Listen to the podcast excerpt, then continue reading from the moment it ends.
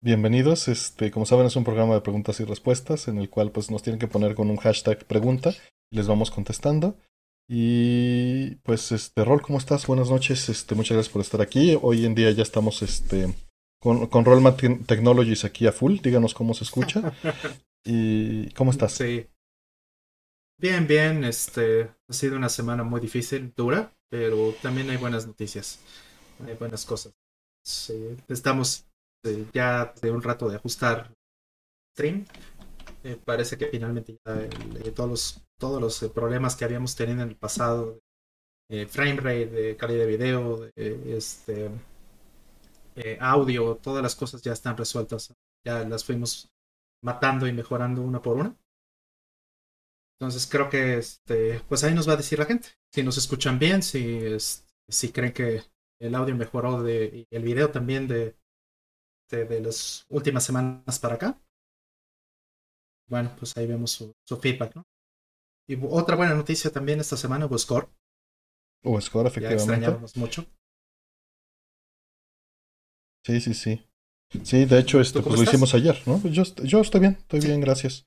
Este, pues hice, hice un poco de limpieza aquí en la oficina para que Karen ya no me regañe. Este. yo tengo que hacer limpieza aquí, qué bueno que no ven todo el relajo, lo, tapo yo. Pues, pues en cierta forma lo que hice fue mover el relajo, pero, pero quedó ya más ordenado. Y tengo que. Me sirvió porque pues estaba, estaba saturado de cosas, ¿no? Y organizar ayuda a despejarse. De ahí fuera, pues saqué varias, varias cosillas ahí. Hubo una conferencia este, del Global Game Jam de, de, juegos arcade y de las mecánicas generales. El, lunes. Muy, muy buena comunidad, muy linda la gente por allá. Y este, y sacando pendientes, de ahí en fuera todo bien. Y el score, que me dio mucho gusto ver a los amigos. Verlos. Sí, sí, sí, sí, sí. Ese es verlos parcialmente. Este. Vamos a, entonces las preguntas. Eh, la primera que tenemos dice: Tengo un mini gabinete, un gabinete estilo arcade que debería funcionar con un iPad. No funciona. ¿Alguna recomendación de que podría implementar para sacar provecho de la estructura? Pues eh, le podrías meter una Raspberry Pi. Nada más pues tendrías que ver cómo está conectado. O sea, el detalle es que si es con un iPad, eh, pues todo está como concentrado a, esta estructura que no me gusta por, por rigidez, ¿no? entre más em, especializada es una cosa de estas, menos practicidad te da. Lo que tendrías que ver es abrirlo y ver cómo recibe audio y video y si se puede meter a una Raspberry o a una PC, ¿no? Este, y si no, pues estás amarrado a un iPad. No sé si tú tienes alguna opinión, Rol. No, fíjate que yo no se me hubiera este, como eh, poner un, un arcade, bueno, un, un iPad o algo así. No tengo idea. Este, vamos por la siguiente. Dice, ¿han jugado algún videojuego en emulador? Por lo caro que es, o sea, me imagino que para evitar pagar por él, eh, que si lo hemos jugado en emulador. ¿Y lo han comprado en la región japonés por lo barato que suele ser en estas ediciones? Ejemplos o la Torrobo. Bueno, de japonés, todos. Sí, pero a lo que él se refiere es, es, comprar la versión japonesa para no pagar la americana y jugarlo así. es lo que ah, está preguntando. Sí, sí, claro. Por supuesto, hay muchos juegos para la versión japonesa. Eso. Este, muchísimos. No, no tendría. Nada más te aclaro, preguntó. Ah, ¿Lo han jugado en emulador? Por lo caro que es. Y lo han comprado en región japonesa. Para. para caro, sí. Por lo caro. Pero jugando la americana, es lo que él está diciendo. Ah, ya, no, no, no. No, jugar en emulador, pues no. No, gracias. No, no, este. Cuando muchos emuladores que son oficiales, ¿no? Que que están en algún paquete, en consola o sea, este, ahí sí. Pero eh, jugar con, un emulador para saltarme, o sea, para, piratear, no, es algo que nunca. Este, igual no he jugado para brincarme las licencias. Eh, no he jugado nada así, o sea, no, no juego nada que no haya conseguido. Y esto nuevamente no es ningún juicio sobre lo que haga alguien más. Esto es preferencia personal. Este. Mm, y, y sí he comprado juegos japoneses por región, porque la versión gringa es muy cara, pero son juegos que puedo jugar en japonés, o para los que hay un parche con una traducción de fans, ¿no? No para aplicarles Sería completamente legal aplicarles una, una traducción este, americana, ¿no? Sí, y este, vamos por la siguiente. Eh, ¿Alguna opinión sobre lo sucedido en GameStop y sus acciones?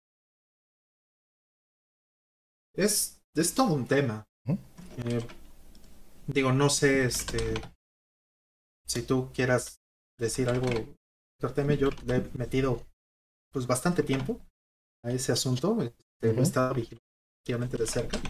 Ok. Eh, este, hay mucho que decir. Muchas, muchas cosas que decir.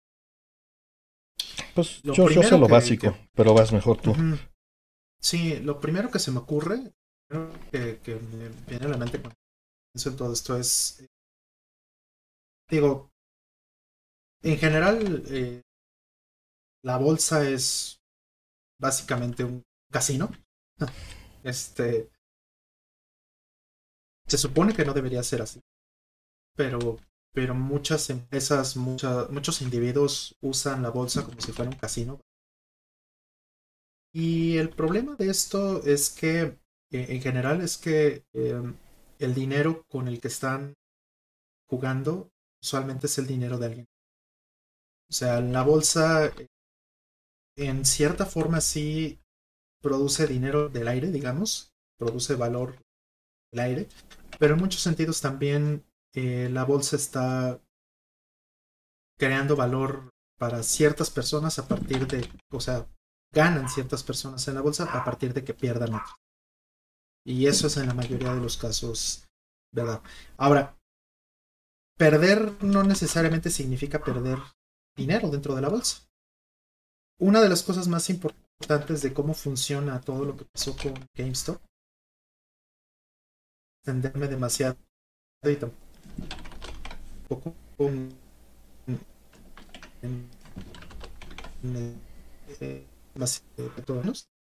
eh, básicamente hay mecanismos en, en, la bolsa que te permiten apostar a lo que va a pasar con una acción. Y esto, eh, por ejemplo, en el caso de shorts, que, son, que es, lo, es digamos que el mecanismo está hablando constantemente en todo este tema de stop. con este mecanismo lo que haces es que apuestas, de alguna manera apuestas, lo estoy simplificando también, eh, apuestas porque la acción va a bajar, porque la empresa va a perder valor. Vamos a decir, yo pongo un dinero en la bolsa apostando a que GameStop eh, va a quebrar o va a reducir el valor de, su, de su acción. Y el problema de esto es que si yo apuesto a esto, si bien me va, pues, si, si le atino a esta apuesta, eh, pues estoy apostándole a que, a que cierren tiendas, a que posiblemente haya una bancarrota, a que corran gente, a que se pierdan inventarios o se pierdan cosas en ese proceso se pierda dinero, se pierda valor en empresas, se pierden activos. Y, eso, pues, creo que no hay mucho que pensarle para darse cuenta por qué es malo. ¿Por qué vas a apostar y querer dinero en el hecho de que a otra persona, a otra entidad le vaya mal? Y ese es básicamente el, detalle aquí, ¿no? Que mucha gente, que es empresas, corredores de bolsa, hedge funds, llaman, etcétera, que son gente que está muy metida y está vigilando todos los movimientos y está ganando dinero constantemente a la bolsa. Este tipo de mecanismos, usando este tipo de mecanismos este, en la bolsa, eh, pues viven de que a otras personas les vaya mal. Y lo que sucedió aquí es que eh, Reddit, eh, en Reddit hay un, grupo de gente que, que tampoco, hay que decirlo, no son individuos normales en muchos casos.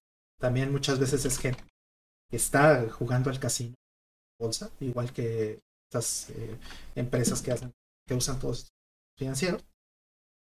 Y que vieron la manera de, de sacar provecho. ¿no? Provecho a la situación que pues le están básicamente eh, eh, robando al ladrón, ¿no? podríamos decir. Pero al mismo tiempo eh, todo, todo el juego en general está, podrido. Y entonces no hay forma en la que uno pueda decir que es una situación benéfica, más que para unos cuantos. Siempre en todas estas situaciones, en todo este tipo de cosas, son solamente las personas, unos cuantos individuos, los que reciben el beneficio. Al final no es que GameStop se esté evaluando realmente o esté yendo mejor por esto.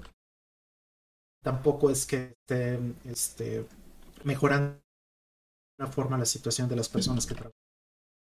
Y eso, digamos, es el, la conclusión a la que me gustaría llegar.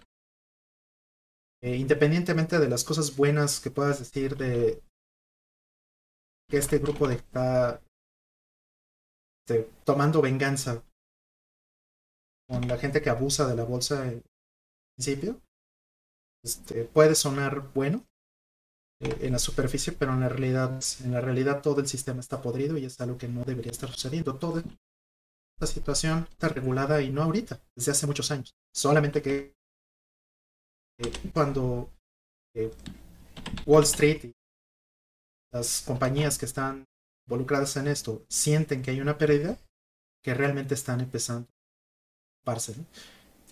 ¿no? sé si quieras agregar algo al tema.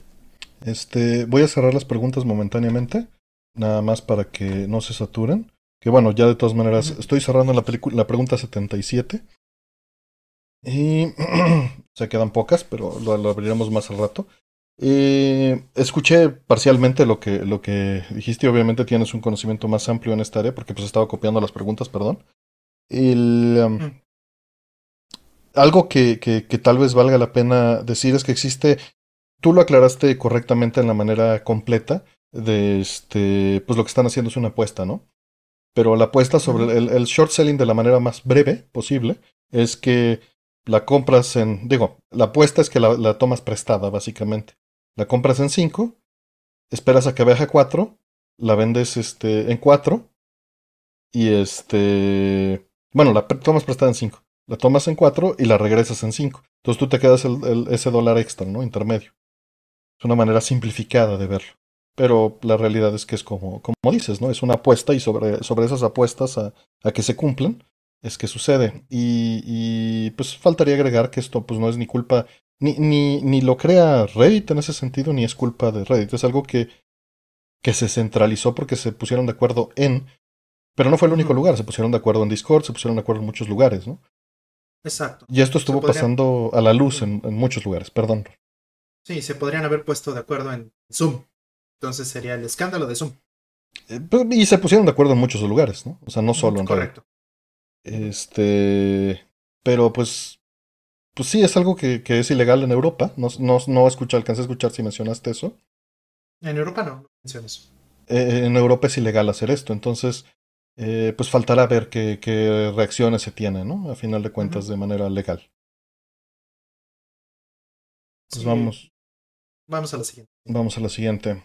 Dice, los juegos de Neo AES y MBS tienen diferencias en cuanto a contenido y los adaptadores de MBS AES funcionan.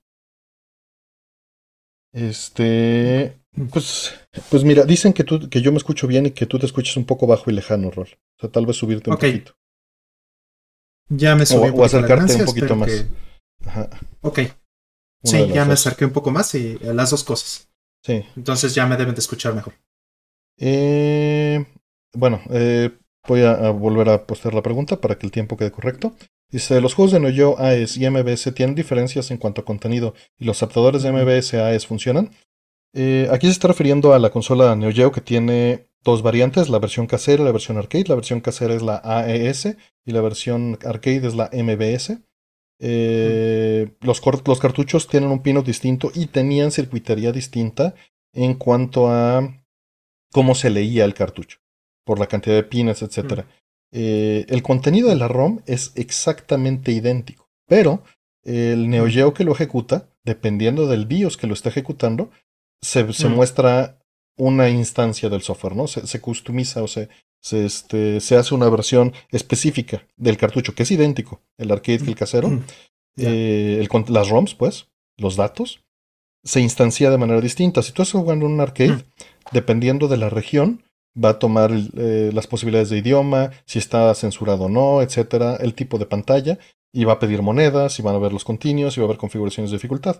En el modo casero normalmente te muestra otros menús. La introducción no muestra que metas una moneda, sino que aprietas Start. Eh, tiene options ¿no? expuestas al usuario, en donde puedes elegir versus, normal o cambiar el nivel de dificultad, otras cosas.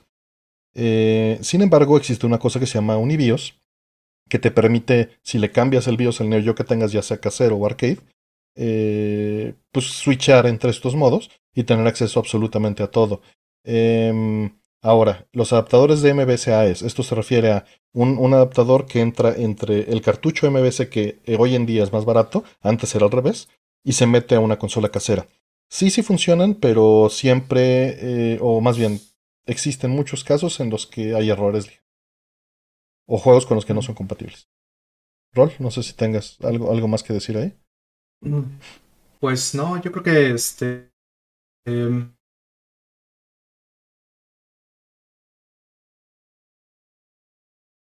y se les puede hacer fácil.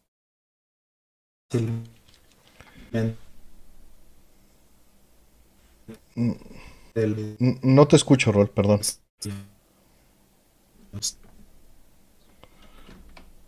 Ver. que nos digan en el chat si, si uno de los dos está bien. Sí, Rol es el que se perdió. Ok, que me estoy cortando, dicen. ¿Me ven a mí? ¿Me escuchan a mí? Te fuiste Rol por completo. ¿Sigues ahí? Mm. Sí, sí, aquí sigo, pero no sé si me estás escuchando. Ya ahora ya te escucho. Sí, fue algo, nada más te fuiste tú por completo. Ya. Sí, es que puede ver, puede ser porque estaba este eh, viendo el, el, stream de YouTube. Mm. Y algo puede ser que se, se perdió ahí en el, en el camino. Probablemente cuestión de hecho de banda. Pero bueno, te decía, este. Te decía que eh, lo que me. Lo que quería apuntar era que no a todas las, eh, a todas las versiones del MBS o la consola se les puede poner fácilmente o se les puede modear fácilmente para ponerles un universo. Efectivamente. Em, siguiente pregunta, dice, eh, ¿qué cenaron hoy? Pregunta Karen. Uf, yo me cené un sope de bistec. Ah, qué rico. Por cierto. No, yo este cené ahí algo rápido. Me cené un sándwich con dos rebanadas de queso goda y una de jamón pasado por la plancha y dos pepinillos hechos en casa. Y poquito de mostaza, fue todo. Uf. Este. Vamos por la siguiente. Dice: ¿Cuál consideran el mejor protocolo a seguir para una persona que se contagie de COVID?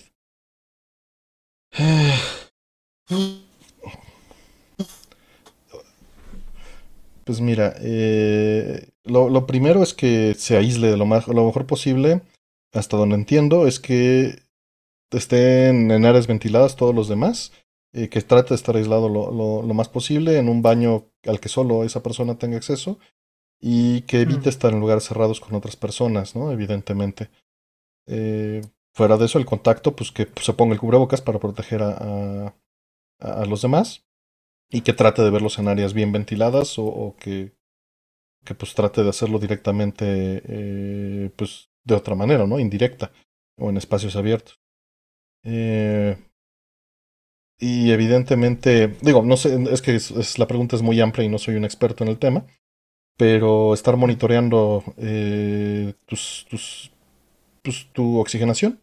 Comprar un oxímetro, de hecho lo deberían de tener ya hoy, y estarse monitoreando con el oxímetro y ver eh, que no bajes de 90, básicamente. Y en el momento en el que bajes de 90, pues buscar este apoyo médico, ¿no? Estar, estar al tanto de eso. ¿Rol? Mm, sí, coincido en todo. Este, digo, no toda la gente lamentablemente tiene la oportunidad de, de aislar, ¿no? Es lo de aislarse o, de, o de aislar otras personas. Es, es muy duro. Pero pues no hay otra que tener un súper estricto, de estar desinfectando todo, de estarse este, lavando las manos constantemente, no tocar la cara para nada, eh, usar cubrebocas todo el tiempo, incluso dentro de la casa. ¿no? Este, yo tengo por ahí un, par de amigos que, que, tuvieron ese tipo de casos y por fortuna eh, pudieron contener la infección a una sola persona dentro de la casa.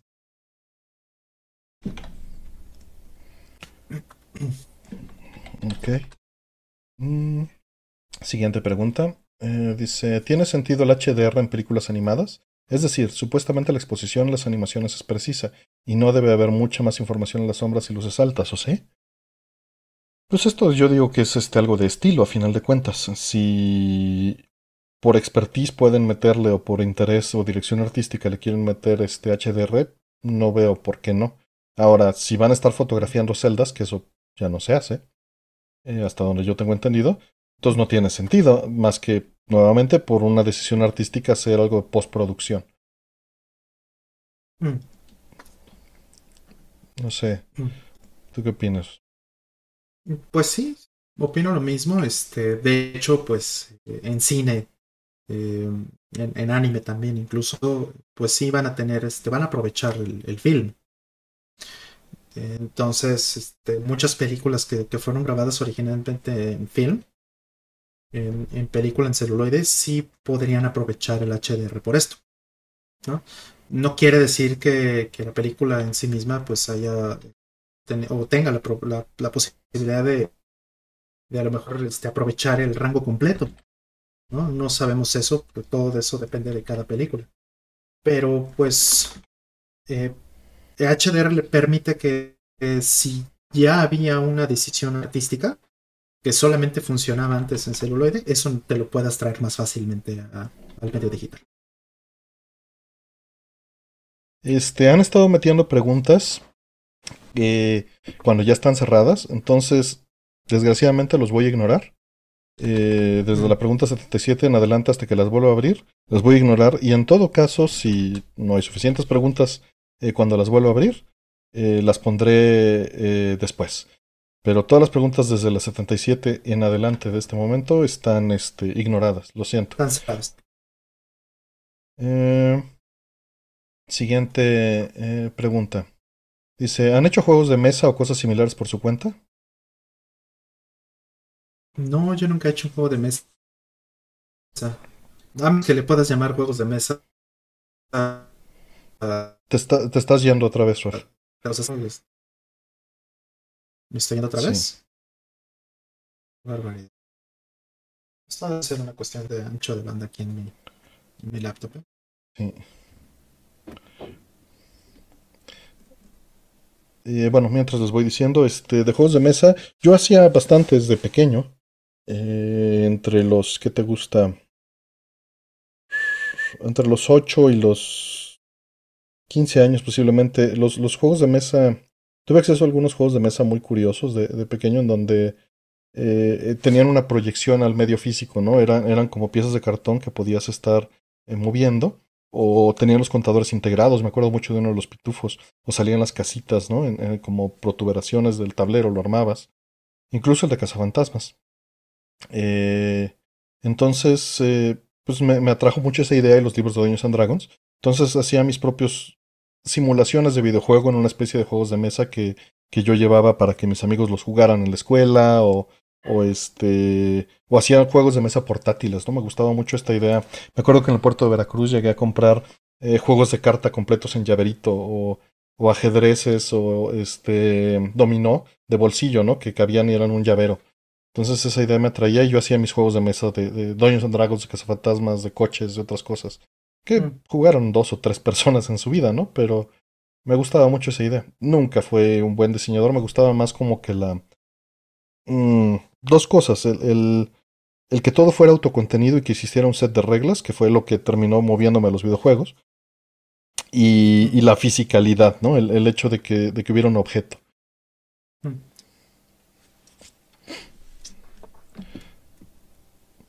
Entonces tú decías, Rol, ahora sí, sí, sí se escucha. Mm, ahora sí ya se escucha, ¿verdad? Eh, sí, parece que era un, un, tema aquí de mi, de mi conexión compu. Pero ya, ya lo reseté y parece que todo está bien. No nos había pasado esto cuando hicimos pruebas hace rato. No, no nos pasó. En fin, eh, siempre hay variables. En, en, fin, este decía que yo nunca hice eh, juegos de mesa. Sí es algo que me gustaría hacer, a menos que cuentes, por supuesto, los jueguitos que hacías en los cuadernos donde doblabas el papel y hacías como de Star Wars o de submarinos y esas cosas. ¿no? Los mapamundis, ¿no? ¿Llegaste a jugar con mapamundis? Sí, claro. Amaba, ese, ese juego lo amaba. Sí, bellísimo, sí. Y, o sea, si cuentas eso como juego de mesa, ok, entonces sí, pero ya, ya de crear uno con, con mis propias reglas y todo eso, no, nunca lo hice. Y, y creo que me hubiera gustado. Mm. El este. A ver, la siguiente pregunta dice: eh, ¿Les han pedido mordida o algún otro tipo de extorsión? ¿Cómo actuaron? Mm, sí, sí me han pedido mordida en muchas ocasiones. Bueno, no muchas, pero sí en algunas ocasiones sí.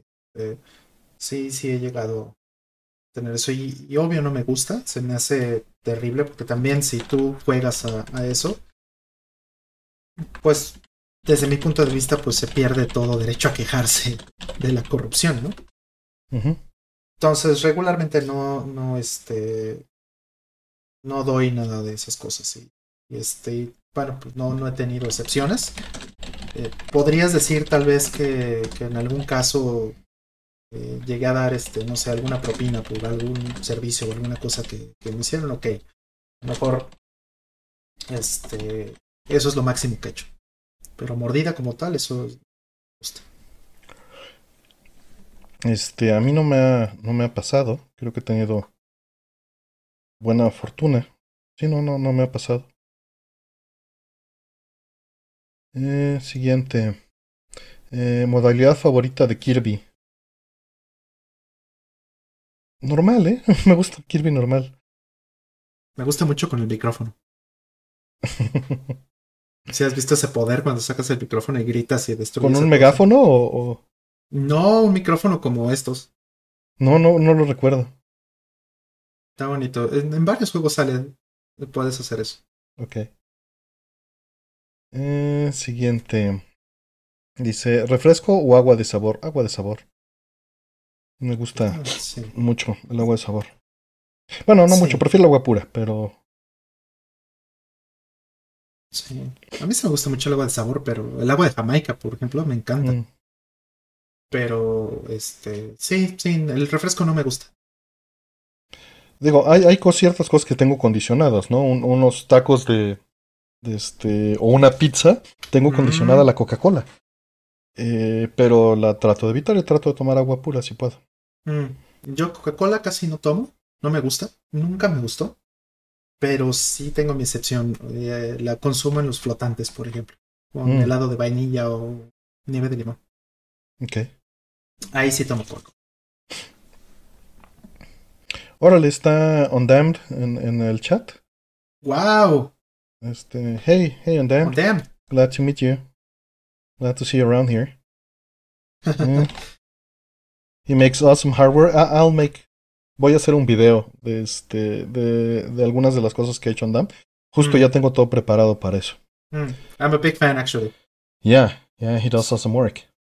Yes, I've, I've been using this, uh, the UD USB Mm. boards for a very long time, maybe five years now.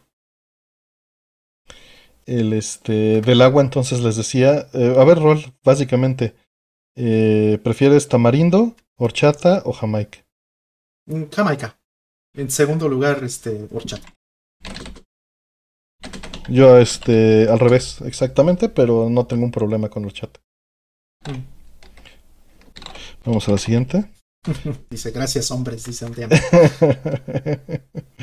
Glad to see you around, my friend. Love your your work. Yeah. Awesome. I'll I'll make that video soon. I already have everything ready.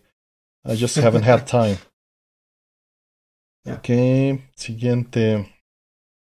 Dice, fueron víctimas de querer coleccionar todos los artículos de alguna promoción como las Pepsi Cards, álbumes de estampas, monstruos de bolsillo, vasos eh, sabrimágicos, tazos o pepsilindros. Yo sí junté los pepsilindros en su tiempo. No sé tú. Los Pepsilindros no, pero por ejemplo los vasos fosforescentes de cazafantasmas, Uf. pues ahí me tenían, ¿no? Este. eh, de promocionales creo que son. Y las botellitas chiquitas que ven, eran unas botellitas de cristal. Mm. eh, que era de cada país. Esas me gustaban mucho y sí perseguía el camión de los, de los refrescos. Para ir, para cambiar mis corcholatas, ¿no? Que era más fácil que, que lo otro. De las otras cosas, no les entré. Pero esas dos sí. Sí, los pepsilindros sí, yo tuve todos. Había un depósito de, de Pepsi eh, a dos calles de mi casa. Casa de mi mamá. Y este. Y pues ahí me tenías pegado ahí.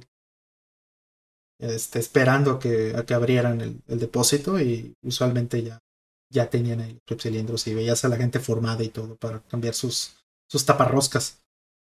Sí, sí. Qué padre. Sí, eso me tocó de, de chavito. Ah, bueno. Ok.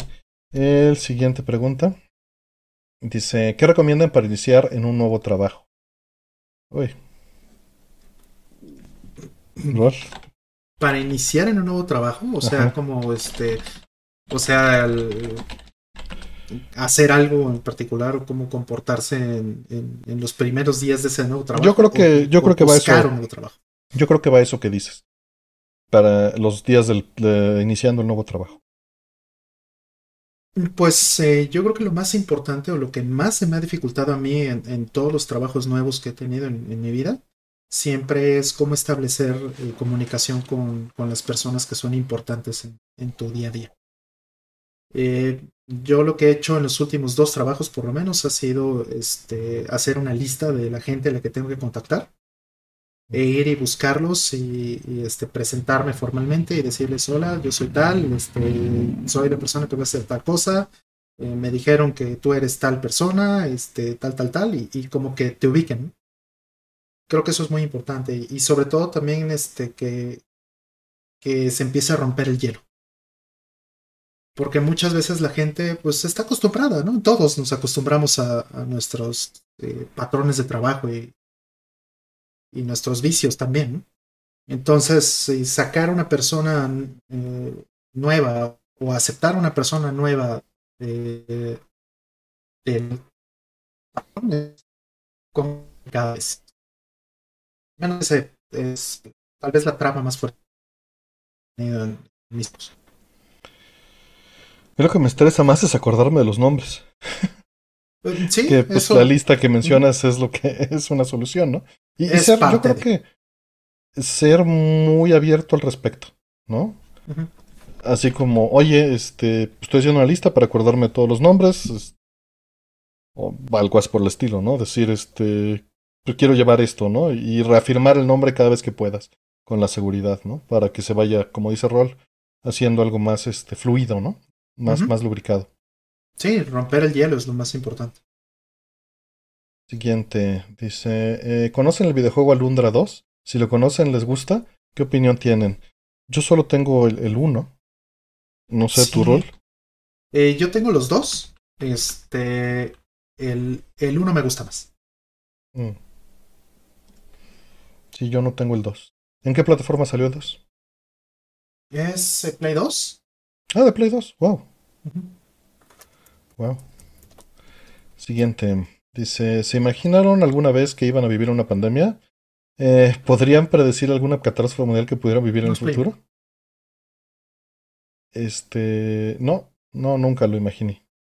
Nunca imaginé vivir una pandemia y este, y no, no creo producir, predecir ninguna catástrofe mundial que se vaya a vivir en el futuro. ¿Rol? Mm. Pues eh, ya vivimos una pandemia muy cortita. Yo este, esperaba algo este, mucho más Digo, no que lo deseara, ¿no? Pero sí se, se esperaba que fuera a ser mucho más desastrosa la del 2009, ¿no? Uh -huh. eh, que también empezó con el tema de los cubrebocas y a encerrarnos todos, pero solo nos duró una semana o dos.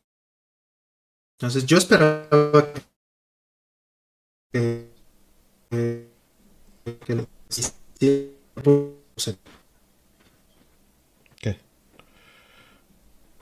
Sí, sí, sí, la de HN1 fue, fue muy rápida. Y yo esperaba algo similar cuando se anunció esta. Y, y yo me acuerdo que, que, le decía a mis familiares amigos, no, no, hay que tener todo preparado para no salir tres meses. ¿no? Y me decían tres meses, eres un exagerado. Este, ¿cómo tres meses? Con una o dos semanas, o no, eso no va a llegar aquí. Y decía, no, tres meses, este, vamos a comprar víveres y tener enlatados para no salir tres meses. Yo estaba en esa mentalidad. Y bueno, ninguno de los dos tuvimos razón. Bueno, de todas las personas y yo no tuvimos razón. Qué bueno. este. Siguiente. Eh, ¿Hay pérdida de calidad visual cuando se convierte una señal RGB a componente? No, si está bien hecho. Ejemplo, descarta componente en el RGB to com de RetroTink. ¿O es una cuestión de voltaje? No, no es de voltaje, es de codificación, es de modulación. Es un formato completamente distinto en cómo, em, en cómo está codificado. Eh, pero en teoría son 100% equivalentes si el convertidor es correcto. ¿Algo, Rol, que tengas que agregar? Y digo, eh, RetroTink es excelente. Ajá. Sí, no, no, yo creo que este. Como, como bien dijiste, son equivalentes. Porque matemáticamente eh, la conversión no tiene que tener ninguna pérdida. eh, son, pero sí son formatos distintos. Entonces hay que tener cuidado con eh, precisamente tener un, un convertidor que, que, haga bien su, su trabajo. Y este, y efectivamente no es de, de, ¿cómo se llama? No es cuestión solo de voltajes. De hecho, los voltajes son bastante similares. Eh, siguiente. Dice, teoría. ¿Tiene alguna teoría de por qué no hemos podido contactar o no nos han contactado vida inteligente fuera de la Tierra? Escala de eh, Kardashev. Eh, bueno, pues, pues personalmente creo que el universo es extremadamente grande y, y no se han librado las distancias. O sea, creo que las, si existen inteligencias fuera, que creo que deben de existir, no ha habido contacto. De eso estoy, este, no convencido, pero es lo que creo. Eh, vamos, no hay evidencia contraria que me indique eh, otro, otro camino de, de, este, de pensamiento. Eh, y simplemente creo que estamos bastante distantes. ¿no? Eso es, es, es, lo que creo como posibilidad. Existe también, obviamente, que, que, solo estemos nosotros, cosa que es altamente improbable, mm. pero más bien eh, creo que es las distancias y las distintas escalas de tiempo, porque se pudieron desarrollar en otro momento y, y no necesariamente hemos empalmado, ¿no? O tal vez somos los primeros, veto a saber. Eh, pues creo que todas esas cosas juegan. ¿Tu rol? Mm, bueno, yo creo que es un tema de probabilidades. O sea, este, una de las cosas que, que, que, uh, que decía, por ejemplo, Carl Sagan, ¿no? En, en algunos de los programas de, de Cosmos y en sus libros, es que primero, pues existe suficiente eh, evidencia matemática, pues, para decir que, que la probabilidad de que haya vida en el universo es suficientemente alta. Y segundo, también sería un desperdicio enorme en palabras del mismo Carl sería un desperdicio enorme que, eh, enorme que tuviéramos este gigantesco universo y que solamente tuviéramos un, este, un planeta con vida. Entonces, no, yo creo que es bastante común la, la vida, pero eh, también a qué le llamamos vida inteligente. Creo que eso sería importante de, eh, ponerlo en perspectiva. Nosotros pensamos como vida inteligente con el único benchmark que tenemos, con la única referencia que tenemos, que somos nosotros.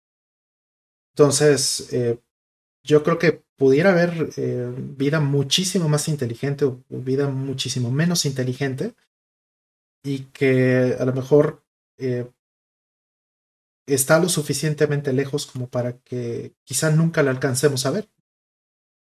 También recordemos que el espacio general del universo está en expansión y bla, bla, ¿no?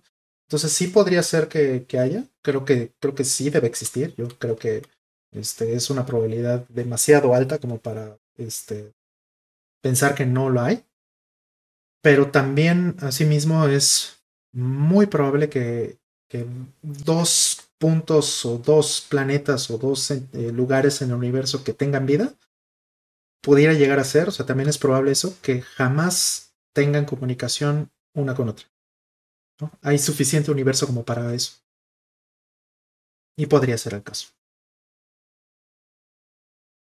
Sí, sin duda. Este, por ahí muchos saludos a, a bastantes que han entrado. Está Rubiñigo, está Gabriela Márquez, está obviamente Karen, este José Cruz, que también acaba de entrar. saludos a, todos, gracias por andar por aquí. Piloy, ¿no? Este, nos seguimos con las preguntas. Eh, eh, luego de la sorpresa que le dio Dot Emo con Streets of Rage, ¿qué franquicia o saga les darían? Pues lo único que han demostrado que hacen bien son los beat'em ups, entonces pues un beat'em up, ¿no? Les podrías dar este, digo, algo que sería más sencillo, pues sería Golden Axe. En el sentido de, pues, si les doy Dungeons and Dragons está muy difícil que tengan la licencia. Si les das este, eh, esa es la, la, línea, ¿no? Alien Predator, pues no van a tener la licencia. Este, creo que, la verdad, creo que podrían eh, generar contenido propio. No veo por qué seguir con reciclados de sagas. Digo, está muy bien. Eh, pues ventas. Sí, sí, claro, pero, pero personalmente si fuera yo, pues que hagan algo nuevo. Me encantaría ver un Golden Axe bien hecho con, esa, con esos valores, ¿no? Pero falta ver que eso sea viable. Un Final Fight 4. Final Fight 4. Sí, ¿algo Turror? Sí, eso, Final Fight, por ejemplo. Este, un Dragon Ninja, imagínate. Este, por ahí nos están preguntando si pueden preguntar. Este, las tenemos cerradas para mantener un poquito de flujo porque se saturaron muy rápido. Eh, cuando las abramos, pues volvemos a decirles que las vamos a abrir. Vamos a dar por lo menos una horita, ¿no? Que haya este, para que se vaya regulando esto y, no sean las preguntas así tres horas antes para quien ya está hasta dormido. Eh, vamos a contestar estas, terminar estas 77, pues no sé, llegar a las 40 y a las 40 volvemos a abrir nada más otras 20 o 30 y, y listo, ¿no? Las que estuvieron entre esas 77 y 90 las tendrían que volver a preguntar si, si quieren este, que se agreguen, yo les diré. Mm. Pero allí en el chat está un pin que dice que están cerradas y en el texto del, del video también dice que están cerradas. Una disculpa. Mm. Para, el siguiente lo pongo más grande. Mm.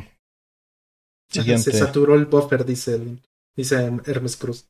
Sí, sí, ya se saturó, se nos llenó el, el buffer de preguntas. Siguiente pregunta. Dice, ¿cuál es la mejor alternativa para tener juegos con licencia en la actualidad de cualquier consola o PC? Pues, digo, es, demasiado genérica tu pregunta, pero comprar los originales, ¿no?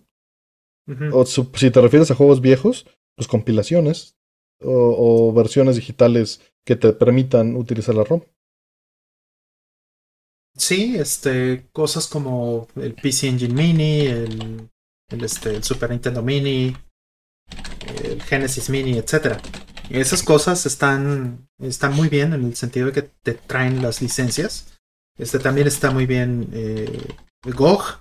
Y Artemio puso por aquí la otra vez un, un, este, un, un Excel, ¿no? Donde estaban eh, listadas todas las compañías que sacan licencias y que puedes usar en otra cosa, que puedes transferir a, un hardware de verdad o puedes eh, poner en un emulador o lo que sea y está permitido. Entonces, eh, este, digo, no, no sé si lo tengas a la mano, Artemio, yo la verdad no. No, no la tengo a la mano. Pero pueden regresarse, pueden buscarlo en, uno de los programas anteriores. Pueden usar el buscador y este y ahí hablamos de, de ese tema. Ok. Siguiente. Por ahí ya entró Metal Video Games, este, el buen Aldo, saludos. Mm, el buen Aldo. Eh, dice, la semana pasada hablaron sobre el, desdoblamiento del tiempo y el doble cuántico, a lo que comentaron algo sobre el falsacionismo. ¿Pueden comentar más al respecto? Bueno, falsificable fue lo que mencionamos, ¿no? Que, mm. que no es este, no es falsificable. Y, digo, es un tema complejo, mm. pero es la base de, de la diferencia entre lo que es ciencia y, argumentos, ¿no? Eh, cuando tú propones una teoría, yo puedo decir que, por ejemplo, que siempre hay una persona atrás de ti y que nunca la vas a ver porque siempre que volteas se esconde. Mm. Y tú me podrías decir, bueno, voy a ponerte un espejo y yo te digo, eh, cuando está el espejo se agacha y nunca la ves, ¿no? O puede atravesar paredes. El asunto es que bajo esas circunstancias y esa teoría que yo te estoy proponiendo nunca se puede demostrar que es falsa. Mm. ¿No? Pues digo, puse algo absurdo con, con toda la intención. Mm. Eh, si, si no puedes demostrar que algo es falso, entonces es completamente irrelevante en argumentos. Cuando mm. tú propones una teoría, la teoría tiene que tener la capacidad de hacer predicciones, que es lo más importante, y esas predicciones tienen que eh, ser consistentes con la realidad. Eh, obviamente también la hipótesis tiene que cubrir las cosas reales que están sucediendo o los eventos que estás viendo. Y eh, tiene que ser falsificable. o sea, puesto de otra manera, tiene que poder demostrarse que es verdad. Pero muchas veces para demostrarse que es verdad, lo que sucede es que tiene que haber que de todos los puntos que lo ataques no se demuestre que es falsa. ¿Sí me explico? Rol, no sé si tú quieres este, agregar ahí algo. Sí, eh, con respecto de lo que dijeron hace rato también de la vida inteligente. O sea, este, el, el estándar, digamos, el, el, el, criterio con el que se manejan eh, los avistamientos de, de, aliens y ovnis y todas esas cosas, eh, regularmente es, vamos a descartar este, todas las diferentes posibilidades que existen, ¿no? O sea, nunca deben de ser, nunca debemos de pensar que son extraterrestres hasta que no hayamos eh, este, falsificado, pues, todas las eh, este, diferentes teorías que pudiera haber, explicaciones que pudiera haber alternativas, ¿no? O sea, eh, tenemos que tener un criterio muy, muy alto. Para cumplir. Y este, hay una, hay un ejercicio que, un ejercicio mental que hacía este filósofo eh, Bertrand Russell con una tetera. Él hablaba de la tetera espacial, digamos, que vamos a pensar que hay una, una tetera en el espacio que está orbitando el Sol. Está orbitando el Sol este, en la misma órbita de la Tierra. Pero pues está muy lejos de nosotros y no la podemos ver con telescopios, este, por lo menos con la tecnología de hoy, pues quién sabe si la tecnología de los siguientes 100 años pudiera haber una tetera con esa resolución. Entonces, este, yo puedo decir, hay una tetera dando vueltas en el espacio junto con la Tierra. ¿Y hay forma de demostrar que eso es falso? No. Ah, entonces hay una tetera en, órbita. Y eso te demuestra que, que efectivamente no puedes eh, realmente poner una teoría, eh, no puedes tomar en serio una teoría si no puedes eh, demostrar o, no existe la posibilidad de demostrar que es falsa. Y el, ejemplo de la tetera lo demuestra muy bien. Y eso pues va a ser eh, el criterio que debes usar para, para todo, básicamente, ¿no?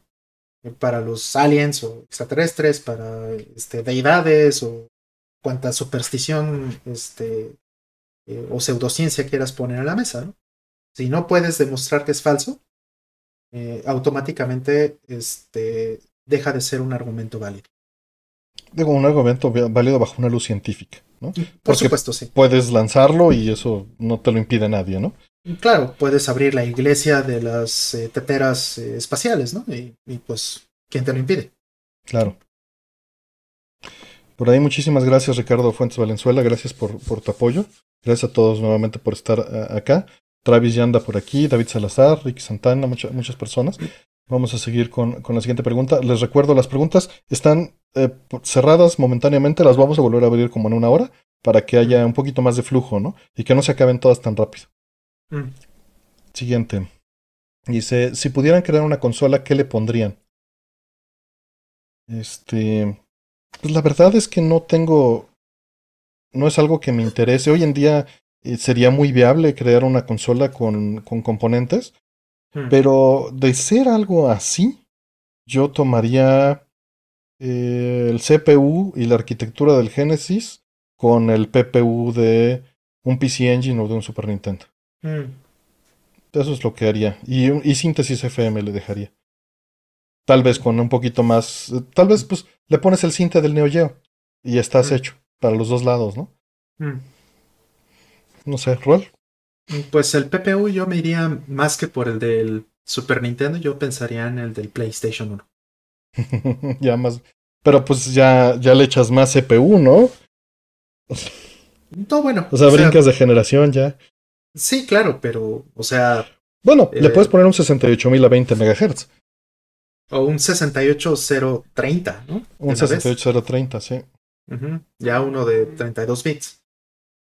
O sea, pues sí, sí, yo sí lo veo viable, ¿no? Imagínate, pues una X68000, por ejemplo, ¿no? Le podías poner hasta un 68030. Entonces, pues ya se acerca eso a, algo que, a mí me gustaría tener como consola. Ya se va el buen Pogo. No, no te saludé, carnal, perdón. Ahí está el buen Pogo. Gracias por poner la pregunta, la respuesta de Fire en el foro. Sí te obligó finalmente a ponerla. Te agradezco mucho. Qué bueno. este. Sí, claro, este, eso es una posibilidad, pero a final de cuentas la X68000 se convierte en la, en la, en la plataforma, ¿no? Pero incluso al, 68000, fíjate que el, eh, creo que el PPU, GPU le, se le queda corto. Mm. Sí. En, en, en sprites, ¿no? En performance de velocidad y en sprites. Y quizá el de Super Nintendo pueda librarlo bien con un CPU más rápido. Mm. Quizá. Pero pues digo, si ya nos vamos a esa, le meto el PPU de una placa de Toaplan. Ándale. y, listo. Dos PPUs de placa de Toaplan para que sea la arquitectura de Cave de los noventas. Y, y pues mi consola perfecta es el hardware de Dodonpachi. Y listo. Ahí tiene todo lo que me gusta. Tienes samples, tienes un, un chip este, para producir ADPCM, tienes un sintetizador FM, tienes hartos sprites. Ese sería mi hardware. Claro. Eh, ideal. O, me quedo con CPC2, ¿eh? No tengo problemas con CPC2. Nada más le pondría un sintetizador FM. ¿Y por qué no CPC3, por ejemplo, ya estando en. Híjole. Eh, tal vez por el medio de distribución, o sea, por lo frágil del medio de distribución. De ahí en fuera pues, estaría increíble, ¿no? En poder. Sí. Está, está perfecto. Quítale, quítale la protección rota que tiene Tienes un SH2 y un FPGA para PPU, pues ¿qué más quieres, no? Pues sí, ¿qué más quieres?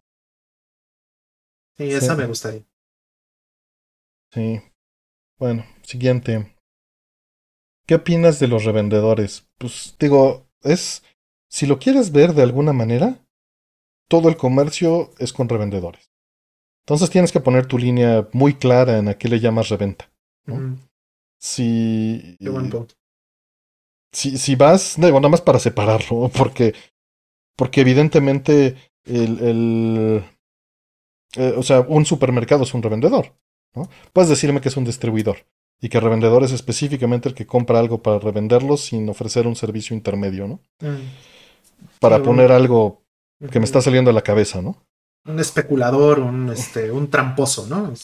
Sí, Revendedor como el revendedor de boletos de, este, de, afuera de, exacto. Eh, ahí pues lo veo, lo veo mal. No, no, no tengo nada positivo que opinar al respecto. ¿Tú, eh, yo haría una excepción este, en, en, ciertos revendedores, que es cuando no tienes la posibilidad de conseguir este, algo por canales oficiales este, o, hay alguien que te está dando, te está dando acceso a algo que no puedes comprar. Y esto no me refiero a, distribuidores, me refiero, por ejemplo, ¿no? Vamos a pensar en que, este, en un concierto, por ejemplo. Si alguien va a Estados Unidos, por ejemplo, compra un boleto de un concierto al que yo quiero ir, yo no tengo forma de comprarlo en línea. Pero esa persona lo compra y luego me lo vende ya en México para que yo después vaya a Estados Unidos y disfrute el concierto, eso a mí me parece válido. Y es algo que eh, conozco mucha gente que ha hecho eso por muchos años con, eh, con conciertos, ¿sí? Que, normalmente le llamas broker, ¿no? O, le llamas este intermediario. Sí, pero en realidad es exactamente lo mismo que un revendedor. Que, por supuesto. es exactamente lo mismo. La única diferencia es... Es la especulación que tú no tienes acceso de ninguna forma al, al, este, al producto oficial. Entonces, por ejemplo, tengo amigos que se han dedicado muchos años a revender eh, tarjetas, por ejemplo, ¿no? tarjetas de Yu-Gi-Oh o de Pokémon o ese tipo de cosas. Y que este, compran en un mercado oficial, en Japón, por ejemplo, las traen a México y les revenden. Pero bueno, eso este, también ha dejado de ser tan, este, tan recurrente porque también ya hay muchas formas de comprar cosas en línea y, que puedas importarlas tú mismo. Pero entonces sí ya tienes que ir con un canal que es un poco más, eh, que está mejor establecido, podríamos decir, ¿no? Un proxy o, una empresa que hace ya ese, ese este, servicio de intermediario. Pero en principio yo no veía mal que, la gente estuviera haciendo ese tipo de cosas. Yo mismo llegué a, comprar, por ejemplo, cosas en, en, la tienda de Pokémon, en el Pokémon Center, por ejemplo. Este, cosas que me gustaban y decir, oye, pues hay dos y yo sé que esto se va a acabar. Entonces me compro dos y después, ya después se lo ofrezco a algún amigo que yo sé que le iba a gustar. Oye, ¿sabes qué? ¿Te interesa? Sí, sí, me interesa. Ah, qué bueno, porque ya lo compré, ¿no? Y si me hubiera dicho que no, porque no tiene dinero, porque no le interesaba cualquier cosa, habría tenido que buscar a alguien más. Hasta ese nivel puedo decir que están bien este, los revendedores. Ya cuando se trata de, bloquearte o de ganarte este, la posibilidad de comprar tú para venderte más caro, ahí es donde yo pinto completamente la. Bueno, como dicen, hay muchas palabras que usamos, ¿no? Está el acaparar. Un intermediario para darte acceso a lo que no tienes, no hay bronca. Alguien que, que especula, eh, desatura el mercado, elimina la oferta y lo, lo, lo, acapara para revender, estoy en desacuerdo. Exacto, un acaparador, eso, eso. Eh, digo, para separar las cosas, ¿no? Porque la pregunta es muy abierta. Insisto, un este un revendedor podría ser, bajo ciertas definiciones, Walmart, ¿no? Mm. Dice Lex, Lex es un revendedor. Sí, sí, en este, en este sentido estricto, en una, este, en una definición muy amplia. Sí, claro que lo es. Pero, pero sí te está dando algo. Este, está, está obteniendo algo de un mercado que no tienes acceso. Exacto porque él tiene una exposición distinta, ¿no? Es, es nuevamente, es, es como pues, eh, ir a, otro lugar y llevar tus, tus bienes, ¿no? Y venderlos. Lo mismo que decía yo de un de importarte un, este, un boleto de concierto, ¿no? Y, y nuevamente, eh, sí, sería muy distinto que llegar y en el mismo lugar donde se generan, vamos, el ejemplo de los boletos es muy claro, llegar y comprar la sala completa de cine y ponerte a venderla afuera. Exacto. Sí, no es lo mismo que llegues a una tienda de videojuegos y diga, oye, ¿tiene un Switch? Ah, no, ya no tengo, todos se los llevó Lex, cómprale él. ¿No? Eso es muy diferente. Sí, eso es, eso es muy distinto. Vamos por la siguiente. Em, ¿Jugaron eh, Lightning Returns de Final Fantasy XIII? Es una combinación de Dark Souls, Majora's Mask y Final Fantasy. Yo no. Sí, sí, lo jugué. Está, está bueno. Me pareció mucho mejor que los eh, Final Fantasy III anteriores me pareció muy bien. Es, es un buen juego. No es así mi favorito, tampoco voy a decir que más grande que juego en mi vida, pero, pero me pareció que era. que me pareció muy, muy bueno. Me gustó que, que Square se pusiera a hacer ese tipo de, de cosas. Sí, sí, sí te lo recomiendo, Artemia, de hecho. Ok. En pues lo, lo, meteré en la lista. No lo tengo siquiera, entonces puede estar. Y no creo que sea difícil conseguirlo eventualmente. No, no es difícil, para nada. Está por todos. Muy barato. Sí. Siguiente. Dice, no creo sea spoiler. Dice, en programas posadas comentaron acerca de Inception. Y la pregunta es, ¿creen que sigue girando o se detiene? Mm, deja recordar.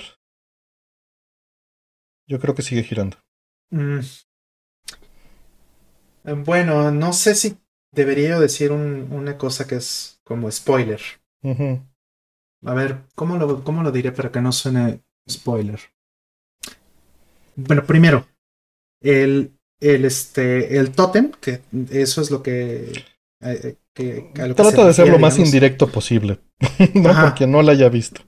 Ajá, eh, el, el, eh, esta cosa, pues, que, que se supone que, que, tiene que vigilar el personaje, el, protagonista. Este sí es muy importante, obviamente, en la historia, sí es algo que es muy, muy relevante. Pero no es el único, este, no es la única pista. De hecho, esa parte, digamos, el final está, está hecho a propósito, ¿no? Para que tú pongas o tú proyectes tu, propia conclusión. Eso está bien, eso, eso es abierto. Pero hay otras cosas aparte que, que no son esto. Entonces la respuesta, yo diría, no está ahí. Mejor respondido. Digo, yo respondí eso también un poco por, por troll. Me gustaría que se detuviera, ¿no? Siguiente. Eh, tengo unos vecinos muy ruidosas. bomba, música, arrastrando cosas. Además de vender mi casa, ¿qué puedo hacer? Este, pues, pues, no mucho, digo, decirles. Eh, podrías, si tuvieras los medios, este, adecuar la, tu casa para eliminar ruidos externos, pero es caro. Mm, y te va a quitar espacio, ¿no? Pero es viable. Eh, es completamente viable. Eh, pero pues lo ideal sería hablar con ellos, en mi opinión, si es que es posible. Es difícil. Sí, lo mejor es decirle. O sea, este, yo tuve un, un vecino que era terrible en ese sentido. O sea, tenía un vecino que estaba en, en un piso de arriba y, y, que llenaba de gente. Entonces hacía fiestas. Eh, dijeras, bueno, los fines de semana, ok, pues, pero no, lo hacía entre semana un martes a las 2 de la mañana había gente pisoteando y había este cumbias y cuanta cosa. Y pues sí hubo que decirle. Entonces, este, le bajaron un, un rato, un tiempo. Otra vez volvió a suceder, les tuvimos que volver a decir.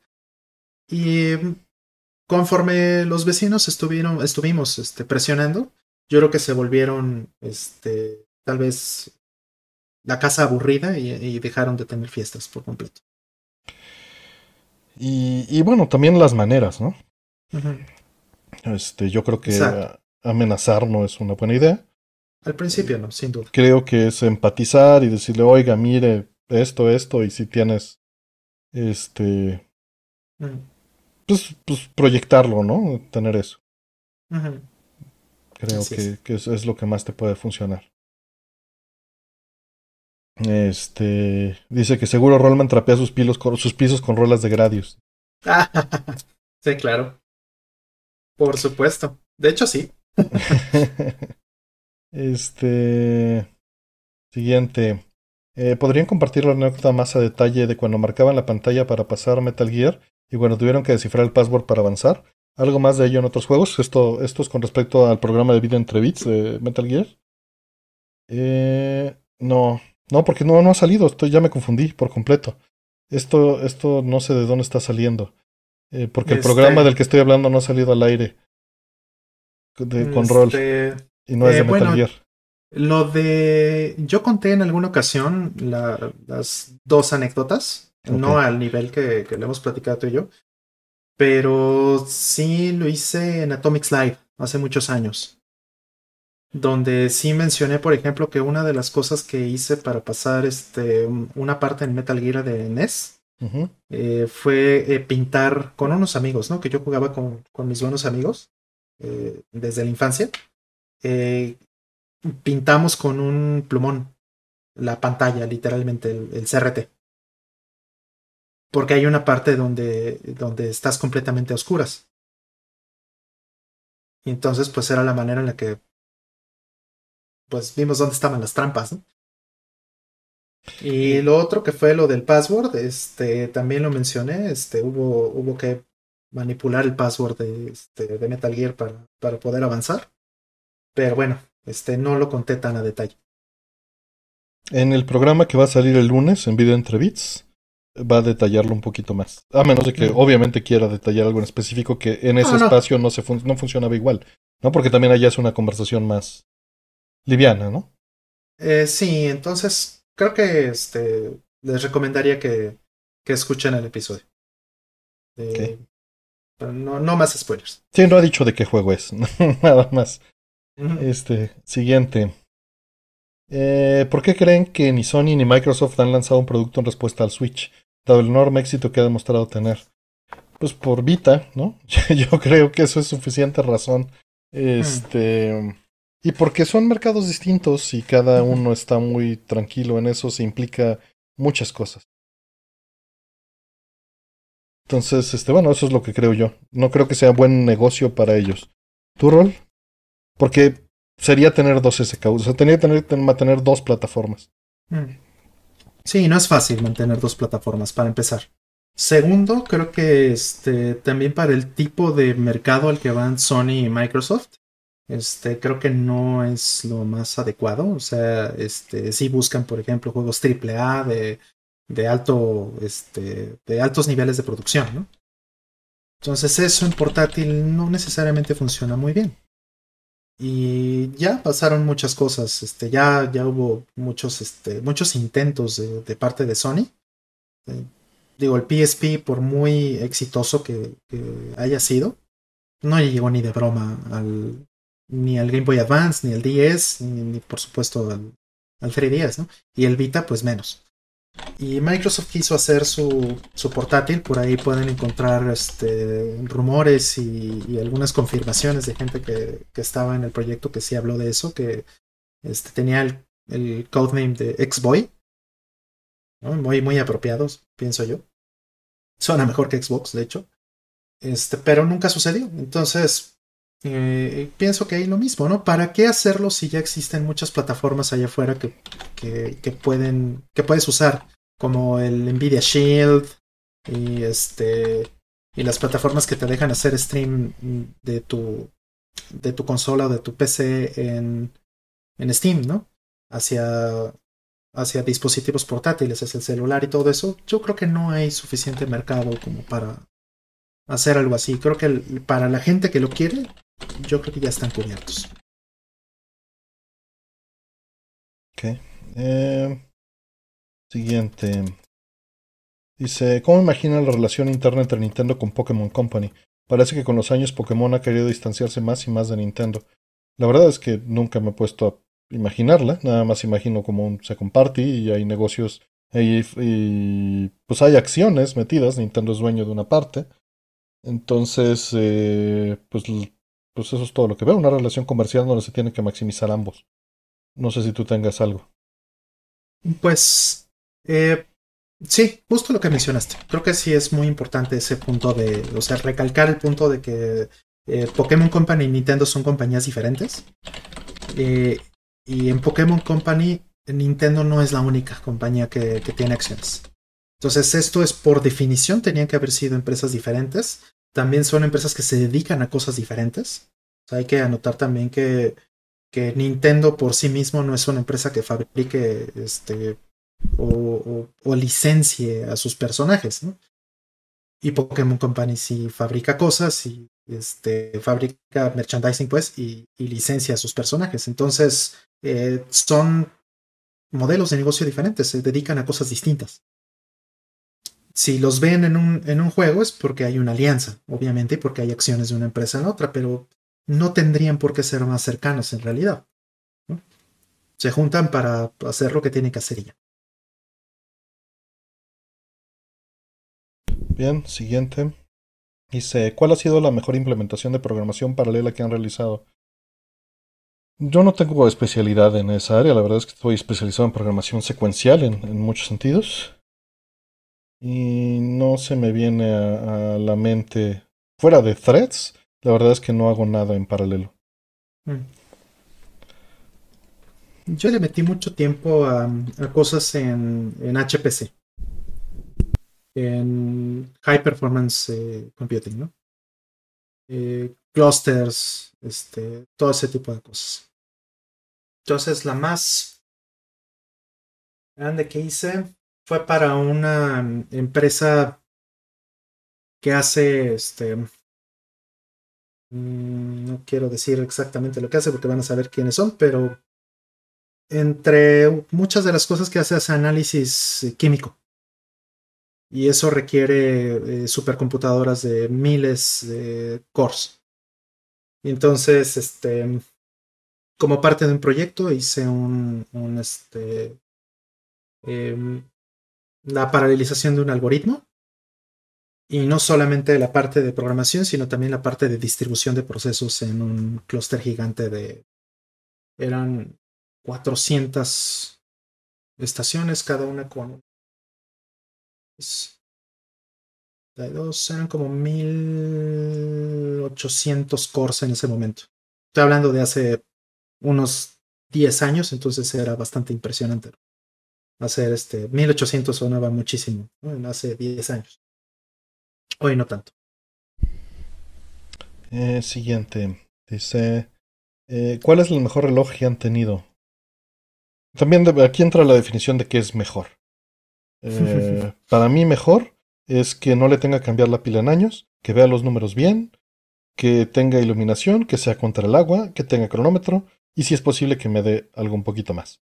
Entonces, como mis requerimientos no son tan altos y que el extensible no se le rompa rápido. Eh, el mejor reloj que he tenido en ese sentido es la edición especial de G-Shock de Ghost in the Shell Innocence de Casio. Me duró casi, casi 15 años o 16 años. Mm. Me lo eché, me eché el, este, el extensible. Lo bueno es que había comprado un repuesto en su momento porque usa un extensible especial, mm. pero ya no quise volverlo a, destruir, ¿no? Mm. Y nada más le cambié la pila una vez porque se recargaba social, eh, se recargaba solar. Ah, qué bonito. Sí, este, yo tuve también un G-Shock. Lo debo tener todavía. O sea, debe de estar guardado por ahí en casa de mi madre. La verdad no tiene muchos años que, que, lo dejé ahí. Y tengo un Swatch también que me regaló mi padrino hace como... Bueno, yo estaba muy chavito, entonces sí ya tiene fácil entre 25 y 30 años unos 30 años. Y siguen funcionando los dos. O bueno, al menos seguían funcionando la, última vez que, que los vi, ¿no? Y, y sí, el G-Shock me duró muchísimos años con todo y extensible. Lo dejé de usar precisamente porque se empezó a romper el extensible y no le he comprado el repuesto. Mira, por ahí me dicen el modelo de mi reloj y efectivamente es un este, DW, este es un G-Shock 5600W. Efectivamente. Mm. Mm. A ver si luego me compro uno. Ahorita se me, se me destruyó el, extensible de mi, de mi Casio anterior. Y este, pues compré este, que es un reloj de 300 pesos, porque me costaba lo mismo el extensible que un reloj nuevo. Y eso, lo mismo el extensible pirata, ni siquiera el extensible original. Entonces, pues me fui por un reloj nuevo, tristemente. Mm. Es, triste, ¿no? Que, que, el aparato siga funcionando, pero la, la, correa. Y ahorita no es momento como para irme a buscar a ver quién me adapta uno, ¿no? Claro. Me duró como tres o cuatro años, pero pues, estoy acostumbrado a que me duren más, ¿no? eh... Sí, yo tampoco soy de comprar muchos relojes porque me gustan. Me gusta que duren también muchos años. Sí. Sí, les tengo cariño. Ya me acostumbré a este. Mm. Está muy sencillito. déjame ver si puedo encontrar el modelo de Swatch que, tenía, pero es uno que tenía, que tiene este eh, partes que brillan en la oscuridad en la carátula. Eso me encantaba. Sí, sí, sí, sí. eso es lo mismo que también me gustaba de este G-Shock de, de, este, de Ghost in the Shell. Porque tenía esta opción de que el de acelerómetro, ¿no? Y era con este la pantalla era con, con fósforo. Se iluminaba pues muy suave y muy muy en general este completo este es del de LED y me recuerda mucho a la infancia tener un pequeño ledcito en la esquina que ilumina pero ya estaba acostumbrado a que fuera de, de este de, este LED orgánico que se retroilumina no mm. me gusta más así por supuesto. Sí. Me gusta que sea con un ledcito pero me recuerda aquellas etapas en, en lo de los LEDs, de los relojes de LEDs de los ochentas, los, los este, Citizen, ¿no? Que se te fundía el LED de adentro de la, de la, del reloj. Mm. Este, por ahí está ya Sega Abigail, saludos también. Mm. Eh, y también muchísimas gracias a este Javier Amador Fuentes. Gracias por tu apoyo, en verdad.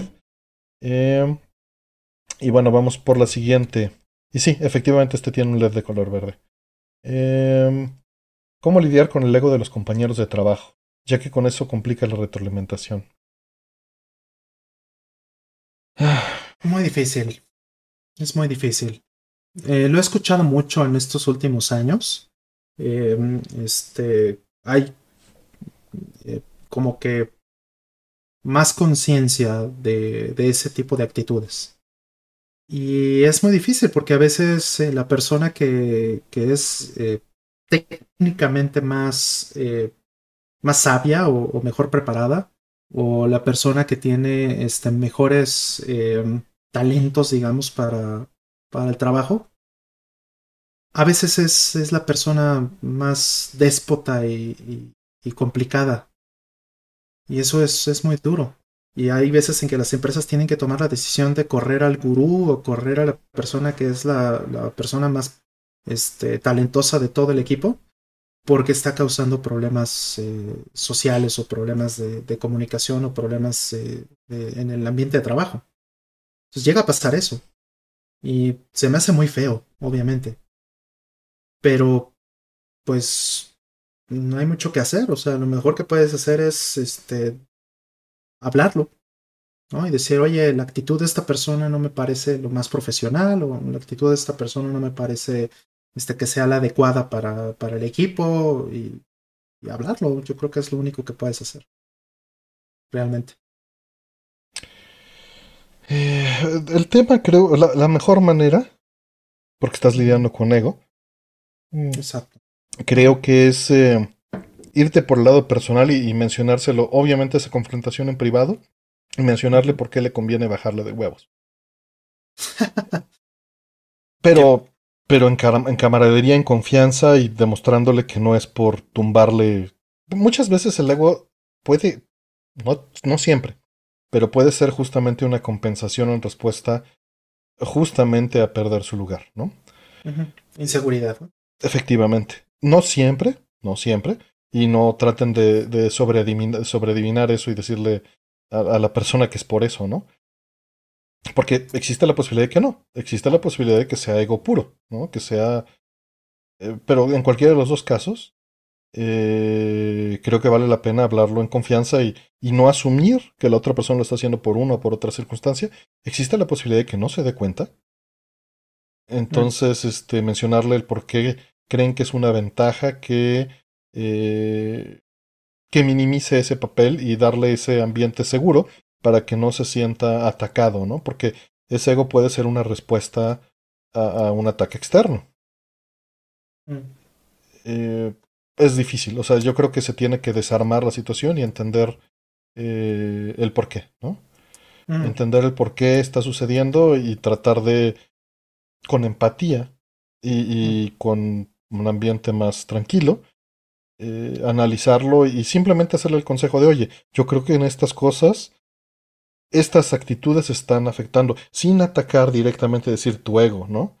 Mm. O sea, creo que se podría redondear el comportamiento, funcionaríamos mejor como equipo si estas actitudes cambiaran a esta otra cosa. Mm. No, no atacando, no. Y eso creo que funcionaría mejor. Pero pues es caso por caso y lo vas a tener que analizar. Y es mucho más fácil decirte este consejo con la cabeza fría y sin estar involucrado, porque lo, lo veo desde afuera, ¿no? Obviamente metido en la situación es distinto, eh, pero lo ideal es que desarmes todo, lo descompongas en las partes y lo veas fríamente. Como una situación ganar-ganar, al final de cuentas. Mm, siguiente. Eh, dice, ¿alguna vez jugaron algún juego de la serie King's Quest? Space Quest, Police Quest o Quest for Glory?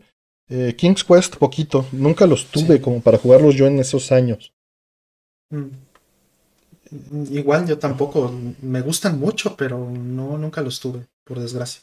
Me gustan mucho. Eh, creo que, que este, el problema principalmente es que yo las jugaba en la escuela en el recreo, de floppies prestados, ¿no? Cuando nos dejaban ya como que usar las compus más tiempo y el monitor monocromático. Entonces nunca les pude meter el tiempo que me hubiera gustado tenerlo porque yo no tenía computadora personal. Mm. Sí, justo iba a este a checar si habían salido en, algo mm. y veo que hay una colección en, en Steam. Digo, no sé si exista en versión física, si estuviera en versión física se las compro ahorita. Pero este, pues veo que hay, por lo menos, ¿no? Si hay un, un release ahí. Sí. De, este, de King's Quest. Sí me gustaría volverlos a jugar. El 3 en particular, que fue el que más jugué. Estaría padre, sin duda alguna. eh, siguiente. Que están en GOG, te dicen. Mmm, qué buena onda. Eso resuelve mucho. Muchas gracias, muchas gracias por, por el tip. Me preguntan que si eran piratas los juegos que, que tenían en la escuela. Probablemente. Digo, yo no los tenía, nada más los jugué copias de otras personas. Nunca los tuve porque no tenía computadora. Hmm. Ah, Siguiente pregunta dice, ¿qué modo RGB para Nintendo 64 recomiendan? El de Voltar. Este, o vete directamente por el Ultra HDMI. Yo tengo el de Voltar. Es este, es como que la, la opción. Él, pues este, ha estudiado de, de esta parte y, y, normalmente lo trata de hacer eh, pues de la mejor manera posible. Y su conocimiento lo, lo va incrementando y, y creo que ese mod es el, el adecuado hoy en día. Eh, pero si puedes ir por el Ultra HDMI, pues vete por el Ultra HDMI. Personalmente, el Nintendo 64 por RGB no es santo de mi devoción. Eh, es difícil que, que, se vea bien. Por el tipo de tecnología. Por el, el, el tipo de gráficos, ¿no? Y, y compuesto a, a RGB, no ganas nitidez. O sea, sí ganas nitidez, pero solo ganas nitidez y viendo que se vuelve a ver borroso por el tipo de texturas. Mm. Entonces es algo que, que, no esperes demasiado, pues. Mm. Vas a ganar mucho en color, pero no en nitidez. Sí, sí, el Nintendo 74, pues sí, tiene, tiene muchas desventajas para, para este, para las situaciones de, la situación actual, ¿no? Para uh -huh. las opciones que tienes hoy día. Me gustaría mucho que hubiera un, un, este, un Nintendo 64, por ejemplo, no sé, un core de Nintendo 64 en Mister, ¿no? Sé uh -huh. que probablemente este Mister no alcance, ¿no? Uh -huh. En un futuro vamos a pensar que, que podemos tener un, un core y que pues eso te pueda dar el 480p, que eso te pueda dar algunas otras opciones este, que mejoren eh, más para tecnología actual, ¿no? Porque en CRT, pues probablemente se va, a se va a quedar exactamente como es para siempre. Siguiente pregunta. Mm, dice, bueno, eh, decían que que usar, jugarlo por es video compuesto pues es, es, una gran opción. Es video, funciona muy bien es video. De es video RGB no hay mucha diferencia. O sea, Particular en Nintendo 64. Particularmente en esa consola, sí. Este, de por sí es video, el, el, brinco RGB no es para nada tan grande como de compuesto a es video. Entonces, este, es video en, en, en, Nintendo 64 para muchas cosas es suficiente. Eh, siguiente. Por ahí están diciendo del Wii que, que Asher lo recomienda para esto. No lo he probado, pero pues ahí está. Y comenta también que, que los emuladores Homebrew en Wii son este, un buen emulador.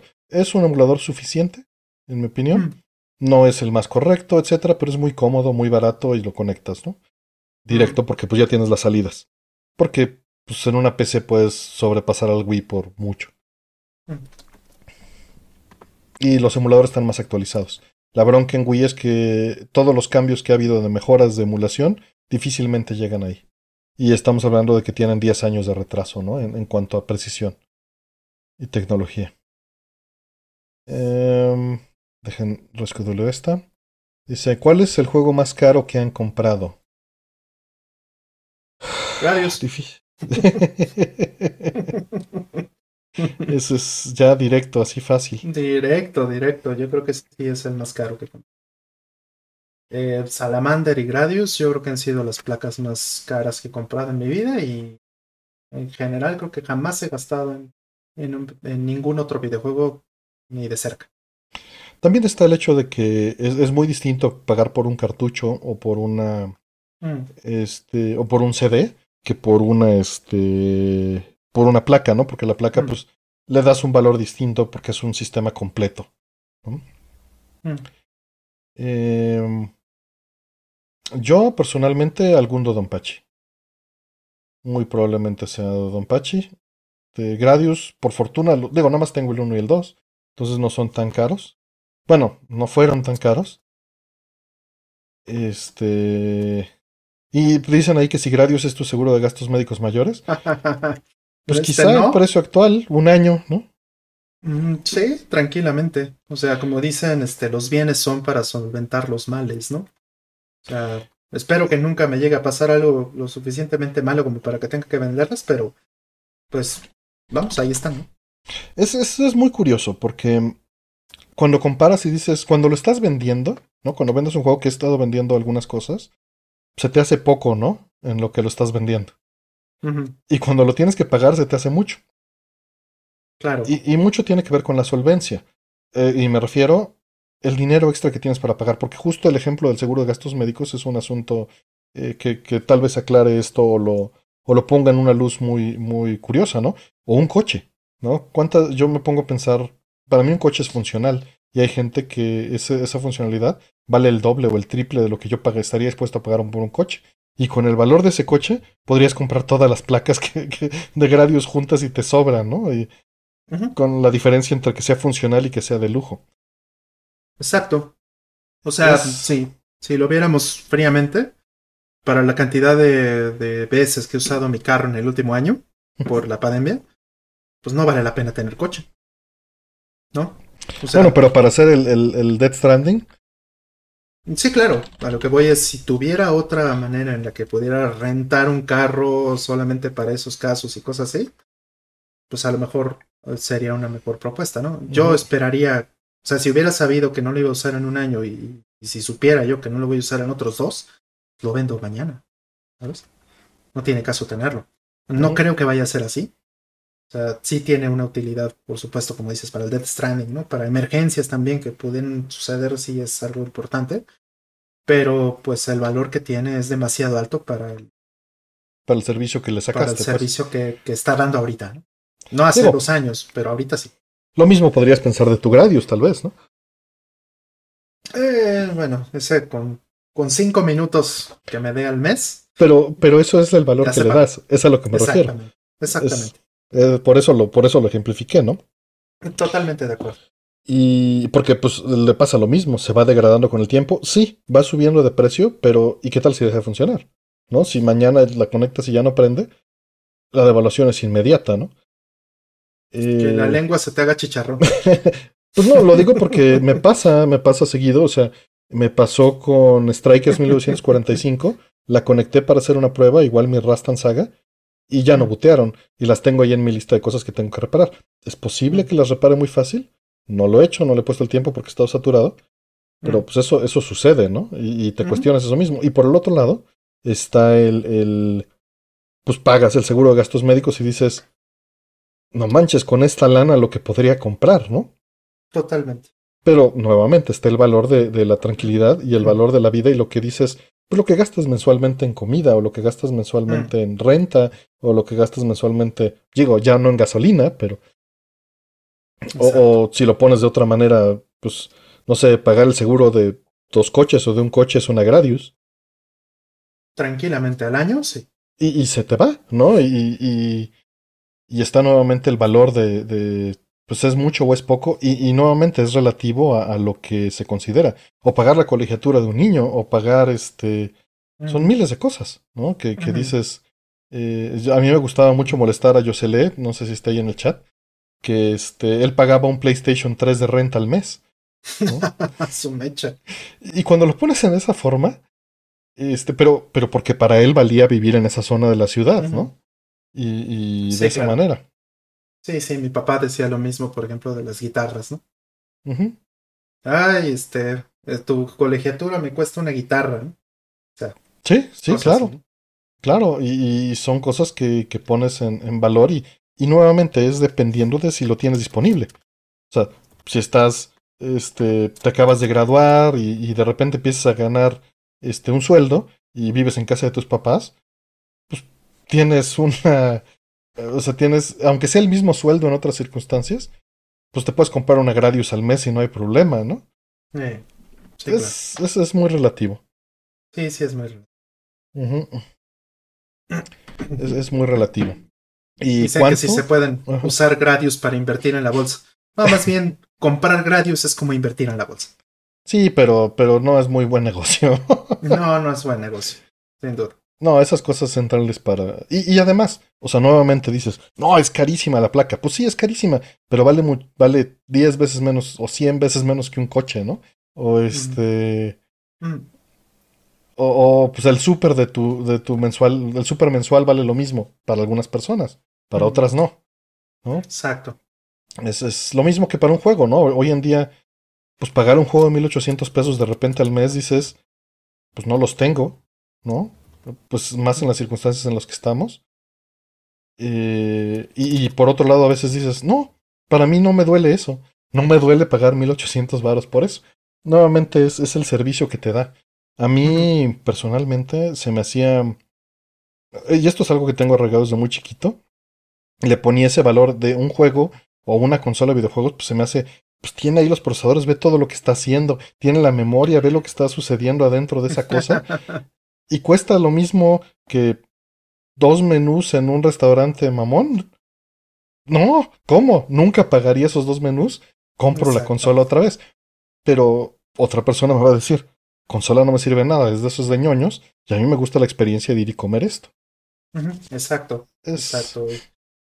Sí, con eso me pago el, el, este, el restaurante y, y además me consigo compañía. Eh, pues lo mismo, ¿no? Esta, esta, esta playera me costó 5 dólares en Target, ¿no? La compré junto con Uro hace 15 años, o 12 años, no sé, y está llena de hoyos y no la tiro porque es cómoda y no salgo y no me importa y nadie me va a criticar. Y si me critican, no me importa. Igual y, voy a comprar una pizza y hasta me la regalan, pero el este... esa es buena, ¿eh? Esa es buena. Hay que, hay que probar. Voy a llevar la playera más rota que tenga, a ver si. ¿Sabes cuál es la playera más rota que tengo? Y me la tuve que cambiar hoy justo porque pasó eso de comprar la pizza. Este, es una, es una de, este, de macros. Es este con una, un pod Centredi. Mm. Y este, la, está súper rota, no tienes una idea. Y mm. dije, no, déjame, pongo otra playera porque esta está bien rota. Y resulta que esta playera también está bien rota. Siempre me dicen, ya tírenlas. No. Perdón, Rol. Yo tengo una de Nerv, con el logo de Nerv, el logo viejo, el primer logo de Nerv de, de Evangelion, que ya lo tiene súper cuarteado, ya lo tiene súper mal. Pero pues no la tiro. Sí. Sí, porque la playera, o sea, tendrá mal eso, pero no tiene hoyos en otros lados. Entonces, se ve mal, sí, pero me la pongo para hacer el quehacer o me la pongo para hacer cosas que donde nadie me va a criticar. De hecho, me puse la playera rota, la tengo precisamente por eso, porque se, se fregó una bomba que tengo aquí afuera y tuve que salir a desarmarla, a hacer la plomería, a estar revisando, a interactuar con pues, muchas cosas, estar al sol, mi playera, la playera que traía puesta era negra. Y dije, ¿qué estoy haciendo? O sea, pues voy por mi playera rota, me la pongo, sigue siendo funcional. Este, y, y pues nadie me va a ver, pero literalmente como estuve haciendo todo eso dije, no, pues voy por una pizza. Y cuando estaba allá afuera dije, no, con esta playera no. y ya me la cambié. Y me puse esta que también está rota. No se ve en YouTube, sí. Pero además nada más es un hoyito en la espalda. Está leve, está leve. Exacto. No se preocupen. Están, este, estamos rendereando aquí en, en el OBS con postproducción. Estamos rellenando los, los hoyos. Los hoyitos a la playa. Sí. Y que si le doy mantenimiento a mi ropa también. En la prepa sí, ¿eh? En la prepa las cosía. Este, zapatos y ropa. Yo lo aplico con los calcetines. Con los calcetines. Sí, sí, sí. O la, la sudadera esta que tengo, de que tenemos Yoshi y yo de Sega, la tengo tan rota también. Pero bueno.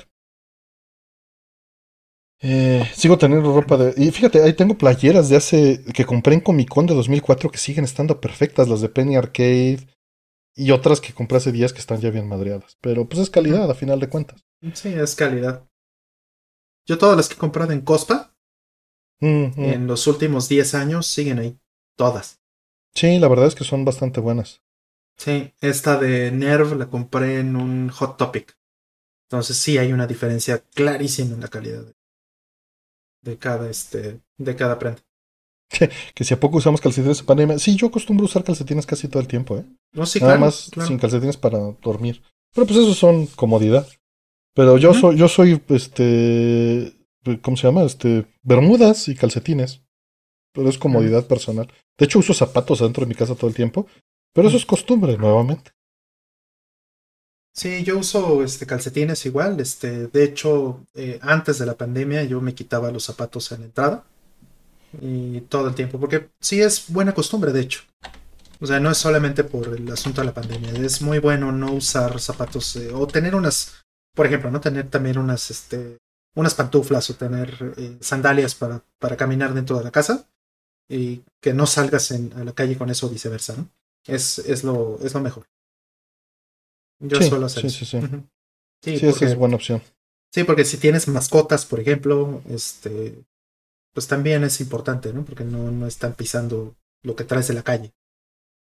Entonces es, es lo mejor. Como me dice Karen, pantuflas. Sí, tengo que comprarme pantuflas, pero con los zapatos soy igual. Mis zapatos están tan rotos, no tienes idea, Karen. Tan rotos porque tengo zapatos de hace 15 años.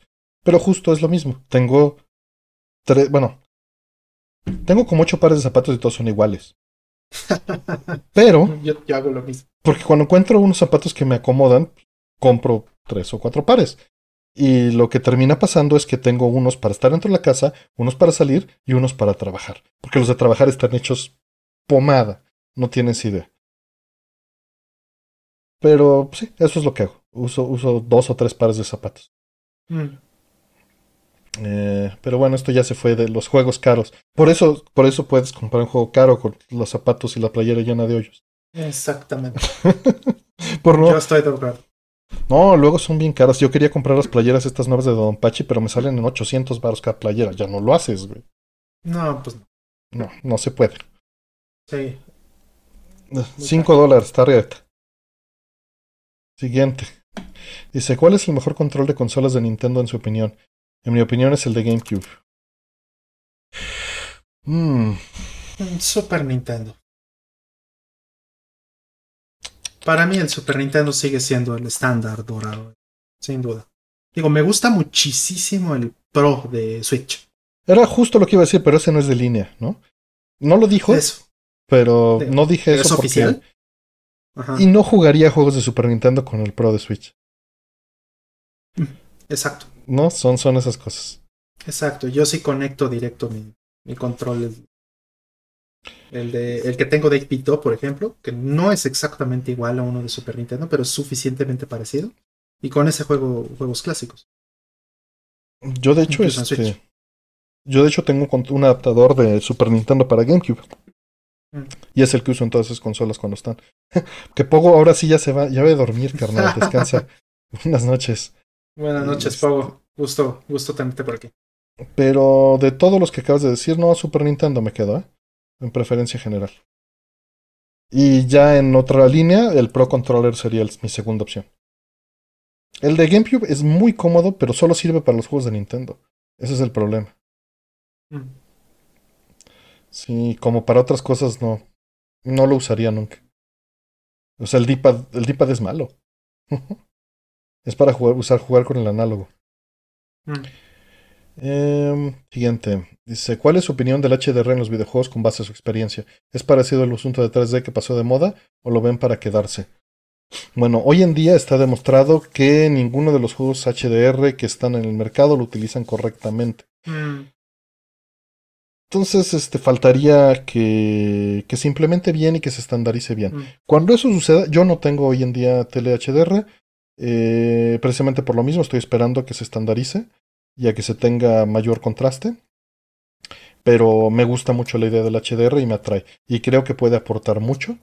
Y está para quedarse porque es tecnología que ya viene integrada en los estándares. Entonces, este, no veo problema con, con él, nada más que se estandarice y que se implemente bien. Hmm. Sí.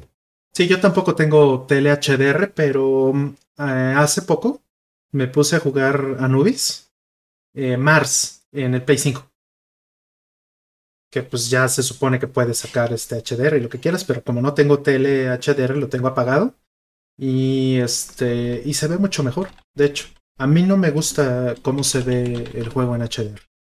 Mm. No me gusta cómo se ve ese juego en particular, ¿no? Creo que, no hicieron un trabajo. Es que muchas veces lo que están haciendo aparentemente es nada más reducir el rango dinámico mm. y estirar el, el, nivel de contraste. No están metiendo HDR, pues. Mm. Nada más están, están estirando el, el rango dinámico que ya tienen, en lugar de. O sea, mal estirando el rango dinámico sobre el rango dinámico nuevo. Sí, según yo, y digo eso lo voy a comprobar cuando finalmente tengo una tele HDR. Según yo, en el caso de eh, Anubis eh, o Son of Enders 2, están haciendo cambios un poco más radicales, están cambiando gama. Mm. Sí, y le dan, si, si mueves el gamma le das en toda la torre porque cambias el pedestal. Según yo. De la curva. No. Según yo. El caso es, si lo hacen mal. Ajá. Pero bueno, ese es mi ejemplo de algo mal hecho, ¿no? Porque yo lo he visto funcionando en una tele HDR y se ve terrible en mi opinión. O sea, eh, digo, a lo mejor hay gente a la que le gusta, ¿no? Pero en, en mi opinión, pues no tiene sentido cambiarle los colores a, este, cambiarle los, las tonalidades o, o este, el contraste a cosas que, que, ya estaban establecidas desde el punto de vista artístico, ¿no? Y no tiene caso. Tendrían que traerse a los, eh, a los, este, al equipo original, tal vez, ¿no? Para tomar esas decisiones. O emular el look de CRT. Porque en CRT literalmente usaban HDR. En, en el sentido práctico. Porque mm. la señal de televisión analógica tenía justamente dos rangos, abajo del negro y arriba del blanco, que no se debían de utilizar. Mm, entre comillas, sí. No, pues nunca se deberían de utilizar porque están prohibidos en broadcast. O sea, al hacer la transmisión por televisión. Pero Anubis sí los usa. Mm. ¿No? Anubis eh, en particular utiliza el blanco más, más, más brillante que blanco. Mm. Y este. El, Bloom, ¿no? exactamente, el Bloom. Lo, lo, satura. Literalmente lo satura, pero en análogo no existe esa saturación. Sí hay un nivel arriba, ¿no? Que es para tener un rango de cojín para cuando ajustas y cuando se va deteriorando que tú lo puedas seguir ajustando, ¿no? Y seguir teniendo el brillo máximo. Mm. Y ellos lo, lo, abusaron y lo utilizaban como un HDR. Mm. Podríamos, o sea, podría existir la intención de trasladar ese HDR a, al actual, pero pues Falta que lo sepan y que tengan un CRT enfrente y que lo puedan medir y que... Mm. Estaría increíble. Estaría increíble. Siguiente. Mm. Dice Artemio, ¿puedes darnos un pitch sobre qué trata el programa podcast con spoilers que quieren hacer? ¿Y dónde te haríamos llegar sugerencias en caso de que necesites ayuda para su nombre? Pues puedes mandarme las ayudas, por las, las, ayudas para el nombre por Twitter. Tenemos planeados ya dos episodios, pero no hemos este, cerrado fechas ni, ni, ni, ni los invitados, este, estaríamos Rol y yo, y, bueno, depende, obviamente, si está el interés de la persona, se podría hacer con otra persona, si a Rol no le interesa el juego, si no lo ha jugado, o, o a mí, ¿no? Rol podría mm. tomarlo de alguno que yo no haya hecho. Este, pero la intención es básicamente que sea muy claro que se van a tratar los spoilers. Mm. Eh, tal vez un warning siempre al principio, en una cortinilla o lo que sea, y hablar del juego full spoilers desde el principio. Mm. Y, ya. Asumiendo que ya sabes lo que. Con el warning completo de entrada, ¿no? Este, esa es la idea del programa. No hay mucho más y hablar de, todos los spoilers de. Porque en todos los programas que, nos, que hemos cubierto, siempre nos limitamos para guardar esa experiencia para quien no lo quiera jugar. La intención de todo el contenido que normalmente hacemos es este, incitar a otros que no lo han jugado o compartir esa experiencia para meter a más gente, ¿no? Eh, y pues esto sería más bien para gente que ya lo jugó. Obviamente es, una intención distinta y, y, no, no cerrarnos. Y dicen, póngale full spoilers. Pues sí, pero imagínate, este, si buscas en YouTube full spoilers, te van a aparecer 10.000 cosas y no el programa. No funciona bien. Eh, no funciona bien como de Full Monty. sí, eso no funcionaría bien como un nombre de programa porque hay, hay otras este, otros, otros, o sea, puedes encontrar mucho más contenido con eso, ¿no? Vida funcionó justamente porque no pasa eso, y este programa de Rollman y Artemio, que tal vez debería llamarse este Sumergidos en la pandemia o algo así, este funciona bien porque no hay, no hay otro programa que se llame Rollman y Artemio, entonces se puede encontrar relativamente fácil y sabemos a lo que se está refiriendo. ¿no? Pero el nombre del programa no, no, no te dice lo que trata. Pero bueno, esa es la intención del programa. Y ya veremos. Y, y, es cuestión de ponernos, la verdad, a, presionar a la gente para ver a qué, a qué hora puede, básicamente. Sí, sí, es nada más organizarnos. Pero este, ya tenemos dos programas planeados, por lo menos, y los invitados planeados. Literalmente es decir, nada más no lo queremos hacer así, es decir, va a ser en un mes, lo, tienes que, lo tenemos que tener todos listos, ¿no? Y ya. Y no sabemos si, no hemos decidido, más bien, no es que no sepamos, no hemos decidido este si va a ser en vivo o si va a ser pregrabado. Mm. ¿no? Que los dos formatos podrían funcionar sin problema alguno. Sí, o sea, independientemente de, si se graba o es en vivo, podemos tener chat. En tiempo real. O sea, claro, la, sí, La ventaja que nos puede dar tenerlo pregrabado es que le podemos poner mucha atención al chat. Por ahí nos dice Piloy que es Rollman Artemio, alto riesgo. Justamente ese era el programa que el, título que pensé hoy en la mañana. Pero este, población de riesgo es el, título que pensé. Exacto, exacto. Waldorf y Statler, alto riesgo, sí. sí. Este, siguiente pregunta, ya vamos. Em, ¿Cuál es la diferencia entre API y biblioteca en programación? Buena pregunta, ¿eh? sí, sí, sí, sí. Mi respuesta de así heurística volado rápida es que una biblioteca es algo que puedes integrar en tu programa. Y, una, y puede haber una biblioteca que te integre una API. Y una API es un sistema de comunicación entre programas, ¿no? O entre infraestructuras. Este, entidades. Entre entidades. Y, y, ya, eso es lo que diría. No sé tu rol. Mm, mira, yo tuve una discusión muy buena al respecto hace muchos años. Eh, con respecto de OpenGL. OpenGL se me hace el, ejemplo perfecto.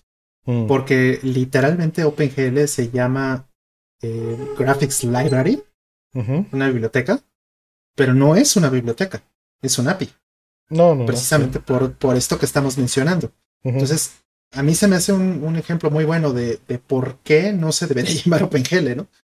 Pero, eh, pues vamos, eh, se digamos que empezó siendo una biblioteca, únicamente una biblioteca, ¿no? pero después se fue convirtiendo en, algo mucho más poderoso porque fue eh, este, involucrando otras cosas como drivers, por ejemplo, o cosas como este ICD, ¿no? el ICD o, que es el Installable Client Driver, que, que, puede haber en diferentes plataformas.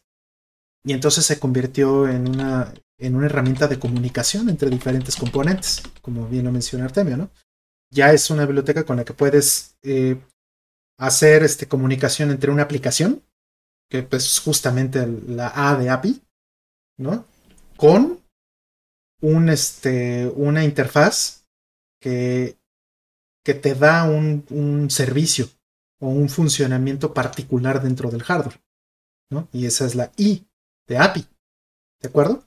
Entonces, si cumples por lo menos yo diría esas dos, eh, esos dos requerimientos, la A y la I, y es una interfaz de programación, pues al final ya, no estás hablando de una biblioteca, ya estás hablando de algo mucho más eh, trascendente que una, que una biblioteca ya. Siguiente.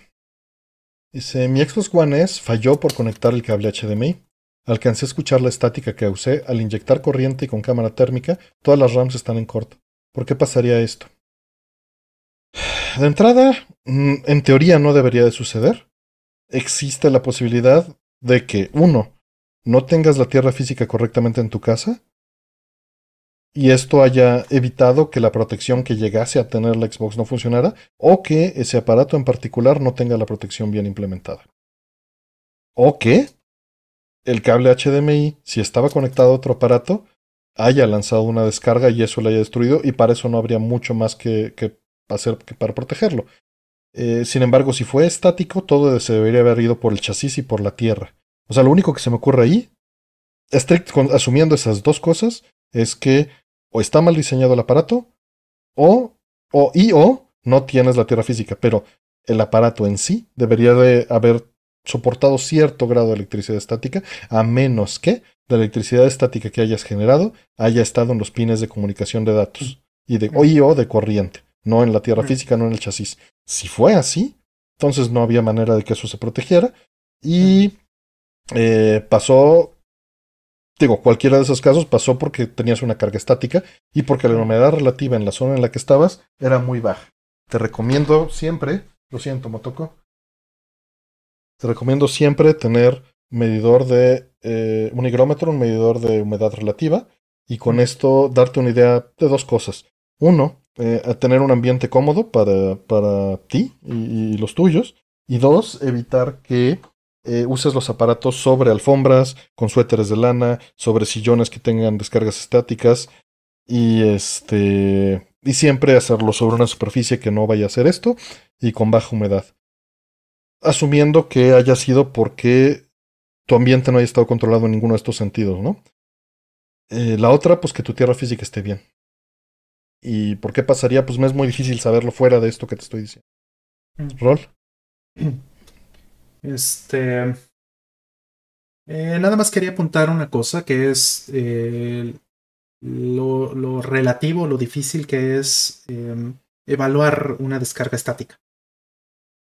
O sea, cuando tú sientes que cuando tú sientes un toque, o incluso cuando ya ves la chispa o, este, o suenas, alcanzas a escuchar que, que, truena en el momento que, que, recibes una descarga eléctrica estática, eh, muchas veces el voltaje ya está por los 7000 o 8000 o más eh, volts o voltios. ¿no? No quiere decir que con eso te vayas a electrocutar. Una cosa son volts y otra cosa son amperes. ¿no? La corriente es muy baja, pero el voltaje es muy alto. Ahora, cuando ya llegas a sentirlo, es porque ya estás en un nivel muy, muy alto. Para freír un chip, a veces necesitas una décima parte de eso. A veces con 500, con 1000 volts, con 1000 volts ya estás eh, destruyendo algo. Entonces, para que tú sientas que rompiste algo con, em, con electricidad estática, realmente es improbable. Realmente es, difícil.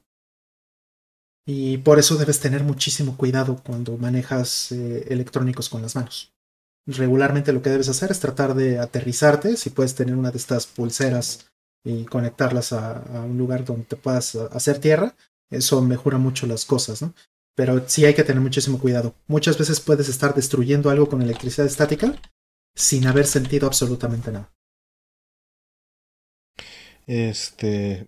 Y nada más reafirmando, debería estar protegido. Ahora, si fue un ataque, entre comillas, directo hacia los pines, no hay manera que eso se hubiera podido proteger. Porque en teoría, pues está hecho para que lo manipules por la parte exterior, ¿no? Y esa parte exterior, en teoría, está conectada a la Tierra. Y si está conectada a la Tierra y tu Tierra es correcta, no deberías de haber causado ningún problema. Entonces revisa todas esas cosas. y, bueno, pues sí manda la garantía. Exacto. Eh, ¿Consideran que lo que le pasó a GameStop y sus acciones sea un referente para futuros movimientos sociales que quieran hacer algo parecido? Yo creo que ya están pasando muchos mientras hablamos, ¿no? Y sí, sin duda va a ser un referente a muchas cosas. Eh, pero pues veremos, ¿no? Veremos qué, qué, sucede. No es como que la gente no se haya organizado en el pasado. Eh, solo hoy en día tenemos más medios. No, no sé, ¿tú, mm. No, nada que ver. Siguiente. En contadas ocasiones han mencionado que no consideran como un Castlevania Lords of Shadows. ¿Esta opinión es la misma para el juego de 3DS? Está más en línea, pero no lo jugué. Fue ya por desdén. Y quizá debería jugarlo, no lo sé, pero no lo jugué. Sí, de nuevo no, no estamos diciendo que sean malos juegos, ¿no? Son simplemente los vemos demasiado distintos a lo que, a lo que es la, la franquicia. O sea, de por sí ya de Super, los, perdón, los de Nintendo 64 ya están estirando bastante la liga. Pero aceptamos los de Play 2, ¿no? Porque era la misma mecánica como en dos, se regresaron un poquito, ¿no? Ajá. Exacto, se regresaron un poquito. Sobre todo Lament of Innocence, ¿no? Ese es Lament of Innocence lo siento muy cercano. ¿Y cómo lo disfruté? Es bellísimo ese juego, sí. Siguiente. ¿Algún juego que ustedes pensaban no era su tipo de juego y les terminó encantando? Mm. Pues te tendrías que ir muy atrás en mi caso, creo. Igual yo. Me gusta mucho. Eh, Grand Theft Auto 2 me gusta mucho. Pero nunca lo consideré, no era mi tipo de juego. ¿Tú sí? Yo sí pensaba que. O sea, como que no era mi, mi onda. Pero sí me, sí me gustó mucho. Yo creo que ese fue de los que más me sorprendió, tal vez, ¿no? En cuanto.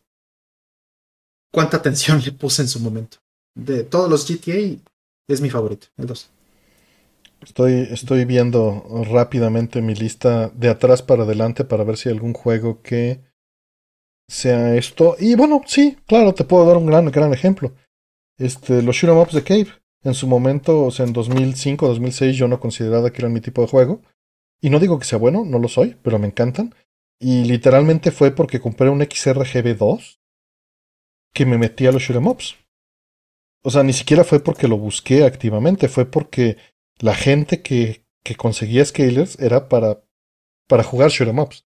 Y, en mi caso fue al revés, ¿no? Yo conseguí scalers para que se viera bien y terminé viendo que la gente pues usaba los, los, los, los scalers sin lag precisamente para jugar Share Mobs. Y dije, bueno, voy a probar uno. Y compré Escaruda 2, ¿no? De este. El port. Y fue lo que me puse a jugar. Y, y fue. Fue un, un parteaguas. O sea, sí me abrió los ojos y empecé a buscar los juegos activamente, ¿no? Entonces, esa podría ser una gran respuesta a esa pregunta. Hmm. Em, siguiente. Eh, quedan 35 preguntas, entonces voy a abrir las preguntas en este momento y vamos a aceptar solo este 25 más. Ok, dejen, les digo desde cuál a cuál voy a hacerlo para...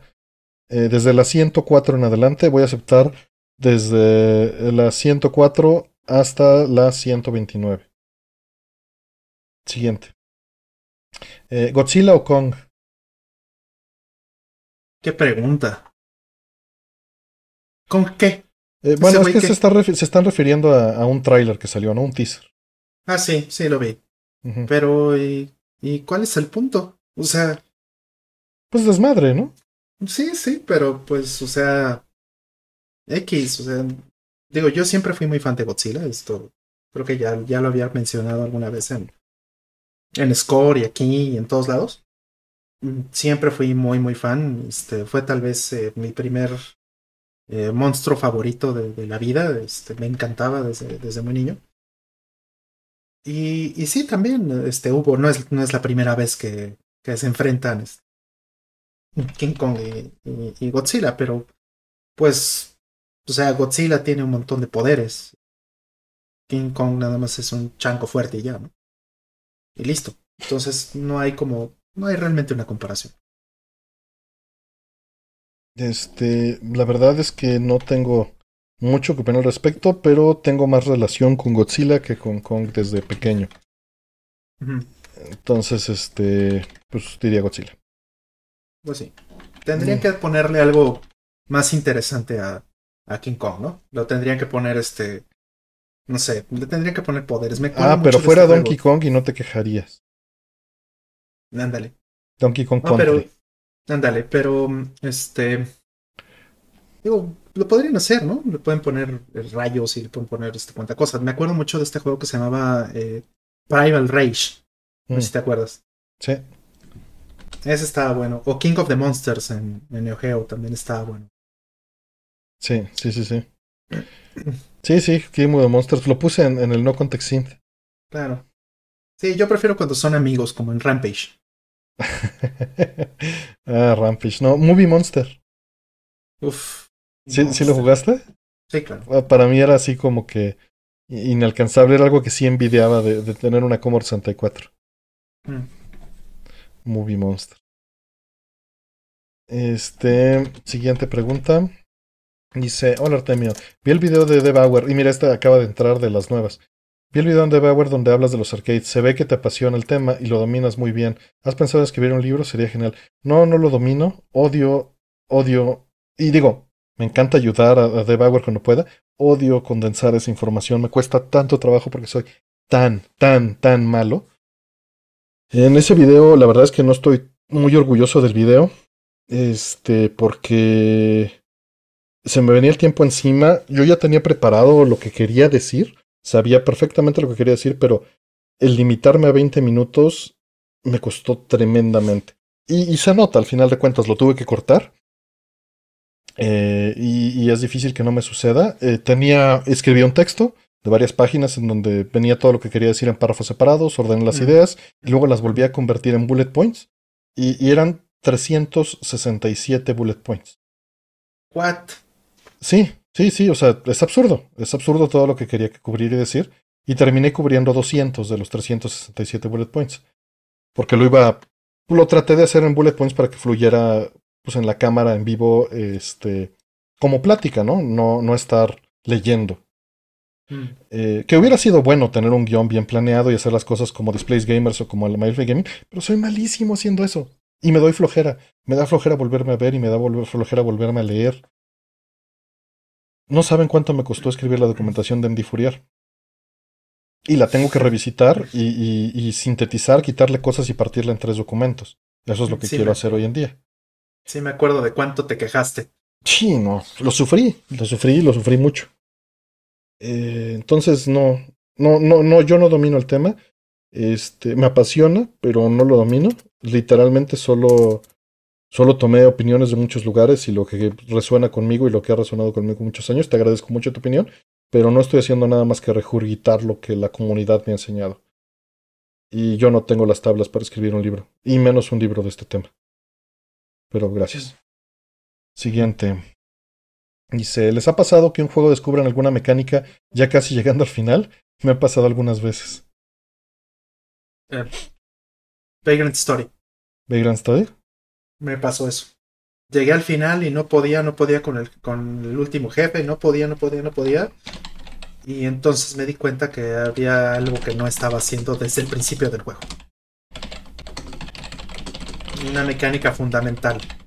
Y pues me puse a, practicar y me puse a volver a jugar este, una parte del juego anterior y, ya finalmente pude acabar. Pero sí, creo que ese fue el, el, ejemplo más frustrante. Yo estoy tratando de pensar en alguna que se me haya ocurrido, que me haya pasado. Pero, ¿sabes? Me pasaba muchísimo en los noventas cuando brinqué de, de jugar arcades a jugar a consola. Mm. Pero lo que terminaba haciendo es que pues, me aventaba sin leer el manual, ¿no? Mm. Me aventaba sin ver el demo del juego. Típico. Y era hasta que dejabas el demo corriendo porque yo solía ponerme a desayunar este, enfrente de la tele con el juego en demo, viendo la intro una y otra vez y jugando solo o metiéndome el sound test. Entonces de ahí venía que, ¿eh? ¿Hizo eso? ¿Cómo hizo eso? Y pues no estaba internet, entonces era o leer el manual o si no venía documentado el manual porque los manuales no los leía no los leía antes de jugar, pero sí los leía como que cuando ya me decían deja de jugar, agarraba el manual y pues sí me sentaba como el sustituto del juego, ¿no? Y me los leía y me los sabía de arriba abajo. Y había cosas que no venían en los manuales, ¿no? Como por ejemplo sacar un Hadouken en el Mega Man. Mm. Por decir algo. Así mm. rápido. Y era de, lo veías en el demo y decías, ¿cómo hizo eso? Y ponerte a investigarlo, ¿no? O a experimentar. Mm. Serían las cosas que, y que ya sabiendo eso es mucho más fácil el juego, ¿no? Mm. O que te lo enseña mismo como en Super Metroid. ¿No? Mm. El mismo juego te enseña esas cosas a través de sus propias mecánicas y eso me parece muy respetable y, muy, interesante. Sí, me parece algo que debería de hacerse más, respetar la inteligencia del jugador para ir por ese lado. Me gusta muchísimo. Eh, siguiente. Buenas noches. ¿Cuánto tiempo se demoró cada uno en completar Nier Automata? Vas, lo que copio las preguntas. Este. Yo me eché como 70 horas, más o menos. Pero esas fueron las horas que tenía yo en mi archivo. Y eso fue para sacar todo lo que, lo que yo quería. No voy a decir spoilers ahorita, eso lo diré en algún programa, pero este le tuve que dar tal vez unas 10 horas, 12 horas adicionales. Y ahorita, de hecho, eh, le estoy dando otra vuelta, precisamente en preparación a, este programa que queremos hacer, donde vamos a hablar, entre otras cosas, de Nier Automata. Entonces, digamos que le he metido el juego tal vez entre 80 y 90 horas para sacar todo. Yo le, no estoy seguro cuánto tiempo le metí, pero en tiempo deben de haber sido entre 60 y 90 horas, le saqué absolutamente todo. Mm. Eh, yo creo que tirándole a, las, a los 80-90. Y fue en un lapso de dos semanas o tres. Que dejé de hacer todo en hobbies, tiempo, etcétera, para dedicarme plenamente al juego. Este. Siguiente. Eh, ¿Alguna vez han, han padecido síndrome del impostor? ¿Cómo lo han superado?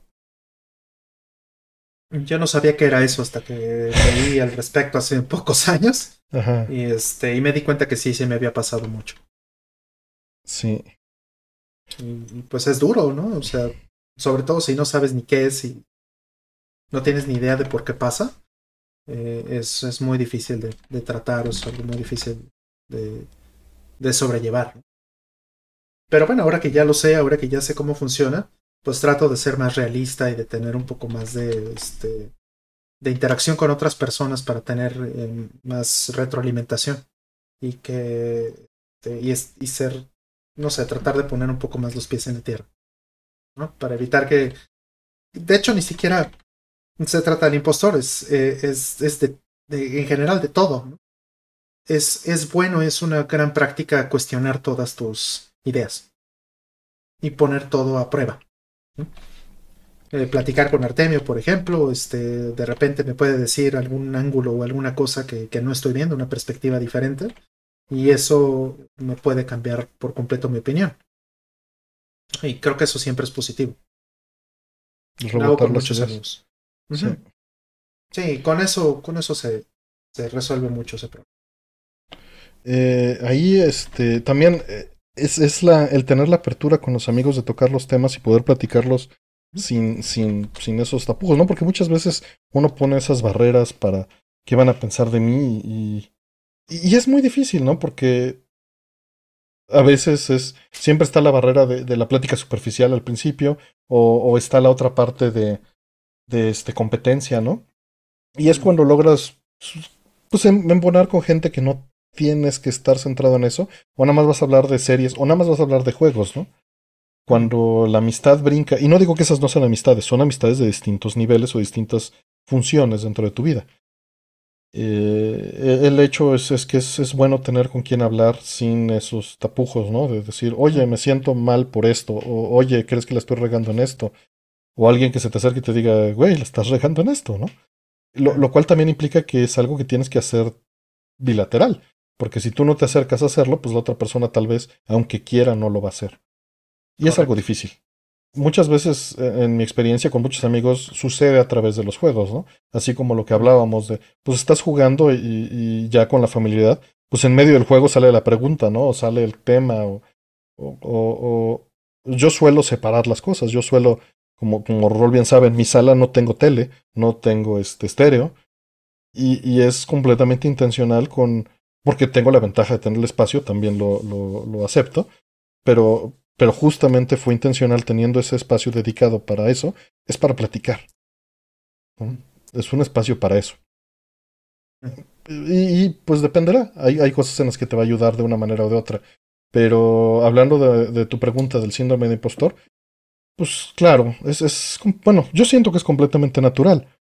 Y, y, siento también que es completamente natural que todo lo veas este, de esa manera. Y creo que es sano hacerlo hasta cierto grado. Ahora, lo malo es cuando solo lo ves así todo el tiempo. Tienes que hacer una revaloración. Y es un. es una lucha constante, ¿no? Entre levantarte el ego y bajarte el ego para no estar. para estar en el nivel que te crees, que crees adecuado. El problema del síndrome de impostor es cuando lo bajas demasiado precisamente para compensar. Y, y muchas veces. Es muy difícil esto. Eh, en general no es bueno compararse con los demás, porque el chiste es que tú hagas las cosas porque quieres y porque te gustan, pero es mm. imposible no compararte con los demás. Mm. Y el síndrome de impostor nace de esto, en cierta forma, ¿no? Porque sí. te estás comparando con los demás, pero la respuesta misma está ahí dentro. Si vas a hacer eso, pues ¿por qué te estás comparando? O sea, tú eliges con quién te estás comparando. No sé si me estoy explicando. Y si sí. eliges a alguien que que, que, que, justamente te supera en muchas áreas o que tú crees que te supera en muchas áreas, también puedes elegir a alguien que no. Y puedes levantar tu ego yéndonos a la pregunta en la que estamos, ¿no? En lo que claro. estábamos. Entonces lo mejor es cuestionarte el por qué estás comparando. O sea, mm. ¿tiene valor esa comparación? ¿Sirve de algo? ¿Cumple algún propósito? Mm. O, o, nada más lo estás haciendo porque... ¿Qué? qué? O sea, porque tiene un valor, este, a final de cuentas es una lucha interna en tu cabeza. Mm. Muchas veces la gente desde afuera ni siquiera te está comparando y ni siquiera está considerando esas cosas, ¿no? Sí, y también depende qué, qué aspiras, ¿no? Eh, ¿Qué consideras valioso? ¿no? ¿Qué, es, ¿Qué es valioso para ti? Yo me acuerdo mucho de, de una... Eh, en, en, una clase que di en, en, una universidad hace muchos años, eh, un eh, no sé por qué, no recuerdo cuál fue la situación exacta, pero mencioné a Linus Torvalds, el creador de Linux. y de cómo funcionaba eh, pues toda la estructura de desarrollo de, Linux, cómo funciona todo esto y, y cómo eh, alguien, alguien mencionó, alguien preguntó, no recuerdo exactamente cómo fue, pero alguien mencionó que, que si era una persona admirable o si esto, este, si la parte del respeto que le tenían a, Linux en, en, esta comunidad era un factor importante en su, este, en su funcionalidad, ¿no? En, su, en, la, función de, de, su, de su trabajo. Y sí, definitivamente lo es. Y por ahí alguien levantó la mano, un chico levantó la mano y dijo este, algo, pero algo como de, bueno, pero pues Linus Torvalds no es tan millonario como Bill Gates, por ejemplo, ¿no? O sea, ¿qué, qué, qué es tan, tan respetable de Linus Torvalds, ¿no? Y lo que le contesté es, bueno, o sea, eh, Bill Gates no programa ni, ni su ni su microondas, ¿no? Eh, tal vez tiene 30 o 40 años sin programar una sola línea, ¿no? Entonces, eh, más bien depende de qué es lo que a ti te importa. Si, si te importa la programación, si te importa este, las cualidades técnicas, pues Linus Torvalds es mucho, muy superior a, lo, que, a lo que podrías admirar de, de Bill Gates. ¿no? Pero si quieres ser millonario, eso es completamente otra, otra cosa. Si tu valor es ese, pues eh, este, Linus Torvalds definitivamente no es la persona más admirable del mundo, no está ni siquiera en los, tal vez en los 10.000 más millonarios del mundo, ¿no? 100.000, no sé. Depende que admiras, ¿no? Si lo quieres depende ver de otro quieres. Entonces depende mucho que valoras. Y, y, este, y eso es lo que tienes que confrontar un poco, ¿no? En el momento que te comparas con los demás. ¿Qué es lo que estás valorando y por qué razón te estás comparando con alguien? ¿Realmente es importante para ti? ¿Realmente estás eh, este, dándole demasiada importancia a algo que tú piensas que es una carencia? ¿O no estás este, valorando las cosas que son diferentes y que sí son valiosas de ti para los demás? Eso creo que es importante siempre reflexionarlo y, llevarlo también a, si no explícitamente a la, a la mesa, a platicarlo con tus amigos, pero sí es algo que puedes tratar de rebotar de una manera sutil porque entonces te vas a dar cuenta de lo que, lo que la gente valora de ti. Este, y bueno, contratando esto mismo que dice eh, el buen rol, este, pues los dos han cambiado el mundo, ¿no? De, de, de una manera u otra. Exactamente. Y, y, son caminos completamente distintos. ¿Cuál admiras más y por qué? No, no necesariamente tiene que ver con. Más bien habla más de ti que de él, ¿no? A final de cuentas. Exactamente. Em, y, y, está bien, ¿no? Cualquiera de la elección que seas más admirable para ti. No estamos diciendo que, que, tengas que ir por la, la nuestra. Este, siguiente. Dice, ¿tiene algún juego de mesa favorito? Ya la contestamos, creo que la pasada, ¿no? Este. Antepasada, creo. Con Yoshi, lo platicamos con Yoshi, fue antepasada. Sí. Small World, yo dije que me encanta. Creo que yo dije, yo quiero hacer un, quiero hacer un programa de, de mi juego favorito de Calabozo, porque tengo muchas versiones y creo que lo dije. Mm. Este, pero eso es por nostalgia. Splendor me funciona muy bien y Small World también. Y sí mm. mencionamos un montón. Dice Karen que Turista Mundial era mi favorito. De hecho... Mi conejo. El, Turista Mundial una vez lo quería comprar porque en la parte de abajo venía un juego de carreras y estaba enfrente del parque hundido una farmacia que lo vendía. Y le hice un berrinche a mi mamá, yo habría tenido cuatro o cinco años. Y me fue, no tienen idea qué mal me fue. Ya no volví a hacer esos berrinches. Mm. Em, siguiente. Eh, ¿Les gustó en su momento Shadow of the Colossus? Claro. ¿Lo podrían en su top 3 de juegos de Play 2? Está muy difícil, no sé. Top 10 sin duda. Top 3 no sé. Sí, sí, es que Play 2 hay una cantidad de juegos buenos. Híjoles. absurda, ¿no? Este. Voy a poner aquí mi lista, más voy a decir, o sea, está Res, que no es exclusivo, pero está Metal Gear Solid 2, está Ico, está este... A ver, digo, me voy a saltar Máximo y estas cosas. Está Shatter Soldier. Está, sí, está Silent Hill 2, está Silent Hill 3, está Son Offenders 2. Uf, está... Digo, nada más estoy así lanzando y me estoy saltando... Sándale, me estoy saltando Lament of Innocence. Eh... Star Type Final, ¿no? No, bueno, está medio escalofríos. Está. Y, bueno, los ports de arcade igual me salto es Garuda. Está Katamari Damashi, que bueno, ya no es exclusivo, pero, pero está ahí. Está Metal 3. Odin Sphere menciona ahí Winterhell. Está Odin Sphere, está Okami, está Gran Turismo 4, está Xenosaga 2, está God of War, está Mark of Cree, está este. A ver qué más aquí hay por aquí. Radiata Stories, Shadow of the Colossus. mm, Ico. Más ports, más ports. Ico sí lo mencioné al principio. Más y más, más ports. Eh, Space Combat Zero. Dice Xenosaga. Xenosaga. Sí. Mencioné el 2, ahorita está Godhand, está Jaxa. Sí, eh, Ace Combat, como dices, el 5 y el 0. El 0, sí. El está Persona 4. Está muy cañón, ¿no? Sí, sí está muy cañón, pero en un 10 sí lo meto sin problemas. Sí, top free no, no creo, no, no tengo cabeza para. Esto está muy difícil hacerlo así. Tendríamos que poner, poner, sobre qué bases, ¿no? Dicen Sega 2500, sí, pero son generalmente ports. Igual que otros. Exacto. Siguiente. Dice, las, las flash dañan las consolas, supongo que se refiere a flashcards. Eh, 10, 3DS, Advance. No consume piratería, pero me gustaría saber argumentarlo. Eh, pues de entrada no tienes que argumentarle a nadie nada. Sería mi primera respuesta. Eh, tendrías que pensar cuáles son tus razones para no consumir piratería y no tienes que argumentárselas a nadie. Mm, claro. Este, simplemente puede ser moral, puede ser que eres un desarrollador y quieres retribuir, o, o podría ser legal, ¿no? Pero si te vas a ir por el daño, pues es irte nada más por las ramas. Mm, no tienes por qué decir mi papá es bombero, ¿no? Con la otra persona, a final de cuentas.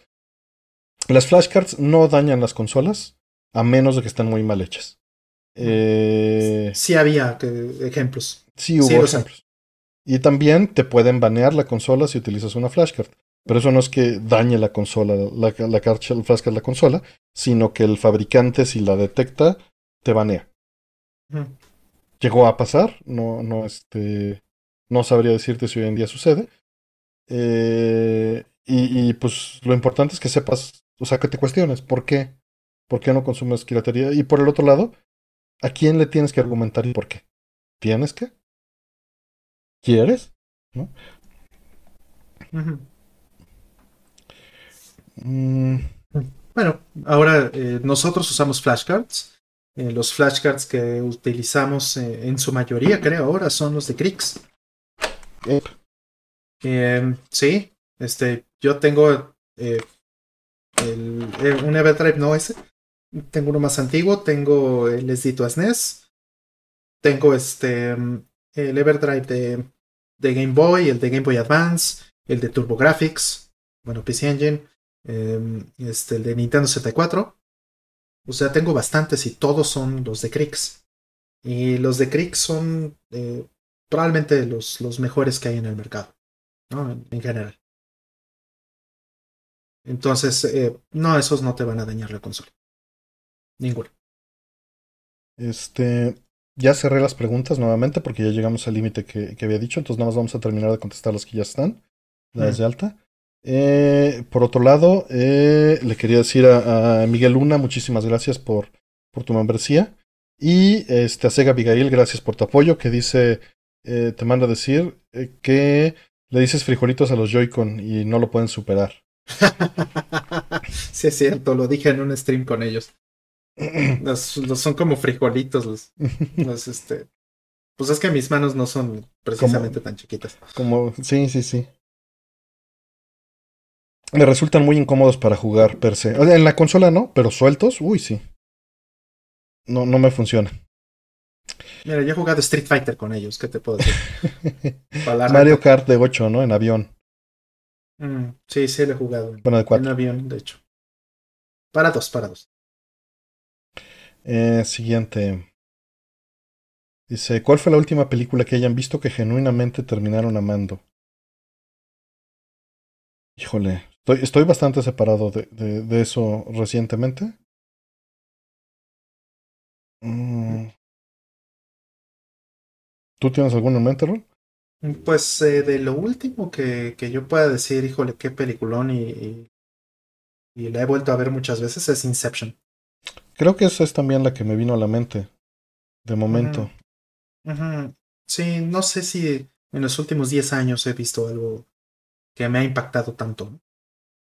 Pero creo que creo que es la más reciente. Y ya tiene sus buenos 10 años. sí, ya tiene 10 años, güey. O un poco más, creo, ya creo que ya 11. Blade Runner 2049 tiene una relación amor-odio y fue difícil. Mm. No he querido volverla a ver. Tengo que dedicarle su, su tiempo. Mm. Tengo que dedicarle su tiempo para ver cómo me siento a la distancia.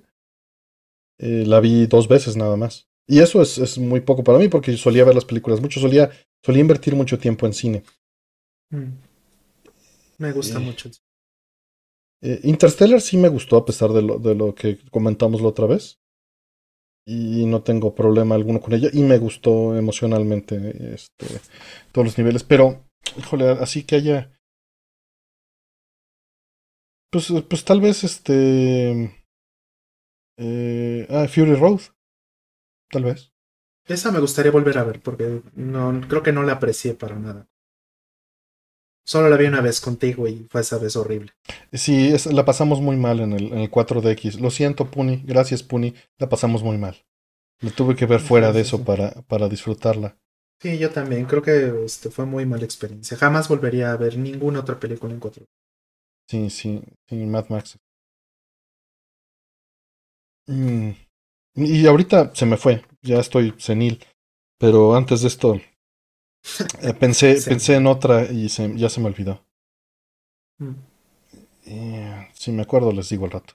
Pero sí hubo otra que, que ya, ya se me olvidó. y sí, 4DX es pagar por te maltraten. Sí, de hecho, o sea, con toda la buena voluntad del mundo, eh, Puni había comprado los boletos y nos invitó a que fuéramos a verla.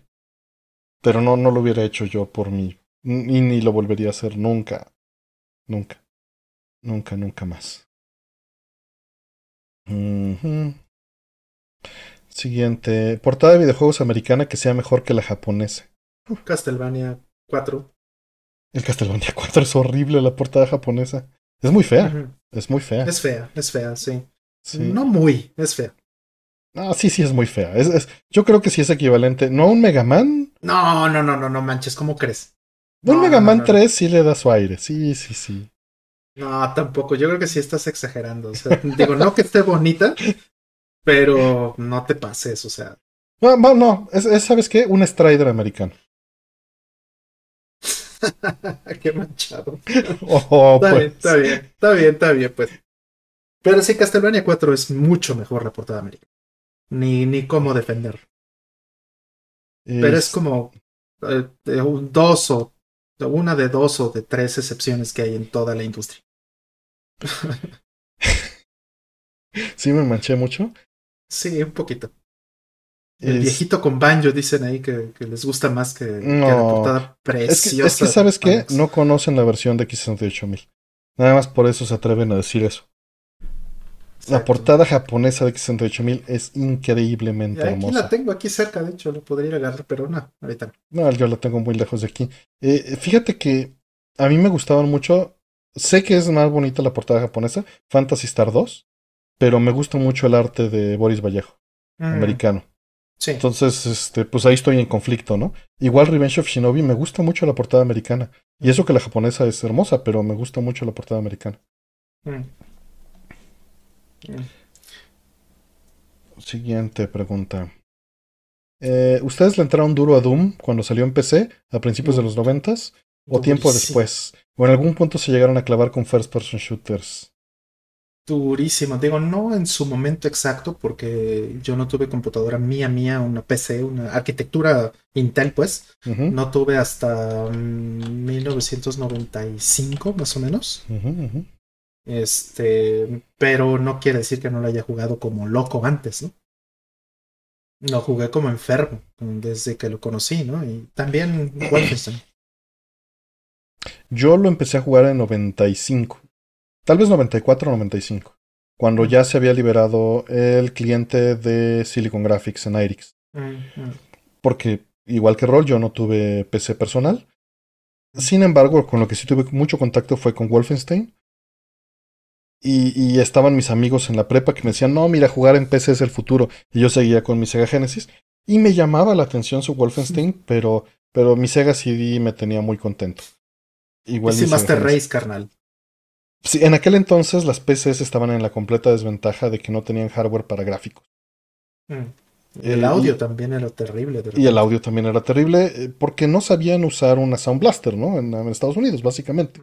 Porque el sintetizador es hermoso, el OPLL que nos reclamaron en No Context Synth el otro día que por qué no lo ponemos, ¿no? Por fortuna ese día que nos reclamaron, había puesto uno, el de la MSX. Pero eh, Doom, cuando lo jugué fue en Silicon Graphics y fue con, con Oscar, con Akira, eh, en multiplayer local. Y lo jugamos hasta decir basta cuando sucedió eso, ¿no? Hasta sangrar los dedos, sí. Sí, y a FPS en general le entré sin, sin distanciarme de ellos. Pasé por Half-Life, eh, muy, muy, muy bueno. Y luego me quedé en Unreal Tournament y en este. y en Quake Arena. ¿No? Fueron como que los dos últimos FPS. De ahí brinqué a, a Halo que lo jugué literalmente por, por la tecnología, por jugarlo en 480p, porque recién estrenaba una tele que lo soportara, y por este audio 5.1. Que eso fue tener Dolby Digital en 5.1 en la consola generado en tiempo real. Eh, fue muy importante para mí. Después de eso me distancié completamente del género. Porque, si se dan cuenta, era, era algo social o era algo tecnológico los, las cosas que me metían eh, solo Half-Life fue por parte de historia, ¿no? Mm. ¿El 2? Sí, sí, Half-Life 2, ¿no? Que yo estaba metidísimo en Wind Waker y en, este. Y en el Zelda Four Swords, ¿no? Cuando salió Half-Life 2. Mm. Y ya, de ahí en fuera, pues, no, no le he entrado. Hice mis mm. mods de Doom. Hice cuando tuve mi PC ya por ahí 97. Todavía los tengo. Tú y yo jugábamos con mods de de Quake, de, de, de Doom creo que también llegamos a jugar. Sí. No, no estoy seguro, pero bueno, sí. No, le entramos durísimo. Yo igual que tú, ¿eh? Quake 3 y posteriormente este, Half-Life. Bueno, no es cierto. Eh, Quake 3 y, y también Unreal Tournament 2003. Ok, ok. Fue el último, fueron los últimos que jugué. Y sí, también jugué Halo 2. Este, de hecho, lo jugué cooperativo, lo, lo jugamos de principio a fin eh, Renzo y yo. Justamente, Dolby Digital todo y con una tele que, que aguantaba este 480p, eh, o sea, todo, todo el show. Igual. Sí. de hecho, fue la única vez que lo acabé. Sí. Yo así jugué Gears, pero pues bueno, no es un FPS, lo jugué con Oscar también. Fue el último juego cooperativo en línea que jugué por muchos, muchos años década, quizá. Mm. Este, sí, pero bueno, pues eso, eso es la historia. Siguiente. Eh, me choca Nintendo porque me robó por comprar en su eShop. No, más es eso. La pregunta sería, ¿ustedes lo odian igual? No, no lo odio. Lo que odio son las compras digitales. Mm. O rentas, ¿no? Compras de licencias. Sí, rentas, como dices, sí. Sí, eso es lo que es feo. O sea, si no quieres tener esos riesgos, este, pues en principio no pagues eShop. Y segundo, digo, ahí sí no lo puedes evitar, los cartuchos tienen un kill switch. Pero pues si no usas nada online, pues el riesgo de que te pase algo es Este... Es, nuestra política. Sí, sí que, eventualmente se va a ver superada, ¿no? Por las circunstancias, pero... pero, eso ya veremos qué sucede. Mientras podamos, Mientras tengamos opción. Mientras tengamos la opción. Por ahí, muchas gracias, este, Winterhell, por tu membresía. Se, agradece mucho. Mm. Em, siguiente pregunta. Eh, dice: eh, ¿Qué juego esperan este año que no sea IS 9? No sé, no sé qué va a salir, ¿eh? Fuera de, de, IS 9 no tengo idea. Yo tampoco sé. Qué, qué curioso que lo pregunten. No. Hasta ahorita me estoy dando cuenta que no tengo idea de qué va a salir el siguiente mes. O sea, sé que este IS 9, pues ya cuando venga en camino, sé que viene también este. ¿Qué otra cosa tenemos por ahí ah, pendiente? Eh, Cotton, Cotton, Cotton. Ándale, Cotton. Paprium. Bueno, Paprium fue del año pasado. Bueno, pero todavía no lo tenemos. No, pero salió el año pasado. Sí, sí, es verdad. Técnicamente. técnicamente no nos los han, no nos lo han mandado, pero ya es un juego, ya el release es, es, cierto. Este. Y pues por cierto, ya no me dijiste si sí te lo habían este, mandado o todavía estás congelado igual que yo. Está congelado. Igual. Bueno, hasta ayer que lo revisé, ¿no? Hoy no he revisado. Sí. Este. Pues no, nada más esos. La verdad es que no sé qué otra cosa vaya a salir este año. No tengo idea. Ni idea, yo tampoco. ¿eh? Este, no tengo la menor idea. ¿Que de dónde voy a pedir mi cotón? Lo pedí de Amazon. Lo iba a pedir de VIP, pero la verdad es que ya no, este. No, eh, dicen, disculpen la ignorancia, hay manera de saber las preguntas que responderán ahorita. Si te das cuenta, abajo en el video dice cuántas preguntas vamos a contestar y vamos a contestar hasta la pregunta 129 que entró. Eso fue, es todo lo que, lo que puedo, puedo decirles. Nos quedan 50 preguntas pendientes, como dice ahí en el texto en, pantalla. Y ya las preguntas que entren, este, pues ahorita vamos a contestar la que está por el superchat. Siempre las de superchat las, las contestamos eh, por la atención que, que, nos tienen. Eh, pero de ahí en fuera vamos a contestar solo las que están eh, ligadas, ¿no? Siempre contestamos todas las preguntas que entran. No importa si, si es con superchat o no. La intención más bien es ser como más este, balanceados, ¿no? Y cumplir con todo. Esa es la, la, intención. Por aquí nos pregunta José Ángel Balmori, justamente. Eh, ¿The Boogeyman Comet o Welcome to Lupus Vale? ¿Cuál es el mejor episodio de Real Ghostbusters? Yo diría de esos dos, eh, Boogeyman Comet. Es, es, es, un episodio maravilloso. Difícilmente sé si sería el mejor episodio, pero es de los más arriba, es de los más altos. Yo tengo otros que me gustan muchísimo. Quizá, quizá es por este, por nostalgia, pero bueno, en general la serie es, buena, está bien escrita. Eh, me quedo con los episodios Knock Knock.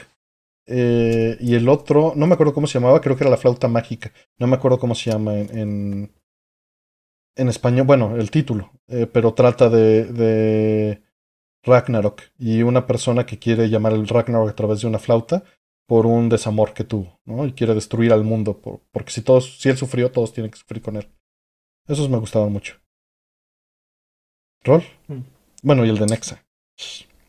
Mm, me gustan mucho todos los que dices. Pero sí, Boogeyman. Boogeyman para mí sería el. Boogeyman como es maravilloso. Sí, eh, siguiente. Dice, ¿cuál es el lenguaje de programación donde se han especializado más? C. C, también. Ah, siguiente. Eh, película favorita de Iñárritu. Ah, ¿Babel? Mm, yo creo que me sigue gustando más Amores Perros. Ok. Que, que Babel. Sí. Sí me gusta, por supuesto, pero. O sea, y cierra bien como la trilogía esta, pero. ¿Te gusta más fresco? eh, y, sí, o sea, creo que la más floja definitivamente es 21 gramos, ¿no? De, Quizá, quizá, sí. Sí, creo que sí. Amores Perros sí. sería mi contendiente. Sí, Amores Perros me gusta más. A mí la música de Babel creo que tiene una gran influencia sobre mí. En ese sentido. Pero como sufro con sus películas, toma. Revenant, dice Karen. Es una gran opción. Sí, sí, es muy buena opción. Sí. Yo le tengo mucho cariño porque escuchaba, escuchaba todas sus, sus gracias en WFM. Mm. Yo también fui muy fan siempre. Sí, que es un González Iñárritu bien distinto del de cine, ¿no? Muy distinto, sí. Me caían bien todos, toda esa banda. Ah, lo amaba. De hecho, acaban de subir todos los episodios del Pavo Asesino para que los descargues. Wow, ¿en serio? Sí, están ahí en su página. Ya, ya los descargué todos. Ah, amaba escuchar y, los comerciales, ¿no? Perdón, Sí, en su momento este, conocí a Charo Fernández, por ejemplo. Mm. Este, muy buena persona, me cayó muy bien. Y, y sí, yo era muy fan de todos, de todo, de todos los programas que hacían. Estaba bien padre. Y después Radioactivo y todo eso sí fue muy, muy buen, muy buen sucesor, ¿no? Lástima que todo eso ya se fue. Sí. Yo escuchaba, me levantaba todos los días con Martín Hernández. Mm. Me costaban los promocionales, pero diario escuchaba a Martín Hernández. Sí. Y, voz tuve, icónica. Sí, tuve un gran amigo que fue locutor y que falleció, que, que trabajaba con ellos. ¿En serio? Sí, sí. Abel Membrillo. Mm. Abel Membrillo, este. Justo sucedió que.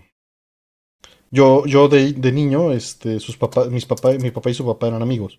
Entonces, este, pues éramos amigos por extensión. Pero él, él me veía la cara y me decía que. Eh, de los juegos de Atari 2600. No, no me veía la cara, me platicaba lo que pasaba en la película porque él no había jugado el juego. Y me acuerdo mucho de estar junto al calentador de la alberca, ¿no? Y platicando con él de, de todas estas cosas. Y, y pues muchos años fuimos, fuimos buenos amigos. La última vez que lo vi fue en una premier, justamente. En una premier, este, llegué y me reconoció. qué bueno. Después de muchos años, ¿no? Y, y, este, y a pesar de que teníamos boletos y nos habíamos ganado boletos, así como que nos dio pase todavía para, no, vénganse aquí conmigo. Un buen camarada. Buen camarada. Eh, paz descanse. Siguiente, dice, hola, la vez pasada hablaron de las cintas de velcro. Eh, si se usan ligas para el mismo propósito, ¿se pudiera tener algún efecto negativo? Sí. Sí. Eh, son dos. Y te das cuenta con los años. Depende para qué la estás usando. Obviamente te van a funcionar bien. El problema es que se degradan y se rompen. Eh, y pueden dejar cierto residuo de lule dependiendo del material con el que estén fabricadas. Pero pues. Sé que se puede quedar pegajoso. Pero básicamente se rompen con el tiempo. Y, y si estás usándolo sobre algo. Eh, es muy difícil tener un ajuste de tensión si lo estás usando sobre cartón, ¿no? Yo de pequeño utilizo, utilizaba para, separar, para retener ligas. Para cables esto no es tanto problema que les dejen marcados. Pero el, el único problema que les vería en eso es que se rompen. Mm. Sí, como dices, mantener la tensión este, es complicado porque algunas incluso no se rompen de inmediato, sino se van aflojando. Entonces, pues me ha llegado a pasar así cuando llegué a usar ligas para cosas así, tenía que darles otra vuelta después de unos años.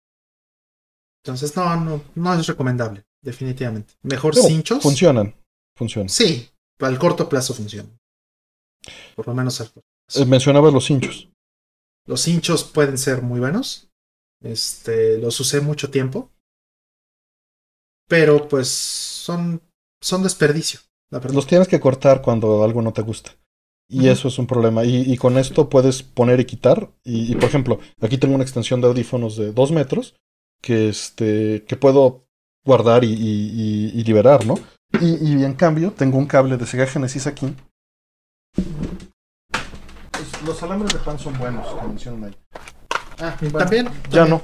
Lo tenía con cinchos y pues cuando me muevo a usarlo en un PBM, pues tengo que desencincharlo y eso te da en toda la torre, ¿no? Pero justo. Pero aquí. Sí, sí. tengo siempre de sobra, por todos lados, que los uso un montón. Sí, yo también. Los uso para todo. Aquí tengo mil. un rollo completo. Cada, cada vez que van, sí, pues mira, ve, aquí están tres.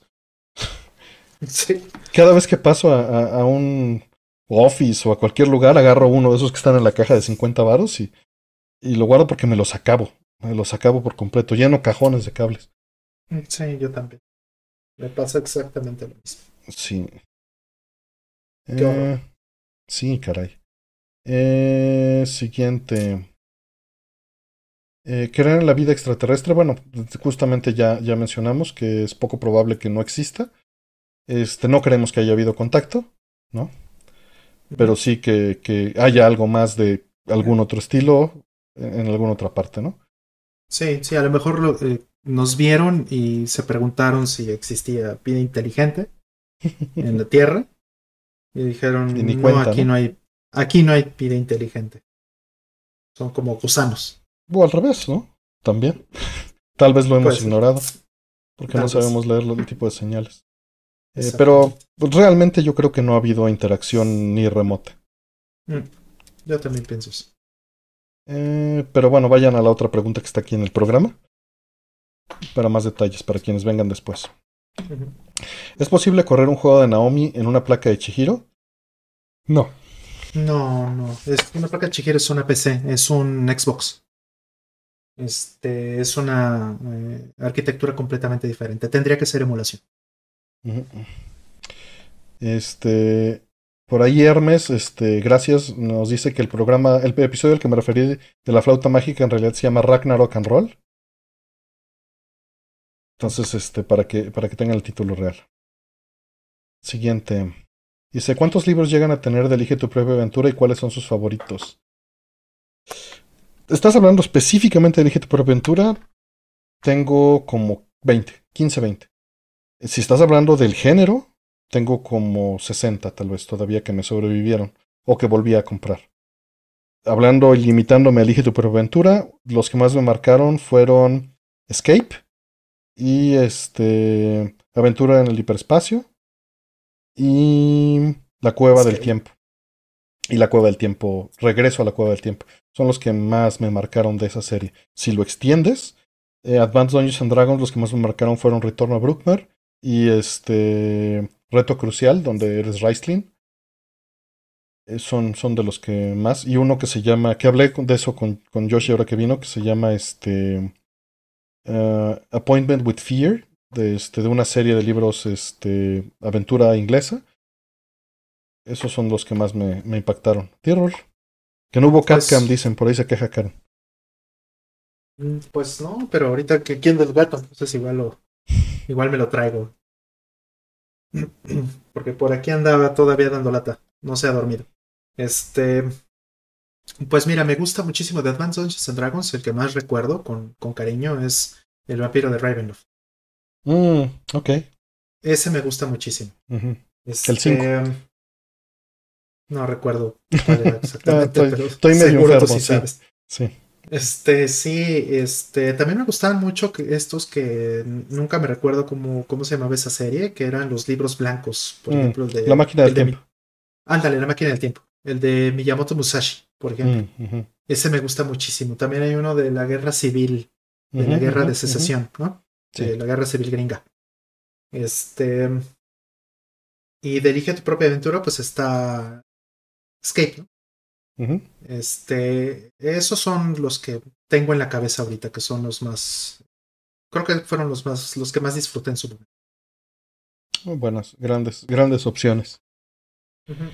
Me recordaste también este, dos más que, que, me impactaron. Uno era La Rebelión de los Enanos. De hecho, a mi perro le puse el nombre del perro de ese juego, de ese libro juego. Y otro, el, el Retorno de los Dragones del Arco Iris. También este, fueron. O El Tesoro del Rey. El Tesoro del Rey le tengo mucho, mucho cariño. Hay libros que me acompañaban mucho. Siguiente. Eh, en una conferencia escuché que en Estados Unidos los niños que hoy están en primaria se van a dedicar a profesiones que aún no existen. ¿Creen que sea cierto?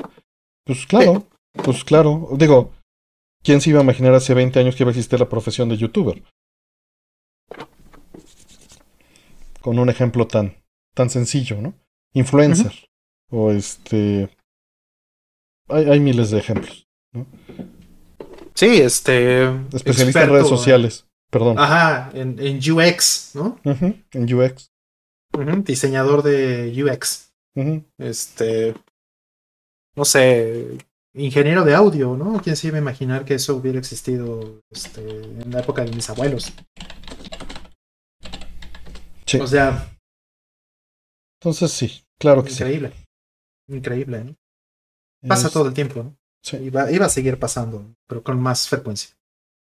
Por ahí Aldo nos dice que si youtuber es profesión o es oficio. ¿Cuál es la diferencia entre profesión y oficio? Sería la pregunta. Si, si puedes definir que profesión es cuando. ¿Qué? ¿Cuando lo estudiaste? La verdad es que no lo sé. Estoy haciéndolo jugando abogado del diablo, ¿no? Pero si se trata de estudiarlo, pues entonces ya hay, ya hay profesionales, porque ya hay escuelas que, que te enseñan esto. Y a lo mejor la profesión no es precisamente youtuber, sino comunicador o comunicólogo, ¿no? Pero, pues hay especialidades. aquí te dice, un oficio es una actividad laboral que generalmente está vinculada con procesos manuales o artesanales, que no requieren estudios formales. Una profesión es una actividad laboral que requiere una formación académica especializada. Entonces, sí, sí, va por ahí. Este, hoy en día, como dijo Rol, ya existen academias de esports y existen academias de este para ser youtuber y cursos y diplomados, ¿no? Entonces, este es, es, completamente relativo. Y respondiendo a esto, eh, sí, sí creo que se genere eh, academia alrededor de cosas que no eh, existirían. Y Aldo pregunta que si hay academia en México para ser youtuber. Este, no sé. Pero puedes aventarte a hacer un, un, un, una academia, Aldo. Exacto, lo está preguntando porque está viendo si, si Oportunidades laborales de inversión. Pero de Academia de Esports en México sí, sí hay, en particular. Y evidentemente, seguro, existe la parte de influencer dentro de esa carrera. Exacto. Sí, yo no dudaría que ya tengamos este escuelas que dentro de la, eh, no sé, de una carrera de comunicólogo, por ejemplo, ya tengan el aspecto de stream. Por supuesto. No lo dudaría, que en México ya esté eso. Por supuesto. Dice, dicen que catador de canales de YouTube. Eh, siguiente. Dice, ¿cuáles son tus discos de música favoritos por la calidad de grabación? Uy. Pues generalmente terminan siendo de jazz o música acústica. Te recomendaría toda la, la discografía de Rebecca Pigeon. Este. ¿Sabes? Y, obviamente en producción digital se puede lograr esto de una manera muy nítida. Kraftwerk, en particular, por ejemplo, me viene a la mente.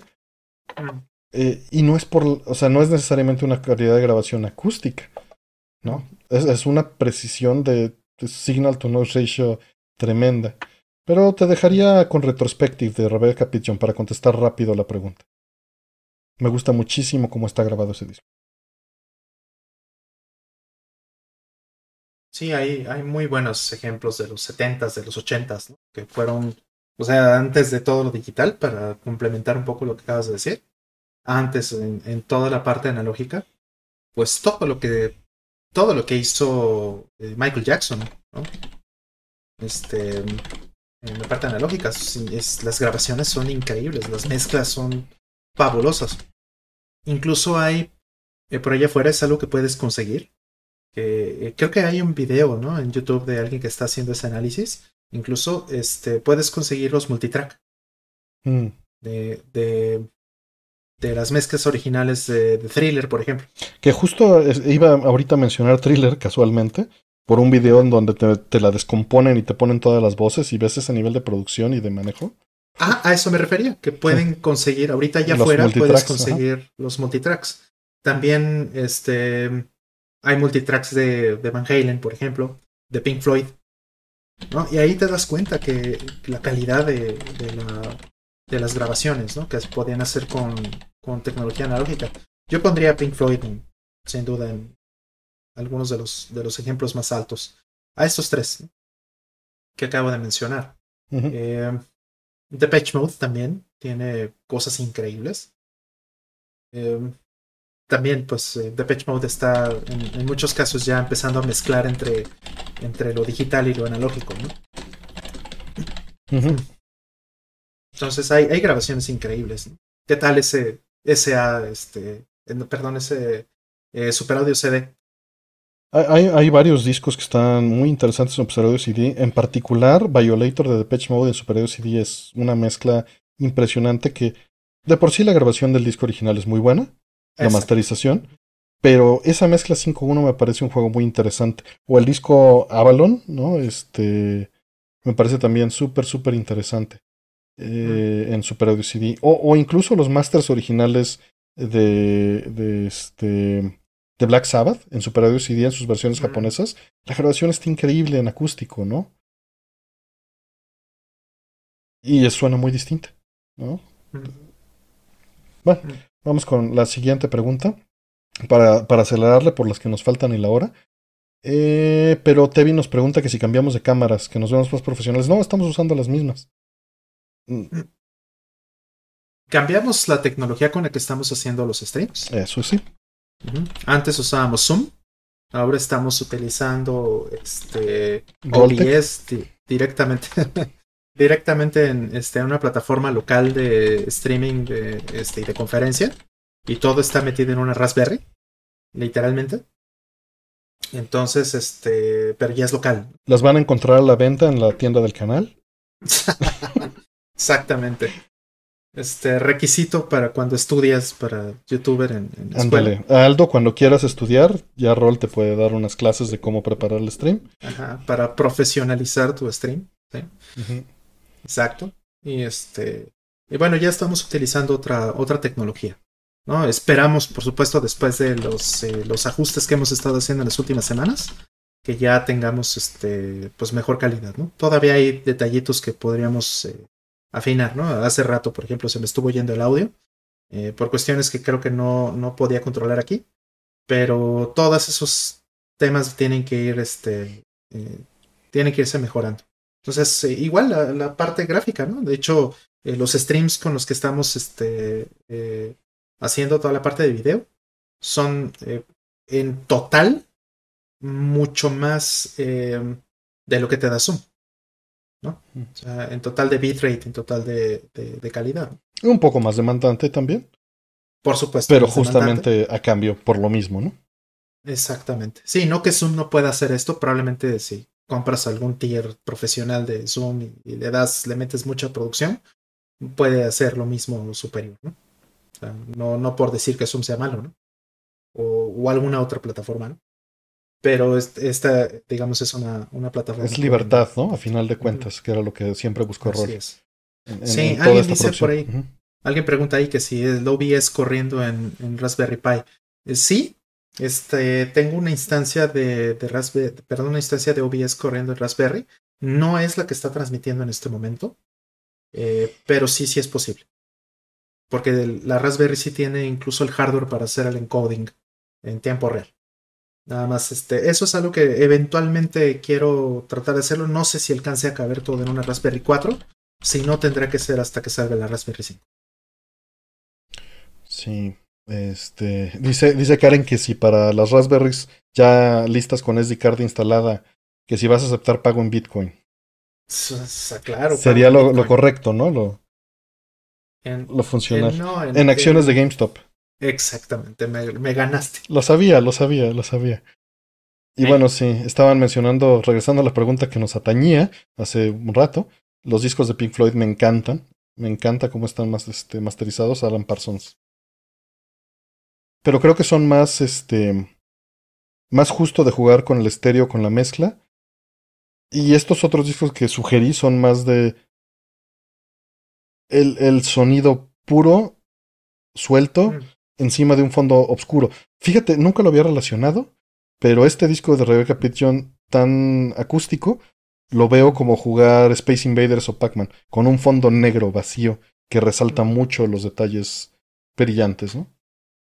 Y en cambio Pink Floyd, que, que me fascina, es, es, más este, la saturación, el, el, algo suntuoso, ¿no? Me encanta. Mm. Exactamente, sí. Tal vez podrías poner un punto medio a David Gilmour, ¿no? Sin todo, sin todo el aparato que es Pink Floyd detrás. Solito él, con la guitarra. Sí. Eh, podría ser. Gilmour. Mm. Patrón. Así es. siguiente. Su majestad. Eh, después de que termine la pandemia en el 2040, ¿seguirán haciendo streams? Pues falta que, que lleguemos, espérate.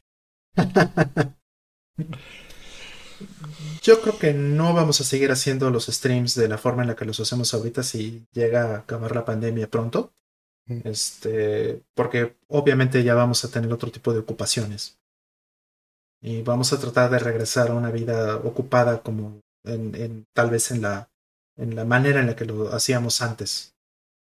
Pero eso no quiere decir que dejemos de hacer streams para siempre. Claro, claro. Eh, mucho tiene que ver con, con, con convivir, ¿no? A final de cuentas, este, aunque nos gusta mucho convivir con ustedes. Y, no creo dejar de, de, hacerlo, pero obviamente tendría que ser algo más reducido.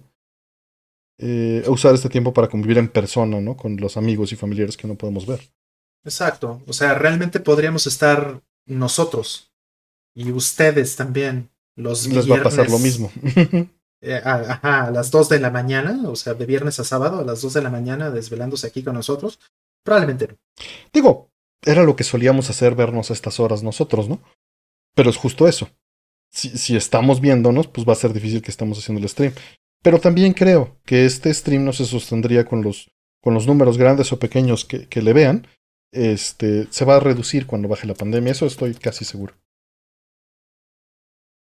Mm, claro, pero bueno, vamos a seguir haciendo a lo mejor otro formato, pero vamos a seguir haciendo. ¿Cuánto tiempo tiene que no nos vemos en persona? Este, un día antes de Navidad, ¿no? Que nada más pasamos a dejar unas cosas allá afuera de tu casa. Mm, sí, que me vinieron a visitar, este, estuvimos en la calle manteniendo, por supuesto, dos metritos o eh, tres. Distancia, distanciamiento social. Este, pero con pues mascarillas y con todo, ¿no? Nada más nos veíamos los ojos de lejos. Exactamente. Y hablábamos fuerte. Y ya. y dice Pilo, yo no hago nada los viernes. Pues nosotros nada más nos veíamos entre nosotros, entonces. Dice Karen que lo hagamos desde el sillón de la sala. Los streamemos sin pelear al chat y nada más platicando. Mm. ya veremos qué pasa. No sabemos qué pasa. Ya veremos qué pasa. Eh, siguiente. Dice, ¿qué pasa con los juegos que no se venden en un anaquel? Es decir, si hay un tiraje de 500.000 y solo se venden en 30.000, ¿qué pasa con el restante? ¿Regresa a la compañía? ¿Qué hace estas con ellas? Pasa eso que dices, eh, algunas, este, dependiendo del contrato de compraventa, tienen. Muchas son a comisión o a consignación. Entonces se dejan y si no, las que no se venden se regresan. Y se puede regresar al distribuidor, no necesariamente al developer, es lo normal. Este, y las pueden rematar o mover a otro mercado es este, en las entrevistas recientes que hubo, Nintendo hacía esto muchísimo, ¿no? En, en Nintendo, no, no, no, no. No, sí, Nintendo. Pero no, hubo ahorita una entrevista reciente. ¿Quién lo hacía? Sega. Sega hacía esto muchísimo y lo vendía. Lo vendía en el mercado asiático. Era lo que salió. No me acuerdo dónde estuvo esta entrevista hace unos días. Mm. Y los compraban, los vendían de. Las que no se vendían de Japón, las vendían después en mercado asiático. Eh, cosas que terminan también sucediendo es eh, que las compañías simplemente lo rematan, aunque esté en la consignación. Hoy en día, ¿no? Termina pasando que le dicen al, al, distribuidor, pues los voy a vender al 50 y te friegas. Te vas con ese 50% de descuento, mitad y mitad tú y yo. ¿no? Sí, hay, hay diferentes políticas. Está la política de protección de precio. Este, esta política de protección de precio a qué se refiere? Por ejemplo, un juego que te cuesta, vamos a decir, mil pesos cerrados, ¿no? Este, vamos a suponer que el, el distribuidor o, bueno, la, la, tienda se va a llevar eh, 200 pesos. Por poner un ejemplo, ¿no? ¿no? No estoy hablando de números reales, simplemente estoy poniendo números cerrados. Eh, este, el juego cuesta mil, y eh, Walmart o este, Mixup o quien sea eh, se llevan 200 pesos, por poner un, ejemplo hipotético. Y entonces el juego baja de precio, o sea, ya el juego ya pasó de moda, ya este, la empresa, el, publisher dice ya no lo voy a, eh, ya no voy a vender más, ya no espero que, que, se vaya a, acabar. Y entonces lo que hacen es hacer una reducción de precio. Dicen, puedes bajar el precio a 500, por ejemplo. Pero a lo que se refiere a la protección de precio, es que este, este, em, esta tienda puede seguir ganándose los mismos 200 pesos, por ejemplo, ¿no? O bien si pagó por el, por el juego y no fue en consignación, entonces este, eso le, le va a crédito para el siguiente juego que compre, por ejemplo. El siguiente cargamento de juegos que compre. Entonces, son muchas técnicas pero usualmente este, los fabricantes o los distribuidores o los, eh, o los publishers tratan de proteger al, al, este, al vendedor final. Porque si lo, si lo castigan, obviamente, este, pues ese vendedor pues, va a se dejar. Deja de negocio. Ajá, no va a ver mal. Entonces, usualmente se trata de proteger lo más posible la cadena. Claro. Siguiente pregunta. Dice, ¿alguna vez jugaron a fondo algún título de la serie Los Sims? ¿Qué opina de su creador Will Wright? No, no jugué ninguno. ¿Para qué te voy a mentir? Este, me gané uno en un concurso, pero nunca lo jugué. No que no me atraje, tenía otras cosas y, ya. Y de Will Wright, pues no tengo tampoco gran opinión. No sé si he jugado algo de él. Pues eh, SimCity. Mm, claro, claro, claro, gracias. SimCity, eso sí, jugué varios. Me encanta el de Super Nintendo porque sale este eh, Bowser en lugar de Godzilla. Eso está muy padre. Y el juego es bastante bueno. Entonces, eh, o sea, está, es muy buen port. Vale mucho la pena. Tal vez fue de todos los SimCity que jugué, tal vez fue el que más tiempo le... me gustaba muchísimo. Sí, Sport estaba yo muy interesado, pero después del fiasco que fue el lanzamiento, pues ya no le. Fue, fue el, el, este, No Man's Sky antes de No Man's Sky, ¿no? Ándale. Ándale. Pero no tengo nada. Mm, mm, no tengo mucho que decir de, Will Wright. Mm, siguiente.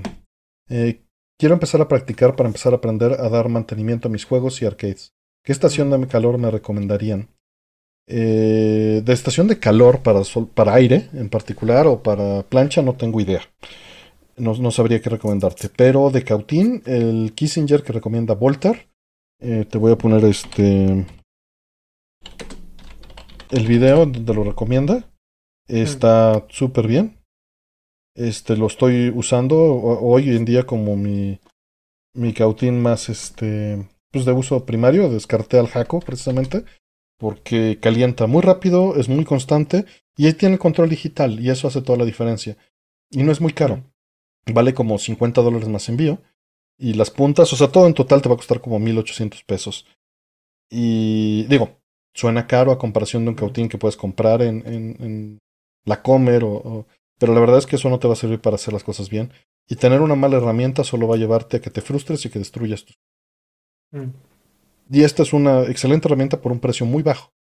Eh, tiene el control de, temperatura digital, las puntas se, calientan rapidísimo, las puedes manipular y cambiar al vuelo sin quemarte, si lo haces con cuidado.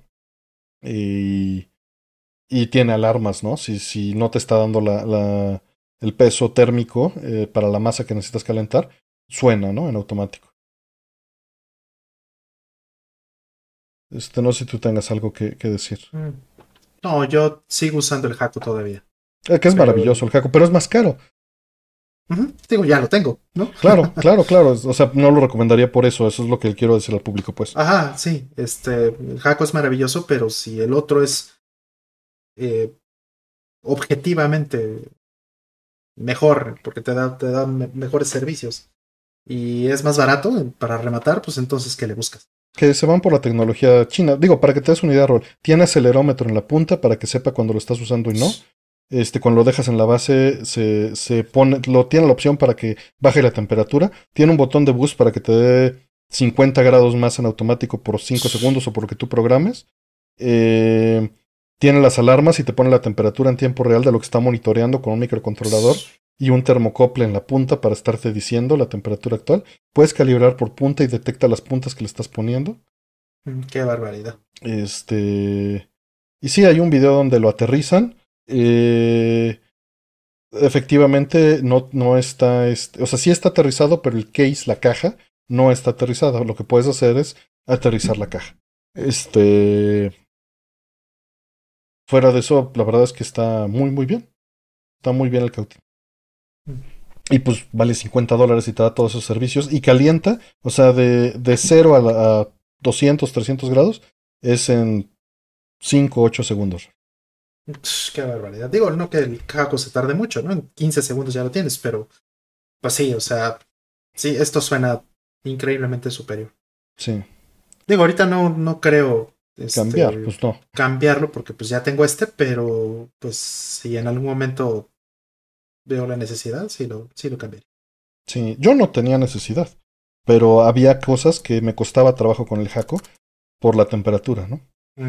Por ahí nos están diciendo que recomiendan la estación de aire caliente, la Aten ST862D. La voy a abrir, la voy a ver para ver qué es. No, digo, se ve fancy, pero pues sí vale una lana más que. que este. Claro. Que lo que tengo. La que tengo es malísima, entonces no la voy a recomendar nunca. Sí. Pues aquí la dejo. Vale 200 dólares.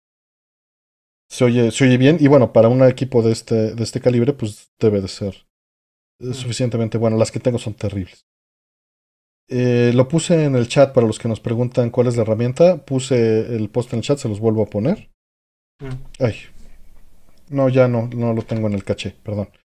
Este, pero está ahí arribita. Vamos por la siguiente pregunta. Irle avanzando. Eh, ¿Tuvieron o probaron un accesorio del NES llamado UForce? Era para controlar con el movimiento de las manos. Solo lo usé una vez, en casa de una prima me lo regaló y nunca lo usé. Yo no. ¿Tú, Sí, había un juego de Konami que usaba el UForce. Eh, este, ah, ¿cómo se llamaba ese juego? Este, muy bueno, de hecho, y sí, tenías los sensores y estaba, estaba bastante padre. Eh, no tengo un UForce, pero me gustaría mucho, de hecho, conseguirlo. Mm. Y, conseguir este juego que no me acuerdo el nombre. Pero, este, ahorita lo busco. Ya va a ser fácil de encontrar. Sí, seguro, porque nada más debe haber como tres juegos para para esta cosa, ¿no? Este, sí, UForce. Y no dicen. No, de hecho, no están las listas de los juegos. No, bueno. Pero sí, sí estaba, estaba padre. Era como el, el de Sega, ¿te acuerdas? Este, uno que era también así con sensores. ¿Los Activators o qué? Ándale, el Activator. Ese mero. Para hacer tus Hadokens pasando el brazo así, Hadoken. Pero nada más era, o sea, era una versión mucho más chiquita, ¿no? Mm. Mucho más, este, eh, modesta. Nunca jugué con Activator tampoco. Eh, yo sé. Siguiente pregunta. Eh, ¿Han jugado algún Walk Simulator? Del tipo Gone Home. Acabo de jugar What Remains of Edith Finch. Me lo han recomendado mucho, no lo he jugado y me hizo llorar. Dura un par de horas y es maravilloso. No los he jugado. entonces, mm. este. Ni yo tampoco. Pero sí me interesa. Me interesa el género. Ya, y ese juego en particular también. Gracias. De las recomendaciones, sí, ya vi Diego Morales. No está tan cara la estación, pero ahorita no estoy en condiciones para eso. Pero ya la anoté, la tengo ya anotada. Eh, ¿Alguna vez en algún Atomics Live se sintió tensión en el ambiente por sus comentarios u opiniones a tal grado de alzar la voz o llegar a los golpes? Saludos Artemio y Rollman, son los mejores. Pues, pues sí, sí se sintió la tensión, pero nunca de llegar a golpes. No. No, nunca. Bueno, que yo sepa, no sé tú. sí, no, yo tampoco. pero, pero sí la tensión de, de ups, ¿qué dije? Bueno, pues ni modo, ya lo dije. sí pasa, esas cosas pasan. Pero bueno. Siguiente, Siguiente pregunta. Mm. Dice, eh, ¿cómo descargo totalmente las pilas AA y qué les hago cuando se descargan? ¿Algún consejo para ahorrar comprando pilas desechables? Pues mira, tendrías que tener un uso para descargarlas. Lo usual es meterlas en control remoto. Cuando un control remoto ya no responde con las pilas, es que ya están bastante, bastante descargadas. Mm. Porque la demanda en miliwatts es, mínima. Entonces yo, yo, recomendaría eso, ¿no? Como que usarlas tal vez en un aparato de alto impacto y luego eh, hacerles una, una, demotion, ¿no? Moverlas a, un control remoto hasta que se mueran. O usarlas en el control remoto desde el principio, ¿no? Los Wiimotes son mucho más este, tragones, ¿no? En ese sentido. Mm. Sí, yo tengo eh, aquí unas que, que, tengo este, reservadas para cuando este, para cuando se acaben las de un control remoto, porque estas ya no sirven en otra cosa. Switch, exacto, es eso, ¿no? Porque tienen, pueden usar poquito. Y este, para desecharlas, lo ideal es que las mandes a reciclaje y hay lugares especiales. En Steren solían tener esto.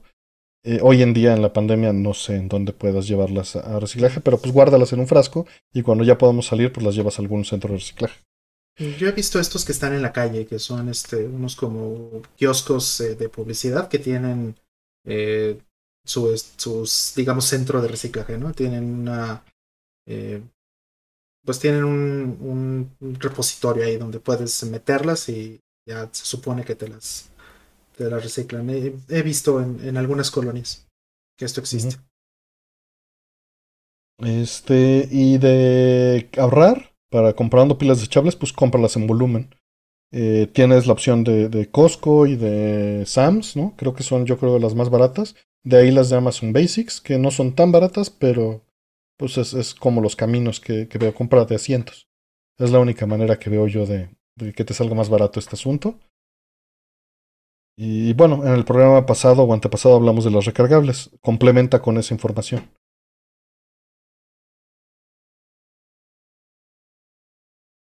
Siguiente, dice, pera o manzana. Pera. Depende qué manzana, ¿no? También un poco. Pero sí, en general. Me encanta la roja que no es porosa. Esa me gusta mucho. Pero, ¿sabes? El, el, problema que tengo con la manzana es que la tengo que partir con un cuchillo. No me gusta morderla, comerla mordidas. Es, es, es rico, pero no me gusta siempre termino sucio, igual que el mango, ¿no? Y la pera me es mucho más cómoda para comer sin ensuciarme y sin lastimar mis dientes. Tengo un diente de leche y eso es un asunto que, que, que afecta en este juicio en particular.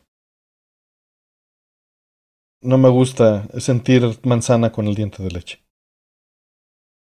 Siguiente. Dice, ¿se les ha subido el muerto? Que ya hablamos de esto en el programa pasado. Me refiero a la parálisis del sueño. ¿Les ha pasado más de una vez? ¿Qué opinan sobre esta condición? Saludos. Hablamos mucho de esto en el programa pasado, con mm. Fire.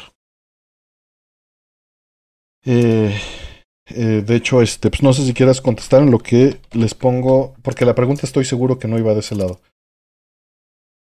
Mm, sí, bueno. Eh, o sea, sí es, sí es algo que, que me ha pasado personalmente en varias ocasiones. Tiene que ver un poco con la apnea o la disnea también, ¿no? En, el sueño, en, en, en, distintas ocasiones.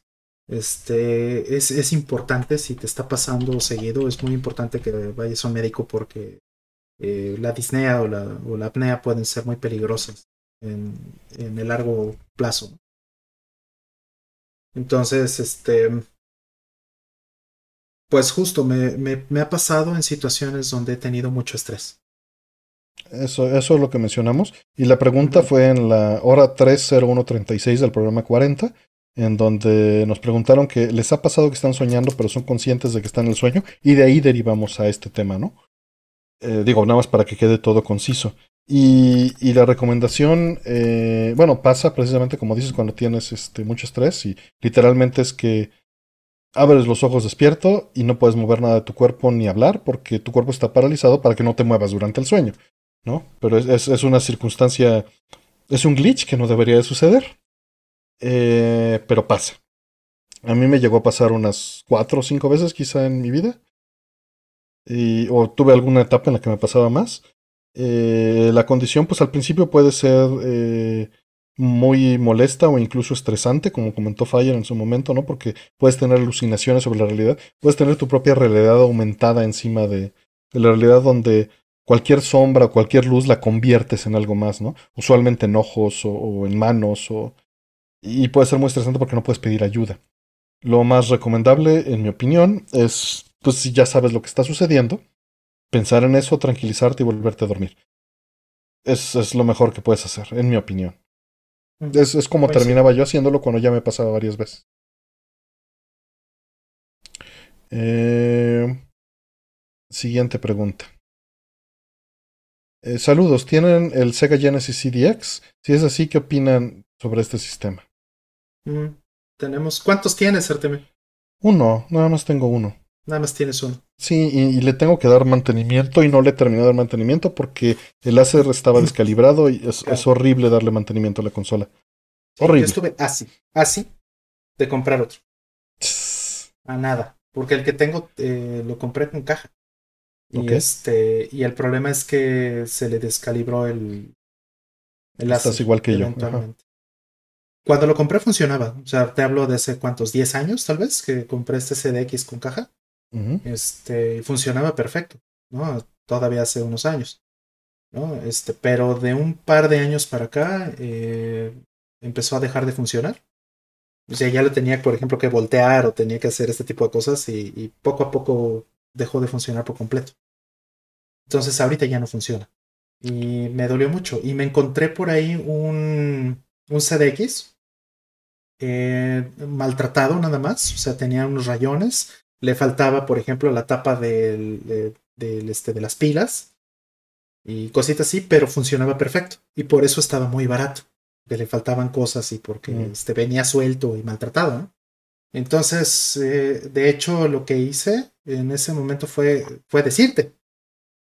Eh, este, lo que me contestaste fue que, este, que podía conseguir el láser, ¿no? Y me, y me mandaste el... El vendedor bueno. El vendedor bueno. Y lo que hice fue comprarlo. Y llegó apenas hace unos meses. O sea, se tardó pues toda la pandemia. Sí, porque es difícil conseguir el láser que sea el original. Te venden mucho gato por liebre, literalmente. O sea, se tardó, ¿qué te gusta? ¿Ocho, diez meses, en llegar, sí. en llegar el, el, láser y apenas llegó hace relativamente poco. Entonces, eh, pues el problema con esa consola es eso. No es la mejor consola en audio de, de, los Genesis, ni de broma.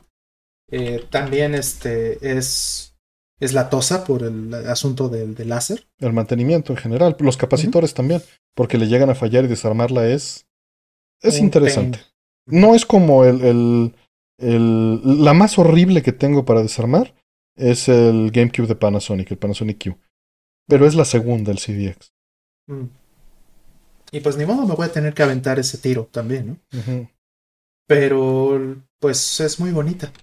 Eso es lo que tiene. Es muy, muy bonita. ¿No? No sé cómo veas en, en la parte de video, Artemio. Creo que ahí está muy bien, ¿no? Yo al menos nunca Está bastante bien si utiliza el cable del Sega Genesis 2 y funciona muy bien. La mía la tengo, la tengo ahí desarmada. Está en, un, en una caja metida. La tengo que terminar. Eh, ya lo que, lo que nada más me falta, la recapacité completa, es este, es reajustar el láser, pero no, no di con la solución y lo dejé pendiente. Me estaba tomando mucho tiempo y tenía que acabar MD Fourier, imagínense. Todavía no liberaba MD Fourier cuando la, la tenía que terminar. Y está aventada. Está aventada en una caja.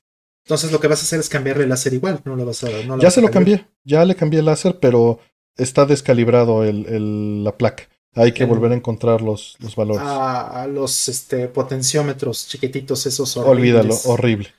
Horrible. Ah, qué desastre. Porque hay otro detalle, cuando se le cambia el láser se tiene que desoldar el láser que viene, viene protegido contra estática. También para que lo sepan. Hay que quitar un punto de soldadura que viene en el, en el flex. Ah, qué horror. Es, que viene es protección contra electricidad estática. Es horrible, es horrible. O sea, es, muy bonita la consola, pero es horrible darle mantenimiento. Vamos es lo único que tiene a su favor, que es muy bonita. Sí, vamos por la siguiente. Eh, ¿Cuál es su momento favorito de Evangelion?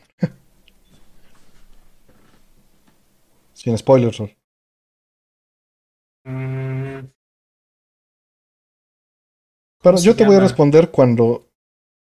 Cuando abre, cuando abre, cuando empieza, cuando te das cuenta de lo que está pasando. Que es relativamente pronto. Mm.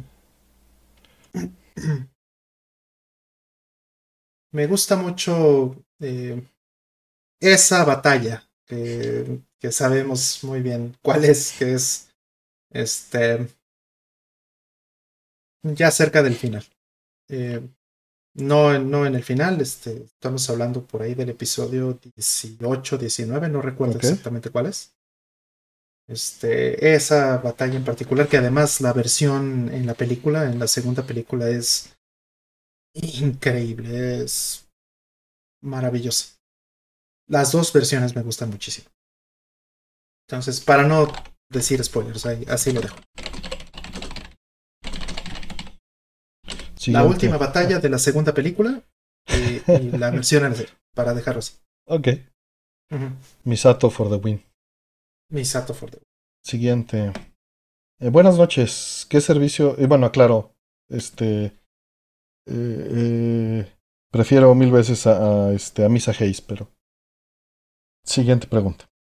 Mm, buenas noches. ¿Qué servicio de almacenaje les parece mejor? ¿Red local o servicios de nube? ¿Y de estos cuál recomiendan? Gracias. Yo hago todo local. Entonces no soy un buen candidato para decirte. Todo local, o sea, yo sí tengo respaldos en la nube, pero esos son lo que llamaríamos off-site, mm. ¿no? O sea, ¿qué pasa si, por ejemplo, este cae un cortazo, cae un rayo o algo y, se prende en fuego mi NAS, ¿no? Por decirlo así. Este, necesitas tener algunas cosas fuera. Entonces, las cosas más importantes sí las respaldo no solamente en casa, sino fuera también. Súper cifradas, o sea, no, no, no subo archivos así directo a la. Archivos que me importen, pues, directo a la nube. Como que nunca sabes dónde pueden acabar. Y este, pero en general, 99% de todo lo que almaceno en respaldos es completamente local, en una NAS. Yo lo que uso es, em, para almacenamiento es, es, que es un, este, una tecnología de, de almacenamiento definido por software, que es muy escalable, es muy bueno, no es para todos, es bastante, bastante potente para eso y encima puede correr otras cosas que, este, que se usan, por ejemplo, para archiving. Está, por ejemplo, esta que se llama Nextcloud, es una de las que uso, y que puede almacenar todo como objetos dentro de un dentro del almacenamiento de, nube. Y yo tengo, digamos que mi propio almacenamiento de nube local. Sería el que yo más les recomendaría, pero también en algunas ocasiones antes de usar esto, llegué a usar este FreeNAS ya. Ok, siguiente pregunta. Em, ¿Cuáles juegos exclusivos de Super Famicom son sus favoritos? Super Famicom? Sí. Está difícil, digo, está Gradius 3, obviamente. Este, R-Type, el Super R-Type es bellísimo. Me gusta muchísimo. Eh, Final Fantasy VI. Qué cosa. Eh, obvio Castlevania 4. Igual y se refiere a Super Famicom que no hayan salido en Super Nintendo. ¿No? Para ser. Ah, exclusivamente japoneses. Ajá. Híjole. yo, te voy, yo voy a decir unos Psycho Dream. Este. Scramble Valkyrie de Macros. Mm, ándale. Muy este... Star Ocean. Star Ocean. Y déjame ver qué otra cosa. Eh, Parodius. Mm. Eh, y Mayu. Marvelous. Eh, Sailor Moon Another Story. Y Rayard. Eh, Twinbee. Dragon Ball Z este, Hyper Dimension. Mm. Eh, Doremi Fantasy. Lady Stalker. Esos son mis favoritos de Super Famicom exclusivos. Sí, muy buenas selecciones todas. Este, ya ves, para que no digan que no me gusta el Super Nintendo, ahí está. No, no te gusta el Super Nintendo, te gusta el Super Famicom. Ahí está, esa es la verdad. Eso. Eso, este, sí está, está difícil. No sé si salieron todos los Bomberman aquí. Son un buen. Pero también este, hay un par en esa lista. Bomberman 3. De, el Super Bomberman 3. De, de Super Famicom es maravilloso. Creo que no salió aquí ese. Es el de los, eh, el de los animales. Pero el de versión de Super Nintendo. Ok. Creo que no salió aquí ese. No, no lo ubico. Por ahí Karen menciona Bahamut Lagoon. No lo tengo y lo quiero. Sobre todo por la traducción nueva de, de, de Biyu, ahora Nier. Antes Ares. Tales of Fantasia, sí. El artista antes conocido como, como y antes conocido como Ares, hoy día conocido como Nier. Mm. Ajá. Bahamut Lagoon, esa creo que es muy buena. ¿eh? Sí. Vamos a ver pues ahora que haya. Esta vez barato. Baja Montlagón es barato. Sí. Nada más, pues no, no he estado, no, no he estado en condiciones ahorita de andar importando, no, no es buena idea. Que justo entrando al Segway que nos dice Xcrocs que tiene problemas con Aki Shop, que están tratando demasiado de enviar. Recuerda que ahorita eh, el comercio, o sea, el envío, puede IMS tener bloqueado el envío a México ahorita. No lo sé, Justo me preguntó hoy un buen amigo que si estaba abierto y le pregunté a mi cartero y mi cartero me dijo que no, bueno, ni siquiera le pude preguntar porque me dijo que su mamá había fallecido por COVID. Qué barbaridad. Y pues digo, tengo una buena relación con él y, pues no, no tuve el corazón para preguntarle una trivialidad de ese tipo, ¿no? Mejor me puse a platicar con él. Entonces, este por la situación de COVID no es buen momento para andar pidiendo cosas de Japón.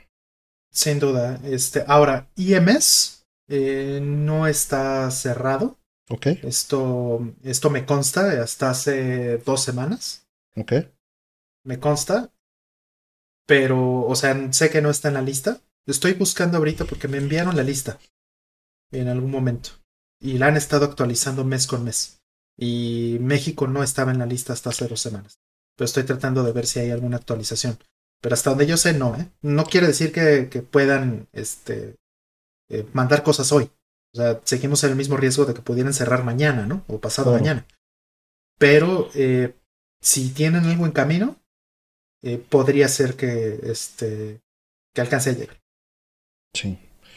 Y digo, si es correo normal, y también toma en cuenta que están atrasados todos los servicios porque tienen menos gente, puede haber menos gente en bodega al mismo tiempo, los costos están reducidos, las empresas están muy mal.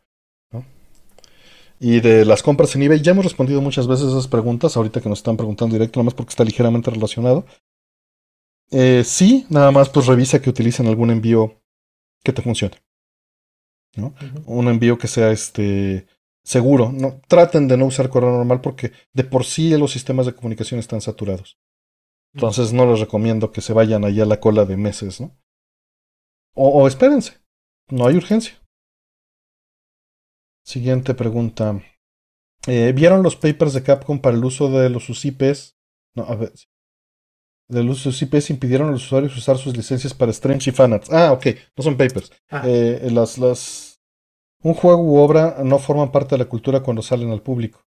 Eh, no, ellos están en su completo derecho de hacer estos, este, o sea, lo que hicieron fue publicar sus políticas para streamers, ¿no? Y, y pues hasta ahora se ha abusado y hemos abusado el, el fair use, ¿no? Eh, porque es material con copyright y hasta y mientras sigamos bajo la legislación de copyright, esto es lo correcto. Y, y es algo duro, ¿no? Porque es muy fácil ponerse del lado de nosotros y decir, pues es cultura popular y debería de ser, y, debería de ser cultura popular, estoy de acuerdo. Debería de haber un límite más breve para la cultura popular que se volviera. En México tenemos una pésima situación justamente de cultura popular que ha estado publicando la FF, este, eh, eh, porque nuestras leyes son más estrictas en que algo pase cultura popular que en otros países. Pero regresando al tema que nos dices, es completamente legal lo que están haciendo y están poniendo las reglas claras después de muchos años de cómo se van a manejar para streams. Y pues esto así va a ser con cada uno, porque imagínate del otro lado que tú creas un show y alguien, este, pues o un, un, programa o un arte y alguien lo monetiza y se hace rico con eso que tú hiciste y no te pasa un peso. Si tú decidiste ponerlo expresamente en dominio público, pues no tendrás nada de que quejarte, ¿no? Pero si no lo hiciste, si lo tenías bajo copyright, que pues es, está duro, ¿no? Y también depende de la legislación. Tu rol, no sé qué opinas. Eh, bueno, ya, de hecho tú y yo tuvimos este, una, una, una, discusión al respecto. Este, o sea, eh, incluso por el tema de, de, lo que tú llamabas la doble moral, por ejemplo, que tienen algunas compañías como, digamos, Nintendo, ¿no? Con respecto de cómo persiguen a la, a la gente. El problema con el copyright, una de las cosas que, que tocaba yo en, en, esta discusión que tuvimos, que es, que es parte de cómo el copyright está roto en realidad. No por disculpar, ajá, no por disculpar a Nintendo o disculpar a Capcom o disculpar a YouTube o disculpar a las compañías que, que pues al final persiguen el copyright y, y, lo pueden perseguir de maneras muy, muy feas. No por disculpar las cosas que, hacen esas compañías, pero el problema es que el copyright está roto, ¿no? Y, de fondo. Y el problema está en que el copyright te da mucho poder como titular de una propiedad intelectual. Entonces, yo puedo decidir, por ejemplo, que es el caso, por ejemplo, con los ROMs, ¿no? De, de Nintendo, ¿no? Mucha gente decía, este, ah, es que es muy hipócrita que Nintendo haya bajado un ROM de quién sabe dónde y que eso te lo vuelva a vender como, como un Mario este, Collection, ¿no? Que eso pasó en, en el Wii, recuerdo. Y, y, también las cosas que están haciendo ahorita con, con los youtubers, ¿no? Que, que, de pronto te pueden hacer demonetización o te pueden eh, banear eh, por completo tu cuenta y ese tipo de cosas. El problema del copyright es que el copyright te da muchísimos poderes. Entonces tú puedes decir, no, no es hipocresía. Porque si es mío, yo tengo el derecho absoluto de poder ir a bajar el ROM de donde yo quiera. Pues, o sea, el, contenido es mío. No me importa si eso lo tenía el vecino o no lo tenía el vecino, o fue robado, o fue emulado, o fue de donde sea, yo lo puedo sacar porque al final es mío y puedo hacer exactamente lo que yo quiera con eso. Y no hay ningún, desde mi punto de vista, no hay ningún tipo de doble moral, porque para que exista una doble moral tiene que haber un estándar de cómo debería de ser. Y en el copyright tú tienes todo el derecho de decidir cómo debe de ser. A quién persigues y a quién no. A quién le das permiso y a quién no y hasta dónde. Y lo puedes hacer al completo capricho de, de, cómo te sientas o cómo te hayas levantado ese día. Entonces, eso eh, hace muy difíciles las cosas y muy complicado el, como usuario el poderse eh, proteger o el poderse eh, poner en una posición donde digas esto me parece que es justo. ¿no?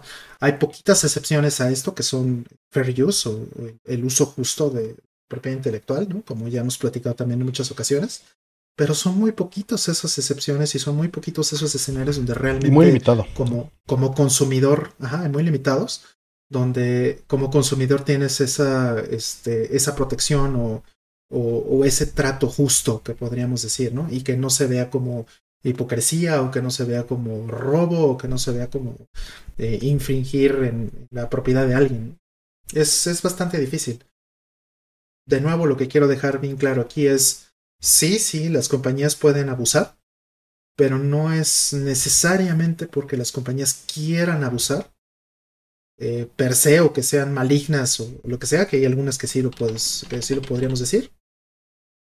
Pero en realidad es que pueden hacerlo porque el copyright les da todo ese poder. Y, y, pueden hacerlo al capricho por completo, ¿no? Hoy día, por ejemplo, también puede cambiar, ¿no? La, la perspectiva. Hoy día podemos decir es que Nintendo, Capcom o Konami se pasan de listos. Y, y mira qué bonita empresa es Sega, por ejemplo. Sí, pero a Sega la están vendiendo en pedacitos. Y de hecho Sega ya no es Sega, ya es propia de Sammy, ¿no? Entonces no sabemos lo que pueda pasar. Acaban, de, por ejemplo, de, de comprar eh, también un porcentaje altísimo de SNK, ¿no? Entonces SNK ya no es la misma empresa que hace un año, ni que hace 10, ni que hace 30. Y, y cualquier día de la semana de repente SNK puede voltear bandera y decir que hace exactamente lo mismo que hoy hace Nintendo o viceversa. Entonces no hay un estándar y ese es el problema. No, no, hay, no hay un estándar, pero por eso aplaudo esto de Capcom. O sea, lo que alegábamos ese día era que, que a unas personas las deja y a otras personas no, sin unas reglas claras de forma pública, ¿no? Y yo decía que eso, eso me parecía doble moral. eh, y, y que Capcom publique esto y lo ponga pues ya en claro, estas van a ser las reglas sobre las que vamos a jugar, me parece súper bueno. Independientemente de cuáles sean las reglas. Ojalá que eso hiciera Nintendo, ojalá que eso hiciera Konami, ojalá que eso hiciera todo el mundo. O sea, seguir. Además, ¿cuánto tiempo tuvo que haber pasado para esto? O sea, YouTube existe desde qué, 2006? Claro. Claro, digo, a favor de Capcom podrías decir que en los manuales desde Street Fighter 4 dice que te dan la licencia de exhibición pública, ¿no? Exacto. Uh, digo, sí. a favor de, de, eso en particular, Capcom por lo menos ya claro. tiene dos aciertos ahí que, en el que ha sido claro. claro. ¿no? Y, y, pero Namco no lo estaba haciendo al mismo no, tiempo, ¿no? ¿Y qué pasó no, ahí? O sea, ah, no hay un estándar. Y, y, qué bueno que Capcom celebramos, por supuesto, y, ojalá que todos se comportaran. Contrario a lo que tal vez creían que íbamos a contestar, ¿no? Uh -huh, totalmente. Al contrario, es mejor bueno tener las reglas claras. Que, que haya reglas, ¿no?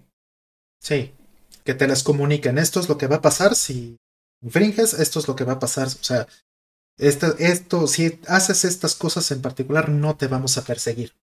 A, a, nadie le gusta y la doble moral que se juzga desde fuera es, es, evidente porque mientras les convino lo permitieron. Pero como dice Rol, eso es parte de las reglas. Uh -huh. Y es lo que se siente injusto desde el otro lado, ¿no? Exactamente. Y, y lo entiendo. Pero, pero las reglas del juego así son. Claro. así como lo de las acciones de GameStop, son las reglas del juego. Totalmente, así es. Perdón. Antes de que vayas a la siguiente pregunta, este, les voy a dejar aquí el, en el chat. Em, busqué los países que están eh, baneados eh, mm. por IMS en, en, Japan Post. Y no solamente están esos, están todos los servicios. Ahí les dejé el link. De hecho, lo pueden buscar en Google así como MS este, Banned Countries. ¿no? IMS Banned Countries. Y van a llegar a este, a este link. Y México, no está en la lista. No está en la lista en IMS, pero sí está en otras. Entonces, chequenlo, por favor.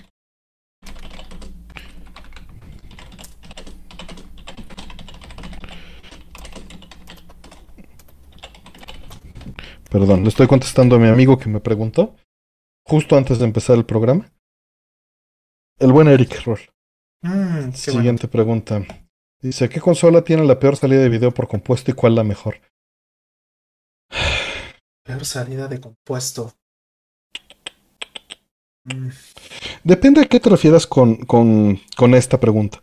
Te podría responder de una manera muy técnica y, y muy propia que el Nintendo tiene la peor salida de compuesto. El NES. Ajá. Y, y es, es, injusto y es, es, correcto porque básicamente fue la primera salida, la primera consola que la traía integrada. Y, es correcto porque se sale del estándar por completo. Eso no significa que se vea mal.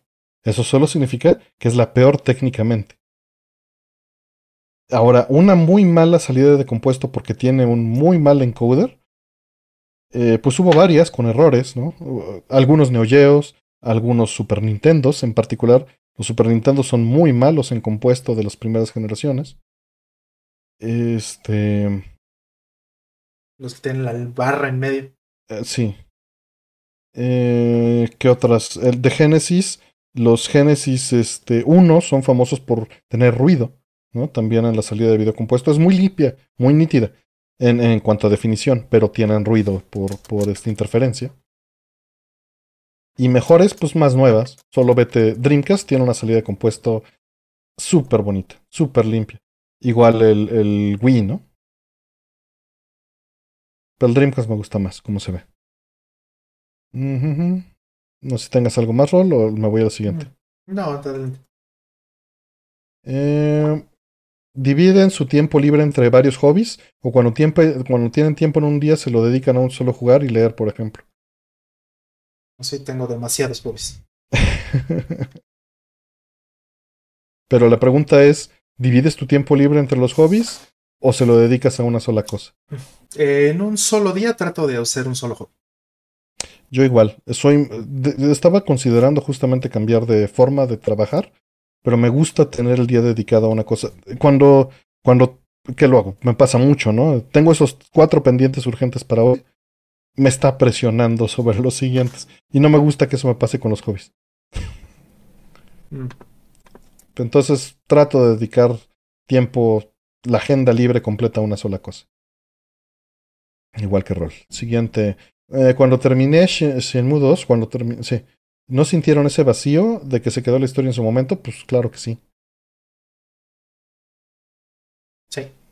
Sí. Pues sí, es difícil no sentirlo. Claro.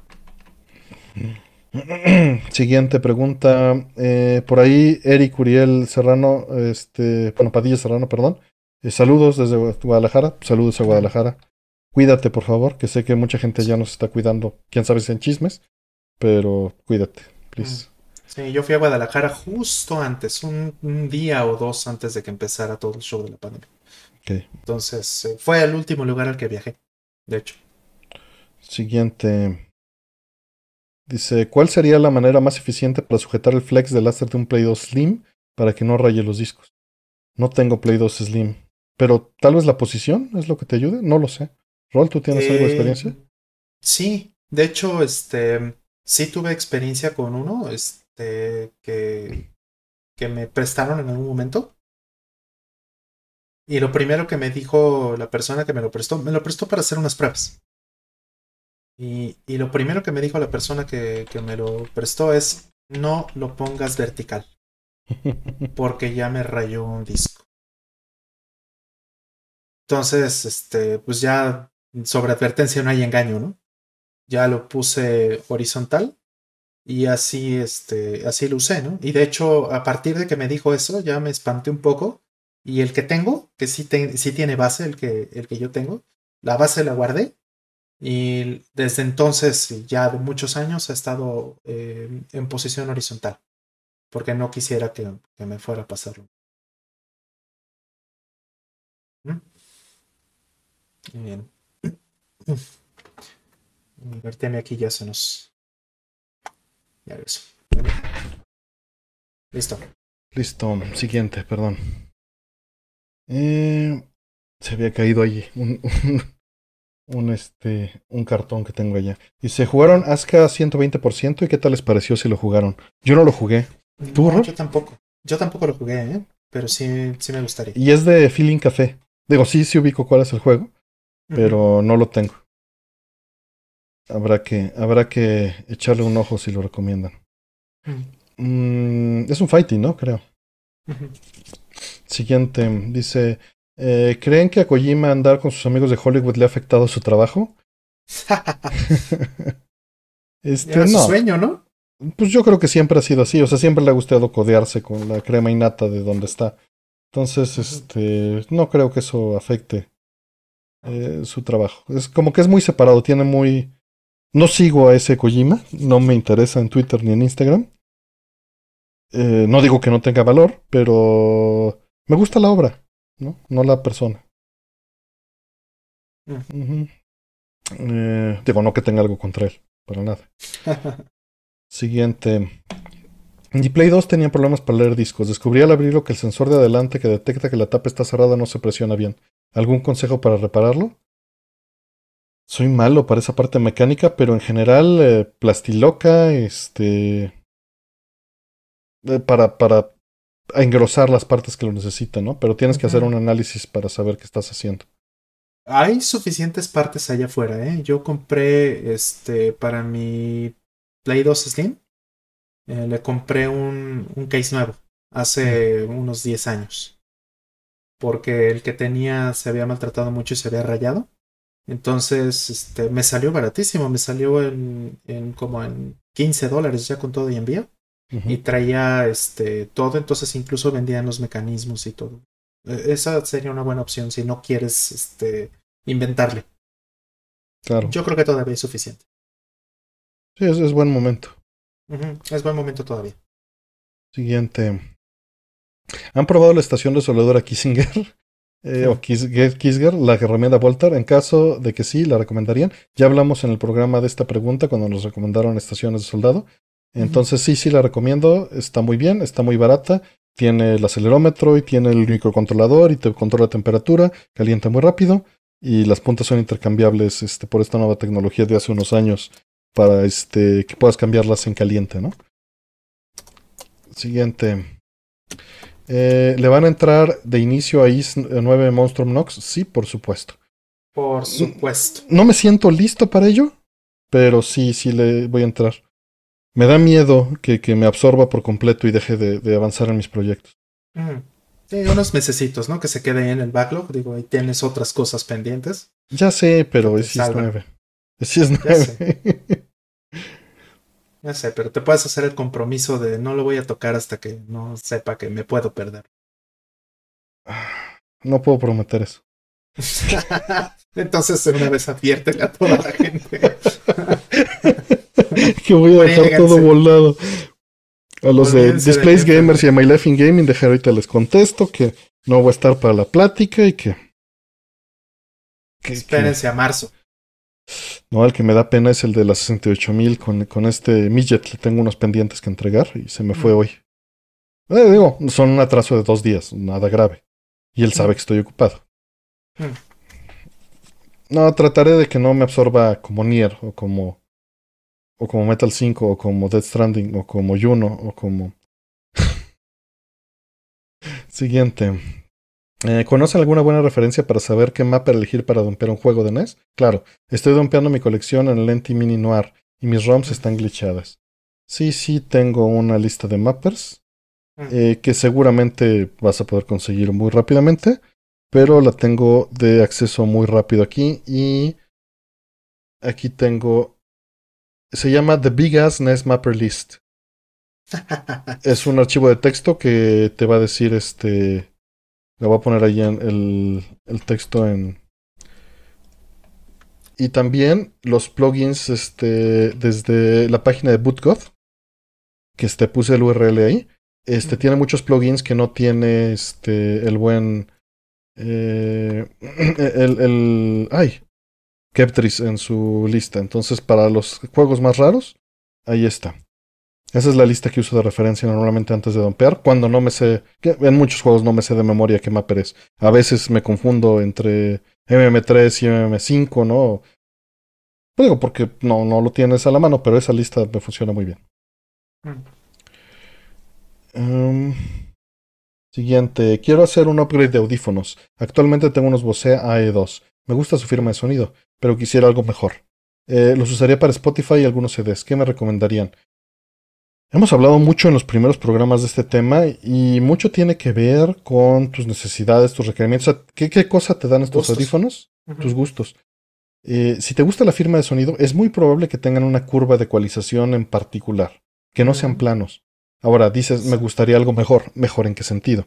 Mejor en portabilidad, mejor en, en que sean más abiertos, más cerrados. Tienes que pensar qué tipo de audífono necesitas para la circunstancia. Yo uso estos que son abiertos, porque me gusta escuchar lo que hay afuera y que no me aísle nada y se liquea el sonido, incluso cuando estoy en grabación. Tengo que bajar. O sea, no es lo ideal para usar, pero me gusta escuchar. No hubiera escuchado que se cayó la cartulina, por ejemplo. En este momento, sí, sí, sí, este, y fue el gato, ¿no? Pero bueno, no pasaba nada. El caso es que tienes que saber para qué los quieres. Y, es muy difícil. No conozco los Bose AE2. Déjame hago una, una búsqueda rápida. Pero este. Pero lo que te recomiendo es. Pues haz una lista de tus necesidades, de tus. Eh, digo, son, son caros los audífonos de lo que estoy viendo y se van por el lado de ser este son Bluetooth. Personalmente no te podría recomendar mucho porque prefiero cableado, precisamente por calidad. En Bluetooth pues siempre pierdes este calidad. Evidentemente lo que tus prioridades son que sean cerrados para aislarte del ruido externo, o bueno, eso me da la impresión, que no estés atado por un cable. Entonces no te puedo recomendar nada porque van en contra completamente de mis prioridades. Y está bien cada quien puede este, elegir, ¿no? Exacto. Pero no tengo una recomendación en esto. Sí, yo uso, por ejemplo, cerrados. Eh, los que yo tengo, yo tenía antes unos abiertos, este, y, preferí moverme a unos cerrados precisamente porque son lo mejor para grabar y son lo mejor para, para este tipo de cosas. También estos son muy planos. Eso fue para mí también un, un valor muy importante porque son como para monitorear este audio. O sea, esto si escuchas un CD o escuchas música con estos, vas a escuchar la grabación como es.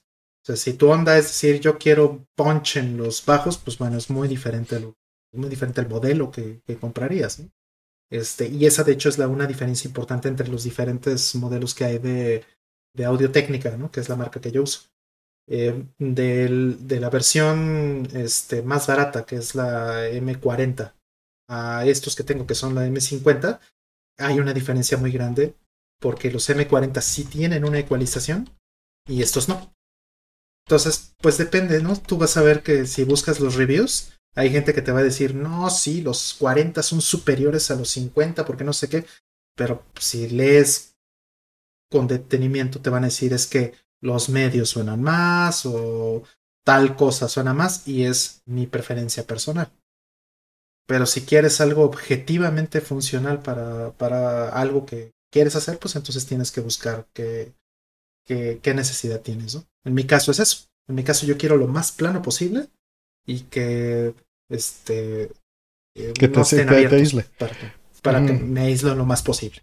Eso es lo que yo buscaba con estos en particular. Exacto. Y hay un trade-off también entre abiertos y cerrados. Cerrados siempre van a tener una resonancia y no van a poder ser completamente flat porque claro. está rebotando, ¿no? Pero ganas que no se te esté liqueando el sonido al micrófono, que no escuches de afuera, ¿no? Y es, es, un compromiso que vas a tener que hacer. Y los in es todavía un compromiso mayor en ese sentido, que, que, que, descarta menos, pero pierdes la oreja, ¿no? Estamos usando Rol y yo unos circunsabrales que te rodean la oreja. Y esto es porque la forma de tu oreja define cómo suena también. Y se va a oír un poquito más natural que te cubra la oreja, a que esté metido en el oído. ¿no? Claro. Sí, otra diferencia también que para mí fue importante con estos es que sí tiene el modo de DJ, digamos, ¿no? Es este poder voltear el, el completo para poderlos oír así. Y esto no lo pueden hacer todos los modelos. Entonces, para mí esto sí era este, importante porque pues, voy, a lo mejor estoy probando alguna cosa y no quiero ponerme la diadema completa. Entonces depende de qué quieres. Sí, y estos, por ejemplo, para mí eran, son de batalla. Estos no son los audífonos favoritos para escuchar música. De hecho, prefiero las bocinas mil veces. Totalmente. Pero, pero buscaba unos audífonos planos que fueran baratos, que fueran abiertos y que fueran cómodos. Y son para el uso diario y que no me importara que se rompieran. Y bueno, baratos me van a decir que, que, baratos pues valen dos mil pesos, ¿no? Pero pero son baratos en el término de audífonos. Bueno, estos que me nos acaba de poner valen seis mil pesos, ¿no? y, y, para mí esas características no costarían ni 500, pero nuevamente, para mí. Sí, sí, hay, hay audífonos, si quieres audífonos, hay de 50 mil pesos, de 100 mil pesos, ¿no? Entonces, o sea, eh, si lo ves así, estos son baratísimos los que tenemos. Sí, por eso necesitas más bien definir qué quieres y por qué. Exacto. Eh, dicen por ahí la marca Bimoda, no tengo idea de la marca, perdón. Eh, y listo, ya no hubo más. Seguimos con las preguntas para terminar, porque ya son las 3 de la mañana, quedan muy poquitas. Entonces, este, creo que nos lo vamos a aventar bastante tranquilo. Pero este, le podemos echar para no, no, no calgarnos, ¿no? Dice, el score de Time Tracks para Sega Genesis me encanta. Hay un ROM del beta. Si lo corro en el core de Mister, obtengo síntesis en tiempo real. Es mejor con el YM2612 o el YM3438. ¿Eh? Una pregunta justo para ti. Yo te iba a decir que le contestaras para. para ver qué pienso yo. Para ver qué piensas tú. Pero pues digo, obviamente la puedo contestar. O sea, para empezar, lo que yo entendería de esto es, número uno, pues no estás haciendo realmente síntesis en tiempo real en Mister, ¿no? O sea, no puedes decir que eso. la, estás este, simulando en tiempo real de la manera. Con fierros simulados. O sea, yo te diría que sí, pero Roll mejor da tus argumentos de por qué no. Sí, o sea, no es realmente un sintetizador y, no puedes decir que, que Mister o un FPGA sea un sintetizador, no son la misma cosa. Pero lo que te importa posiblemente es que el resultado sea lo más similar. Y la simulación te da muy probablemente eh, es lo suficientemente cercano. Y bueno, para eso existe esta cosa que hizo un amigo mío que se llama Andy Fourier, ¿no? Que no sé si conoces, Artem. Pero... Este, La este verdad es que me dio flojera leer los documentos, pero le dije que sí. ¿Más flojera que escribirlos? Sí, me doy flojera leerme. Ok. Pues bueno, eh, yo creo que eh, si, si tú ves el core de Mister contra eh, un, un, este, un Génesis de verdad, este, y lo ves con MD Fourier, pues vas a notar que, efectivamente es, es muy cercano. Entonces no, no, por ese lado no debería ser ningún problema para ti. Por el otro, eh, la otra pregunta que dijo es que cuál de los Yamahas es más, este, eh, digo, eso ya es una cuestión de preferencias. Porque, ¿para qué se escribió? Eso, ¿para qué se, para qué se compuso? ¿Para cuál de los dos chips? Esa sería mi primera pregunta. Si se compuso para un 2612, entonces yo lo pondría en un 2612. Pero también hay que entender que, bueno, pues el otro es más, este, es un poco más potente o tiene, eh, es, un, es un hardware un poco más robusto. Pero sí cambian los sonidos. Entonces. Y la curva. Ajá, entonces, ¿quieres este, escuchar algo en un hardware que puede ser superior, a lo mejor superficialmente diría sí, sí, claro. Pero si suenan diferente, entonces ya no estás escuchando potencialmente la forma en la que se compuso. Entonces ya es una cuestión de preferencias. Eh, eh, está ahí agregando lo que dice Roll. Es imposible saber en cuál se compuso. Se puede decir que es probable que se haya compuesto en un Genesis 2 por la época en la que salió, pero no lo puedes garantizar porque no sabes cuál era el dev kit que tenían, ni en qué compuso, o incluso si el compositor tuvo acceso al hardware. ¿No? Porque hay casos en los que compone y el programador es el que se encarga. Eh, pero, a final de cuentas, como te dice Roll, eh, la ventaja que tienes en Mister es que puedes usar los dos. Con un simple cambio en el menú, puedes escucharlo en ambos. Personalmente prefiero el, el 2612, el de un Genesis 1, ¿no? Aquí, siempre a la mano hay que tener uno. aquí tengo mi Mega Drive. O dos, o tres, como tengo aquí en, el, mueble. O un este un 3438, que es el ah sí, que es un integrado, ya viene aquí. Y, lo que sucede con el 3438 es em, no solamente la curva es distinta y las capacidades son distintas porque es un CMOS en lugar de, de, de, del original eh, y que es un integrado que ya no fabricaban directamente de la misma manera ni con la misma tecnología, también cambian ciertas cosas del DAC.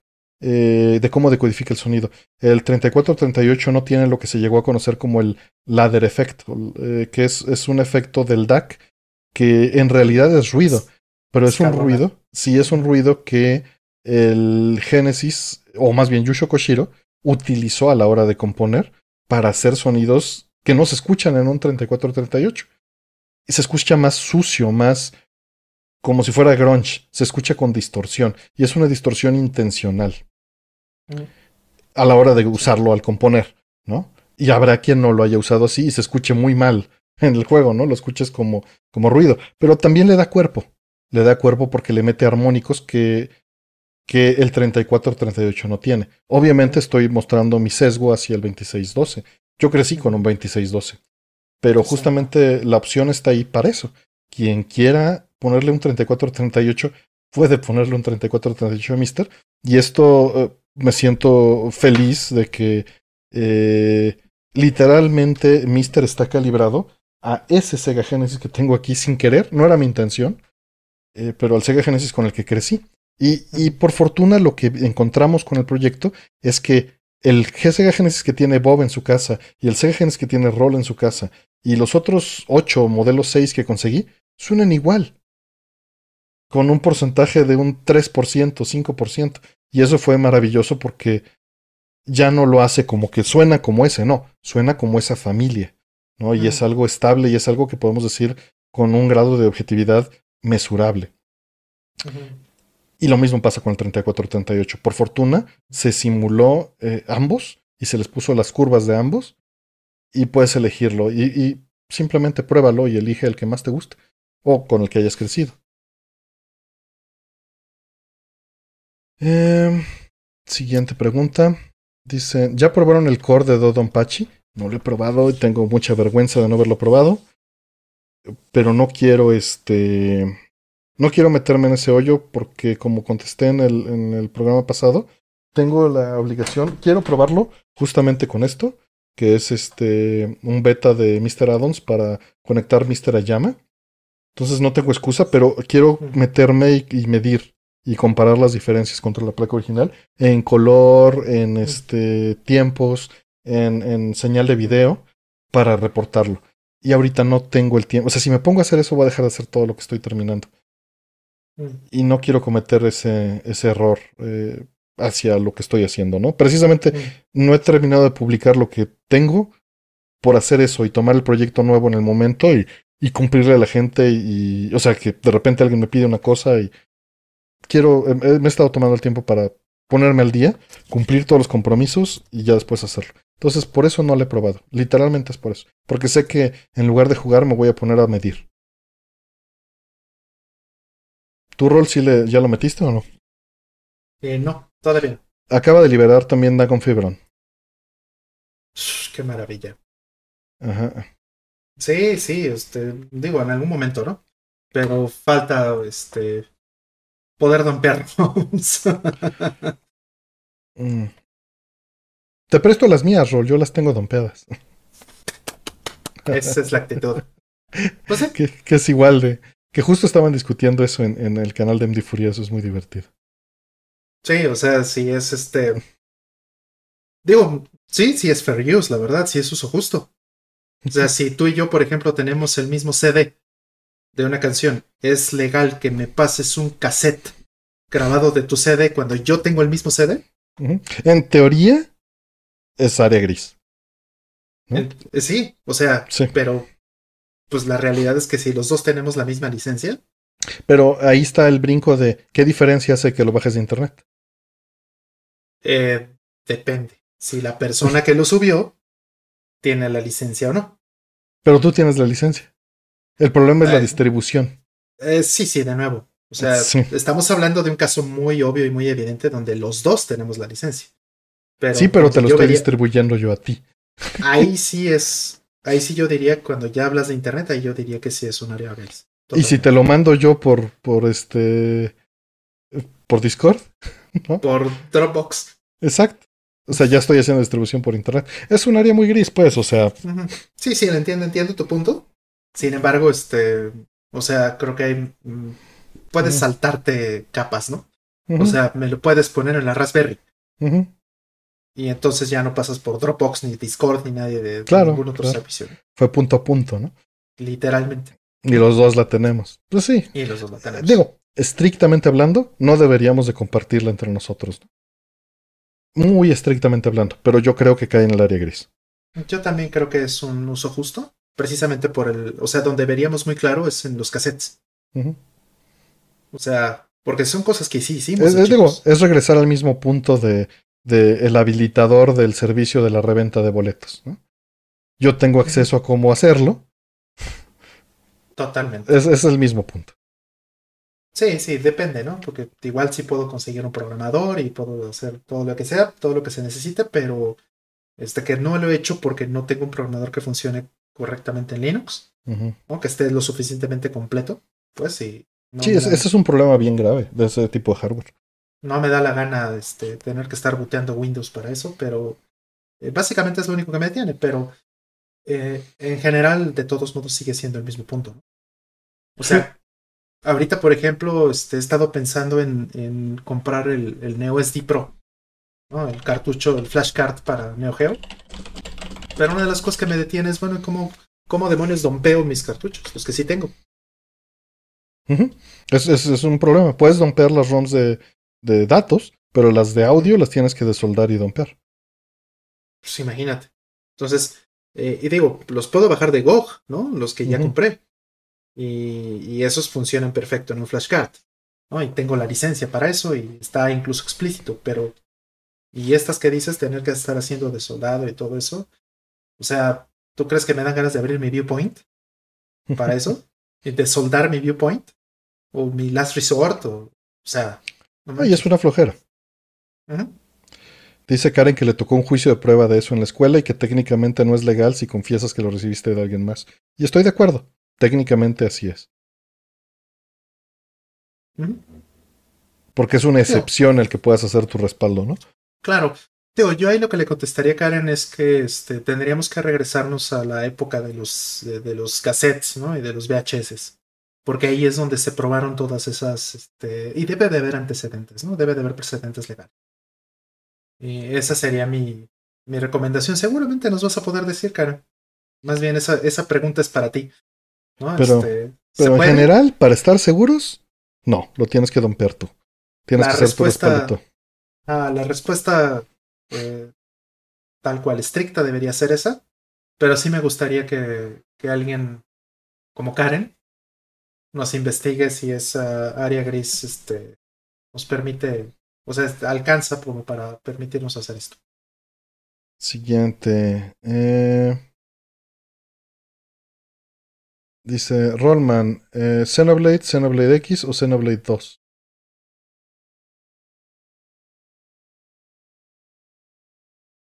Muy difícil pregunta. Me gusta muchísimo Xenoblade del original.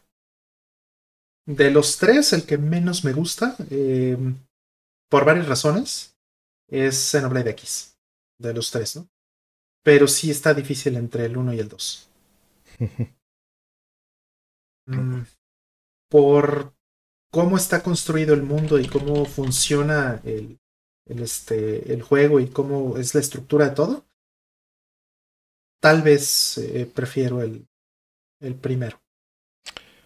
Eh, Karen dice que hay varios libros del tema, que antes, hace unos años, la ley era muy laxa al respecto, pero con el tema digital se puso mucho más estricto. Que va a revisar los apuntes y lo dice más formal. Pero que efectivamente es un tema que ha cambiado con los años. Dale. Sí, digo, de hecho, de toda la parte de uso justo no sé, eh, o lo que llaman los safe harbors y todas esas cosas, eh, este, no se han probado lo suficiente en, las cortes, ni en los juzgados, ni nada de eso. Entonces, eh, sería interesante ver qué es lo que hay. Mm, ah, ya faltan pocas. A mí ahí en la misma pregunta me preguntaron cuál es mi IS favorito. IS 4 de PC Engine y después IS 8. Y Origin. ¿Ves? Ya te contesté tres. Ni modo. Eh, siguiente. En una ocasión un maestro nos dijo que no regaláramos nuestro conocimiento porque es algo que cuesta obtener. ¿Qué opinión tienen de esto? Ah. Eh, siendo que su programa es todo al contrario de esta idea, estamos completamente en contra, estoy respondiendo por rol, pero mm. una cosa muy distinta del conocimiento es eh, vender tu trabajo. Son cosas bien distintas. El conocimiento, en mi opinión, es, y no, no creo que no en mi opinión, el conocimiento es libre y es en lo que construimos la cultura es la base eh, sobre la cual se tiene eh, construcción eh, positiva, es decir, constante y, que va agregando de, de, todo en la sociedad humana. Entonces estoy completamente en contra de lo que dice tu maestro. El conocimiento no se debe de resguardar, el conocimiento se debe de compartir, el conocimiento tiene que ser libre. Cuando pagas por una educación en la universidad, no estás pagando por el acceso al conocimiento, estás pagando porque alguien te enseñe o te lleve una guía y porque tengas una certificación al respecto, que es muy distinto. Las instalaciones. ¿Tú qué opinas? Pues mira, este, como bien dices, ¿no? Yo te confirmo, este, yo estoy totalmente en contra de esa actitud. Yo me dedico al open source, me dedico al software libre, donde compartir el conocimiento es eh, este, lo más fundamental. Entonces sí, sí, estoy completa y absolutamente en contra. Por otro lado, también hay una parte que me molesta mucho de, esa actitud, que no necesariamente quiere decir que, eso es lo que esté haciendo tu maestro, pues, pero, eh, pero sí mucha gente que, tiene ese tipo de, orientación, ¿no? Eh, llega al punto de proteger este, su conocimiento o, su experiencia y de incluso atacar a los demás con ella, ¿no? Lo que llamamos el famoso gatekeeping, y eso a mí se me hace una, este, pues se me hace una actitud terrible, ¿no? Insisto, no, no estoy diciendo que sea, que ese maestro eh, eh, esté haciendo ese tipo de cosas, pero suele llevar, eh, suele llegar la gente a, esa, a ese tipo de actitudes cuando tiene la posibilidad o cuando tiene el, la costumbre de proteger su, su conocimiento y de no compartirlo. Y eso no pasa, el gatekeeping no pasa cuando realmente compartes todo. Ahora, el, el asunto es que eh, yo puedo decirlo también, eh, hubo una época en mi vida cuando estaba chavito donde este, sí no me gustaba compartir mi conocimiento y... y te aventaban tus amigos la chamarra a las manos para que no vieran el combo de Mortal Kombat. Ándale, ese tipo de ondas, ¿no? Sí, o sea, yo participé en ese tipo de cosas, también lo tengo que admitir, ¿no? Pero creo que es una parte que fui madurando. O sea, sí creo que este que también de alguna forma tuve que haber sido o tuve que haber estado del otro lado, ¿no? Ajá. De, de, tener esta inseguridad, ¿no? De, de que el conocimiento es mío, la experiencia es mía, y que si la comparto, entonces dejo de tener un valor. ¿no? Y, y, es natural sentir eso. Exactamente, es completamente natural y pero creo que al, mismo tiempo creo que está equivocado. Entonces creo que hay que, este, creo que con los años también, ¿no? Mucha gente se va dando cuenta que no es la, la manera correcta de, hacer las cosas, ¿no? O sea, todos los juegos, todas las cosas que jugamos, este, todas las cosas que, que nosotros eh, eh, hacemos en los streams, lo hacemos por compartir con, con ustedes, nuestra audiencia, ¿no? compartir con nosotros también, entre amigos. O sea, nada de lo que hacemos eh, lo hacemos este, sin la idea, mejor la predisposición de compartirlo en algún momento con alguien más, ¿no? Aún, los, aún las experiencias de un solo jugador. Porque vemos que no tiene valor si no está en comunidad. Exactamente, exactamente. Para nosotros la comunidad este, es súper importante. Entonces, eh, yo diría que, este, que esos valores hay que inculcárselos a los demás, ¿no? Y este maestro, pues, eh, espero que, que, algún día este, pueda entender los valores que hay en, Ojalá la apertura total, ¿no? Se está refiriendo a no trabajes gratis, ¿no? Que también es, es, es, es relativo. O sea, claro. podrías decir, este, de las suitos 40p, ¿no? O sea, trabajé gratis muchos años, ¿no? 10 años de los 11 que lleva allá afuera. Exacto. Este, pero no sería lo que es si no fuera sido así.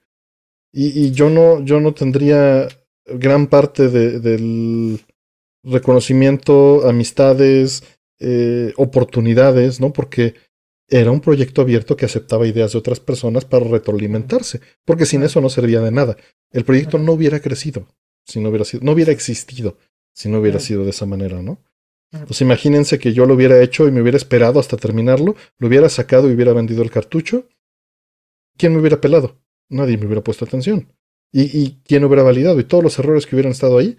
Y yo ya vendí el producto así. Y quien llegara a acercarse a tratar de decirme que está mal, no va a llegar a tratar de hacer algo constructivo, sino alguien va a hacer otro producto que va a estar en competencia directa con otra ideología y que posiblemente tenga otros errores, en lugar de ayudarnos. Exacto. Sí, sí, ya lo he dicho antes, el, el, la actitud del de, open source, de software libre, todo esto, eh, no se trata de llevarte un, un pedazo más grande del pastel. Se trata de hacer un pastel más grande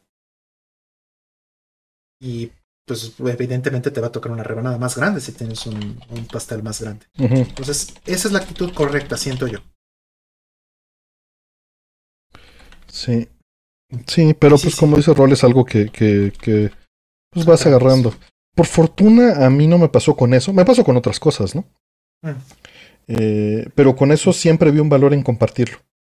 Mm. Entonces hubo una retroalimentación positiva desde niño en que mi valor era compartirlo, no tenerlo. Entonces lo que aprendí a hacer era generar más para seguir teniendo valor. ¿no? Mm. Que, que, es a final de cuentas el mismo error, pero enfocado de otra manera. Porque tu valor no tiene por qué estar ahí, a final de cuentas. Exactamente, exactamente. Sí, o es muy volátil, ¿no? Es muy, uh -huh. este, es muy efímero, uh -huh. ¿no? El, ese valor. O sea, lo de la chamarra, por ejemplo, ¿no? Se me hizo un excelente ejemplo. Yo sí llegué a hacer esto de la chamarra, por supuesto. De uh -huh. ir a yo pedir que me pusieran la chamarra o usar mi chamarra, aventar la chamarra encima de, de, las manos de alguien. Sí lo llegué a hacer. Y, y de nuevo es muy efímero. Porque contrastas eso, por ejemplo, contra eh, un torneo. ¿Cómo se vería un torneo donde, donde pasa eso? Donde la gente no sabe lo que están haciendo los, jugadores. ¿Qué diferencia hay con que todos sepan lo que se está haciendo y todos puedan apreciar lo que se está haciendo?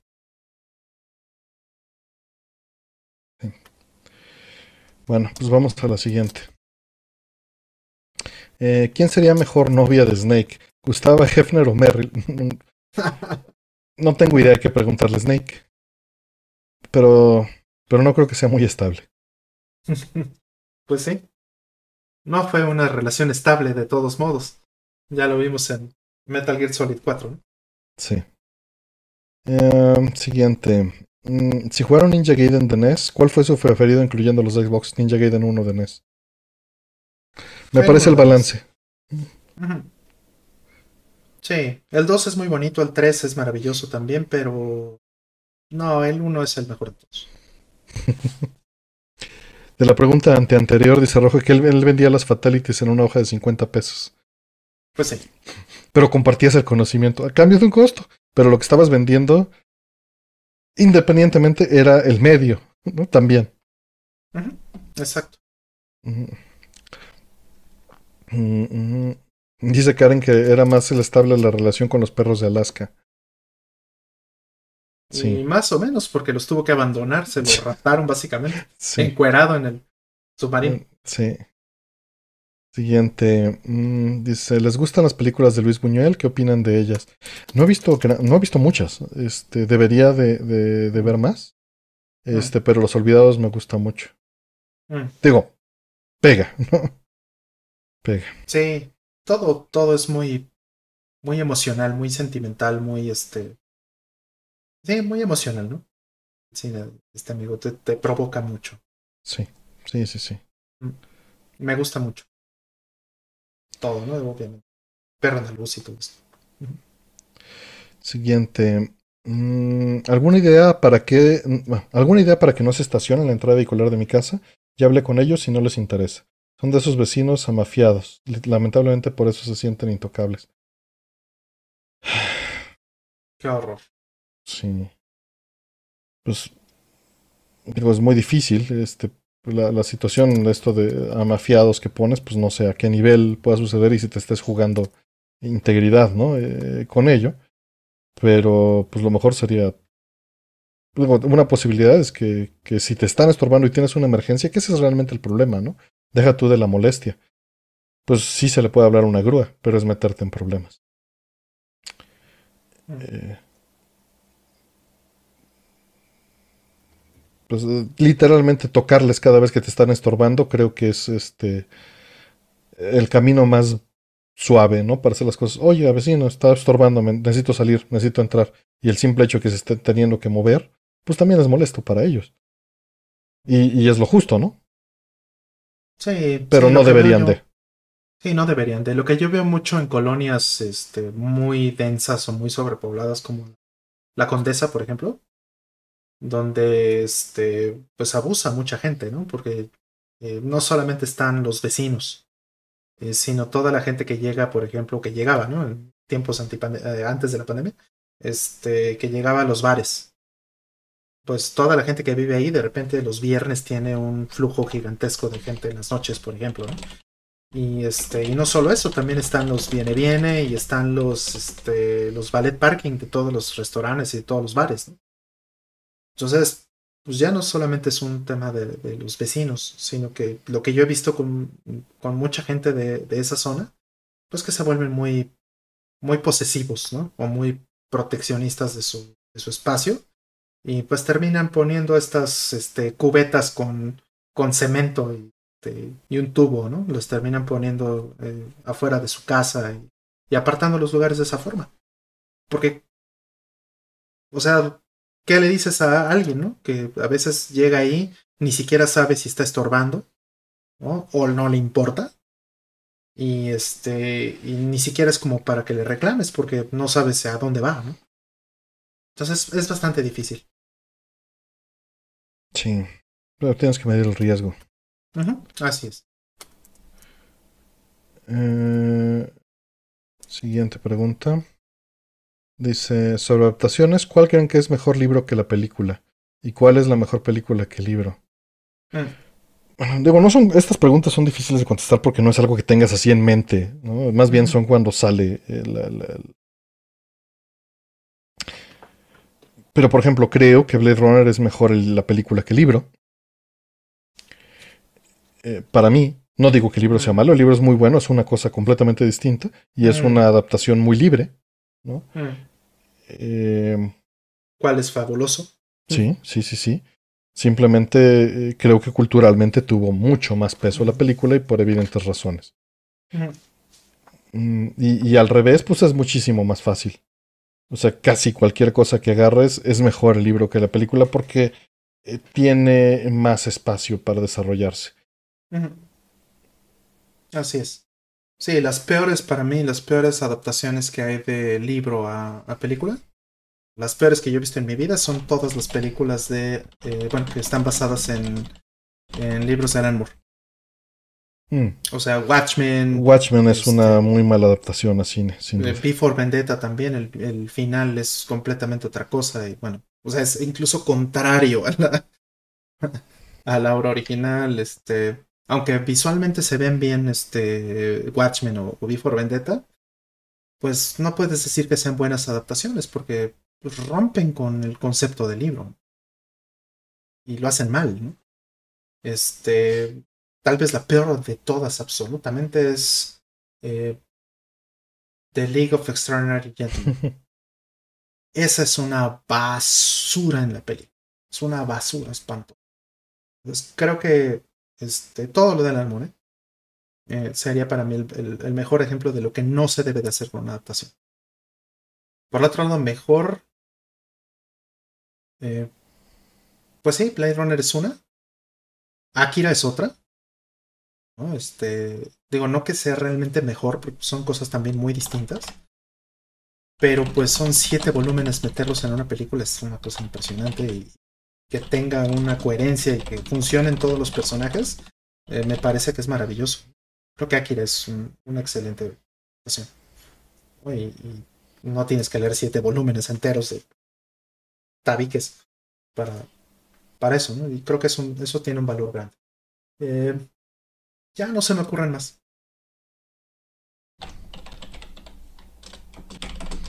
Este siguiente pregunta.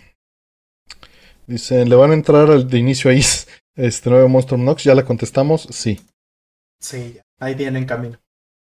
Sí. Eh, ¿Cómo enfrentan cuando tienen que realizar tareas en su trabajo que no van tan acorde a sus creencias o lineamientos? Creo que ya nos habían preguntado esta pregunta. Este, puedes buscar en el, buscador nada más para asegurarte de que no lo hayamos contestado. Tengo la idea de que sí. En mm. general lo hago saber y prefiero tratar de delegárselo a alguien más o decirles que, que lo haga alguien más porque no estoy de acuerdo con ciertas cosas. Mm. O buscar cómo puede cambiar o hacer que se alinee, ¿no? Una vez, mm. este, pues justamente querían eh, utilizar ciertas cosas y lo que terminé logrando es que se le compraran licencias a SUSE para instalar MySQL y se le pagara la licencia a MySQL y SUSE, ¿no? Para estar yo tranquilo también con eso, ¿no? Con el uso mm. comercial porque eran distintas las licencias hace 20 años, por ejemplo. Mm. Mm. Pues hablando, a final de cuentas. Digo, hay veces en las que no se va a poder hablar y no hay punto de negociación, ¿no? Y a, a final de cuentas estás, este, Mm. Estás rentando tu tiempo y tu labor y tú tienes que decidir y el, y el que te está pagando tiene que decidir y es mm. y están en su derecho dependiendo de tu contrato laboral, ¿no? Sí, claro. Sí, yo he hecho eso muchas veces. O sea, igual y em, a lo mejor hasta llegar a un punto medio. ¿no? O sea, puede ser que no estés contento con la manera en la que vas a hacer un trabajo, pero a lo mejor sí estás contento con el resultado. Y esto lo puedo decir de todas las veces, absolutamente todas las veces que he tenido que tocar un cochino código de PHP. que en su mayoría de, todas esas ocasiones ha sido para tratar de resolver un, problema grave en, una operación crítica. Eh, y, eh, y ha sido, o al menos ese es el compromiso que siempre busco, que sea migrarse a otra cosa decente. Algo que sí sea decente y no PHP. Entonces, eh, hasta ahora el 100% de las ocasiones me han, me han hecho caso. O sea, puede ser que yo tenga que tocar, que tenga que ensuciarme las manos eh, tocando código horrible de PHP, pero eh, si sé que al final eso va a terminar en un lenguaje menos podrido, entonces, o decente, ¿no? Este, en el mejor de los casos, este, y funcional y va a tener mejor seguridad, ¿no? Pues la barra en PHP es muy baja, este, y, y que va a tener este, pues mejor performance y va a tener como mayor funcionalidad y mejores cosas, pues entonces ahí sí puedo ceder. Sé que sé que estoy haciendo algo que no me gusta por un bien mayor. Creo que eso está bien. Siguiente. Eh, ¿Creen que con los monitores de alto refresco y menos input lag pueda volver el género de shoot'em ups? Es una posibilidad. Claro que sí. Pero la realidad es que hasta que eso no llegue a las teles, no creo que eso sea un, asunto. Mm. O sea, hasta que eso sea común denominador en las teles. Mm. Eh, siguiente. Eh, ¿Han jugado un Walk Simulator? Ah, pues esta ya la, ya la habían preguntado, perdón. La metí dos veces. Mm. Déjenla, elimino. Mm. El siguiente, ¿qué opinan del anime de Sandy Bell? ¿Lo llegaron a ver? claro. Este, sí, lo vi de, de, chavito, de hecho, este, lo vi gracias a mi hermana. Y, era, era gracioso, tenía cosas interesantes, me, me, llama la atención y ya lo comentamos aquí en otro programa que, que estaba padre que, que, en esa época había mucho anime de chicas eh, como muy independientes y empoderadas y como de una, de una buena manera, ¿no? Me, me gustaba mucho eso, existir. Digo, de momento nos alienaba porque era, eso es para niños y eso es para niñas, pero la verdad es que veías todo. y, creo que eso fue bueno. Sí, claro. Y es una perspectiva que yo creo que nos hace falta hoy, ¿no? O sea, porque, eh, o sea, si consideras el, el mensaje que traía un, un, personaje como Sandy Bell, ¿no? Que era completamente independiente, que tenía su, su camionetita y andaba viajando por Europa, pues, pues qué padre, ¿no? Era una niña, ¿no? Y era reportera y tenía que hacer como todo, o sea, tenía que sostenerse a sí misma y tenía que hacer todas las cosas que tenía que hacer, ¿no? Y no tenía poderes mágicos como lo tenía Gigi, por ejemplo, o Lala Bell. Excepto en el final, que bueno, no sé si, no sé si te acuerdas. Sí, sí, sí me acuerdo, sí me acuerdo.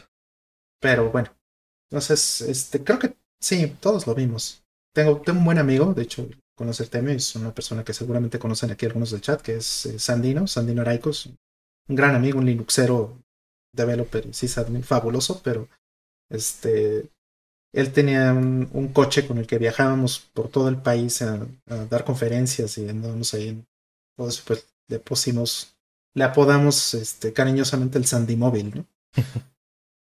y, y todo el mundo sabía que es eso. Entonces, no es, nadie jamás preguntó, oye, ¿por qué el Sandy Móvil? O, o, que no, o que te dieras cuenta que no estaban, que no entendían la asociación, ¿no? La referencia. No, todo el mundo. Entonces creo que sí, todos, todos vimos esa, esa serie. Claro. Este. Que. Eh, ahorita ya se, me, ya se me fue que iba a decir, pero bueno. La última pregunta de las que tenemos registradas es: Hace poco jugué Lunar y me encantó. ¿Me recomendarían juegos parecidos? Claro, este, este, Grandia. Grandia. Grandia es este del mismo del mismo equipo, entonces es muy difícil no recomendarlo en este caso. Mm. Em, que tienes el 1 y el 2, evidentemente. Acaba de salir la, la retraducción para Saturno. Mm. eh, ¿Qué más se te ocurre? Digo, los Cis tienen también ese ambiente muy, mm. muy similar. Los, los, Tales, algunos los Tales que son. Muchos Tales. Sí, son, son como lo que decíamos, más maternales, más puros, más inocentes, ¿no? Inocentes en eh, buena. En, planteamiento también, ¿no? Digo, a pesar de que sí tocan temas oscuros. Eh, es este. Es, es como esa sensación. Mm. Los este, Secret of Mana, por supuesto, también. Secret of Mana, ándale. Todo lo de Mana, ¿eh? De hecho, no solamente Secret of Mana. Todo este. Mm. Dawn of Mana. Todos esos. Eh, Final Fantasy Crystal Chronicles también se me antoja como ese tipo. Fantasy Star 2 y 4. Fantasy Star 4, en particular. El, en particular el 4, sin duda alguna. El, el 4 es maravilloso. No que necesites todo lo demás. Puedes entrarle al 4 directo Mm. Eh, lo que te vas a perder es fanservice. Muy buen fanservice, pero fanservice, mm. a final de cuentas. Puedes jugarlo suelto. Legend of Mana, dicen ahí, sí. Legend of Mana también. Precioso juego. Eh, la, la, Grandia de Saturn, sí. Grandia recomendaría jugarlo en Saturn sobre PlayStation, ya ahora que está el parche. Fue mm. hecho para Saturn. Sí, yo no tengo la versión de Saturno, ya. Ya me vas a hacer comprarlo en japonés. para poder jugarlo, traducir. Y bueno, pues este, con esto llegamos al final del programa. Hay un par de preguntas rápidas que nos pusieron ahorita en el chat. Eh, nos preguntan que si el coleccionismo retro gaming es solo cosa importa para gente de mayor de 30 años. Pues digo, hablando muy en general, para alguien de 20 años el retro gaming significa una cosa distinta que para ti, pero no deja de ser técnicamente retro gaming. Pero si te refieres a jugar juegos de tu infancia, pues solo le va a interesar a gente que jugó las cosas de tu infancia, a menos que sea alguien que, como en la música, voltee a ver qué había antes y se ponga a investigar. Que sí hay, hay mucha gente de ese tipo, ¿no?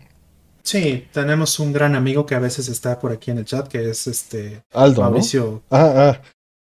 No, Aldo. ya sé, estoy fregando. sí, Aldo yo creo que ya tiene canas, pero este eh, pero no, Mauricio Orjeda, este, el buen Oraticus. Él, este, pues él, yo creo que le duplicamos la edad, no manches. Y, y es un cuate que está metidísimo en puro, en, puro arcade eh, viejo. O sea, él puro CPC2 y puro CPC1 y puro, puro hardware viejo, ¿no? Entonces, este, y, gabinetes también, ¿no? Impres y tiene una, tiene un estatus el maldito, eh, y cosas así, ¿no? Entonces, creo que... Eh, no es excluyente. Es, pues. Se minimiza. Es como alguien, no sé, como Punisher, por ejemplo, ¿no? Que, que, que es fan de los Beatles, ¿no? O sea, manches, ya, ya se había muerto este no solamente la banda, ya se había muerto Lennon cuando 10 años o no sé cuántos años antes de que él naciera siquiera, ¿no? Entonces, este, ¿cómo es posible que sea fan? Pero no, o sea, creo que hay para todo. Este, sí. Y la otra pregunta que nos hacen por ahí, antes de cerrar, no me estoy contestando unas cosas que, nos preguntan de, de, los hobbies. Ya te puse ahí mi sitio web donde están todos los hobbies este, relacionados con esto. Pero eh, la pregunta que nos pone Eduardo es que cuando era niño, él jugaba juegos de NES y se le hacían fáciles, tenía 5 años y los pasaba. Ahora que los juega en emulador, le cuesta mucho trabajo. Y se me estaré volviendo estúpido.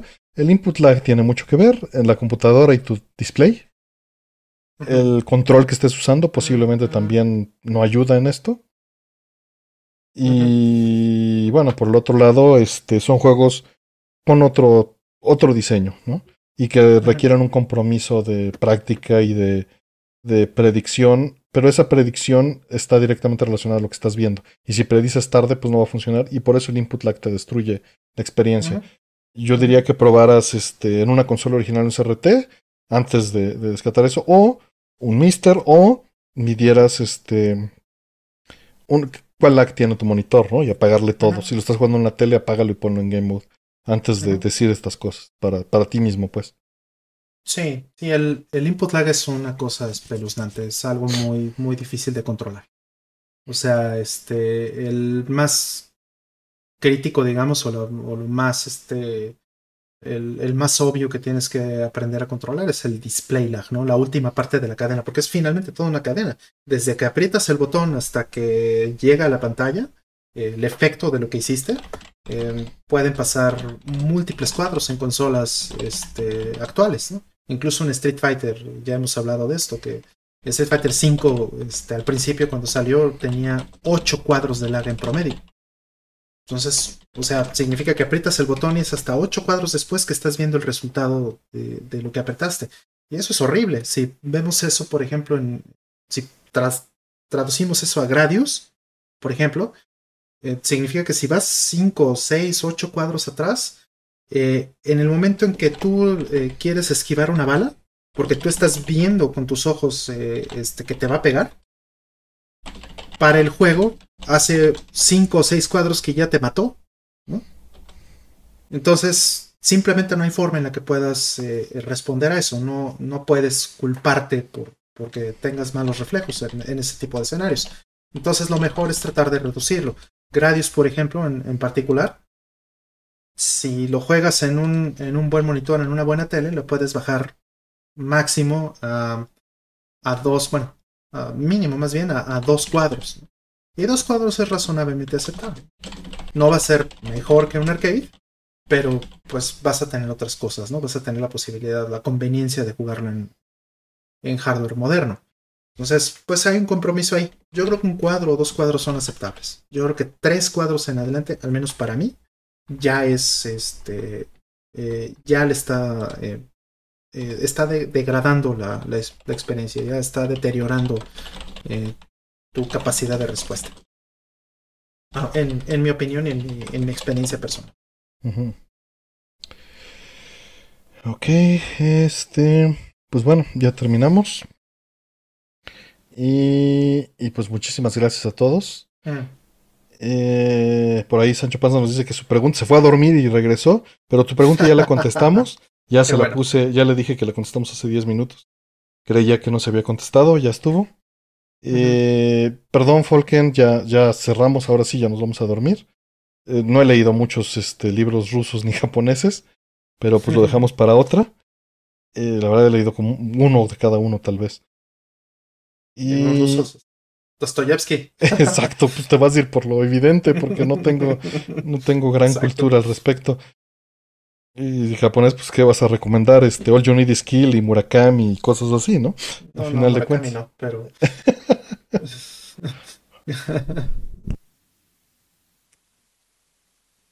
Kawabata, por ejemplo, ¿no? En este caso de japonés, eso. Oe, ¿no? Mm. Tolstoy, sí. Dale, Tolstoy. Mm, dice otra ahorita, dice Mike Irving Pineda. No, no, espérame tantito, ya. Ya es hora. No, ya tenemos que dormir. Me siento muy fresco, pero eso no es bueno. Tengo que dormir. Sí, sí, sí. De hecho, creo que la dinámica funcionó bien. Lo que hiciste de partirlo, ¿no? Cerrarlo y después volver a abrir preguntas. Yo creo que eso, fue bastante bueno. Yo creo que así lo vamos a hacer. Sí, yo creo que eso vamos a hacer. Al llegar a 50 lo cerramos y otra vez al 100 lo cerramos, ¿no? para que no sea como y que sea un poquito más manejado. Exactamente. Bueno, este, pues gracias, gracias por todo. Este, por favor, síganse cuidando, cuídense mucho y nos estamos este, viendo la próxima semana. Rol, muchas gracias por todo. Mm, gracias, por, por Rollman, Technologies, que, que hoy, este, hoy, hoy se lució, hasta nos chulearon el stream. Sí, este, ya funciona bastante mejor. Todavía se puede mejorar un poco más, pero pero ahí vamos. Este, hace rato me preguntaba este, Karen que, que cuándo voy a hacer este stream de Crimson Clover. lo primero que pensé es cómo demonios se enteró, pero bueno, es que dice que estuvo en Discord y, dejé abierta la distancia, ahí se quedó. Mm, sí, sí. No me di cuenta. Sí, es lo que te dije hace rato. Steam me va a decir que, que, tengo este 46 horas jugando este juego, pero no. Y estábamos en pruebas, ni siquiera estaba jugando. Exactamente. Lo, estoy usando ese juego este, para torturar al codec. Básicamente. Sí, lo destruye, lo deshace. para, para poner ese juego tendrías que estar en 20 megabits. Con, con 8500 ya jala bastante bien. ¿eh? Se ve, pero se ve mal. O sea, se ve bien. Ajá. Pero ves todos los errores de compresión. Exacto. Se alcanza a leer el texto y eso ya, ya este, hace una diferencia. Pero bueno, eso es lo que este, eso es lo que hemos estado haciendo, ¿no? Probando y todo esto. Le, estuve metiendo mucho trabajo a, que mejorara el stream porque la semana pasada sí estuvo bastante feito el audio, por lo que eh, escuché. Y también habíamos tenido problemas eh, eh, anteriores, ¿no? En las semanas anteriores. Que también hay que decirlo, hay cosas que, que no fueron nuestra culpa ni tampoco lo arreglamos nosotros, que fueron cuestiones de infraestructura. O sea, YouTube, Twitch, de hecho, y en general este, nuestros ISPs, eh, tanto el de Artemio como el mío, eh, mejoraron mucho su infraestructura y nos dimos cuenta en estas semanas que, ha habido cambios importantes. Entonces, yo creo que ahorita, por ejemplo, ustedes, eh, este, los que están en México, los que están en Ciudad de México en particular, que bueno, posiblemente en la, en la zona, ¿no? Este, mejor en la zona centro del país, no están yendo para, para nada a Estados Unidos para recibir, por ejemplo, el stream de YouTube o de Twitch sino que ya eso lo están recibiendo directamente desde México. Digo, de Twitch no sé exactamente, pero el de, YouTube tengo la, intuición de que ya es, ya lo están recibiendo todo aquí, o sea, ya no estamos saliendo de Estados Unidos para nada, más que para los, eh, los usuarios que nos ven eh, que nos ven allá, ¿no? O en otros países. Por ahí este, nos preguntan que cuánto tardan en estar las preguntas después de, cerrar el stream. Como dos o tres minutos que las pongo, nada más lo hago manual en lo que sigo platicando con Rol antes de cerrar. Entonces, denme dos a cinco minutos exagerando y ya van a estar. Eh, muchas gracias a todos. Gracias, Karen, por seguir por aquí. Vete a dormir, niña. Este, Hola Planeta, eh, Retumón, eh, Raúl Flores, este, Mike Irving, Metal Video Games, eh, Daniel Cornelio. Digo, me estoy saltando muchos nombres. Este, Sega Abigail, eh, Hermes, este, Ernesto Hernández, mil gracias por estar aquí. Este, sin ustedes esto no funciona. sí, muchas gracias, este, Sega Abigail, que de hecho ya mencioné aquí que ella también estuvo este, involucrada en las pruebas. Este, muchísimas gracias por tu ayuda, este, y por, por este, por ser conejillo de indias, como dices. este, Karen, cuando quieras probar y ser también este conejillo de indias y, estás más que invitada. Estás más que invitada y también este, pues un día deberías entrarle aquí al stream con nosotros. Sí, Gabriela Márquez, aunque sea como VTuber, ahí te ponemos a. Exacto. Nada más la voz, este, eh, distorsionada, si quieres. Ándale, ándale. VTuber, exacto. Hacemos, te hacemos este eh, cantante virtual también, si quieres. De una vez. Este, Gabriela Márquez. Sí, Gabriela, mil gracias. Y, este, y bueno, pues muchas gracias, Artemio. Muchas gracias por todo. Y, no, gracias a ti, Rol. Y, y jueguen Gradius. Nos, vemos.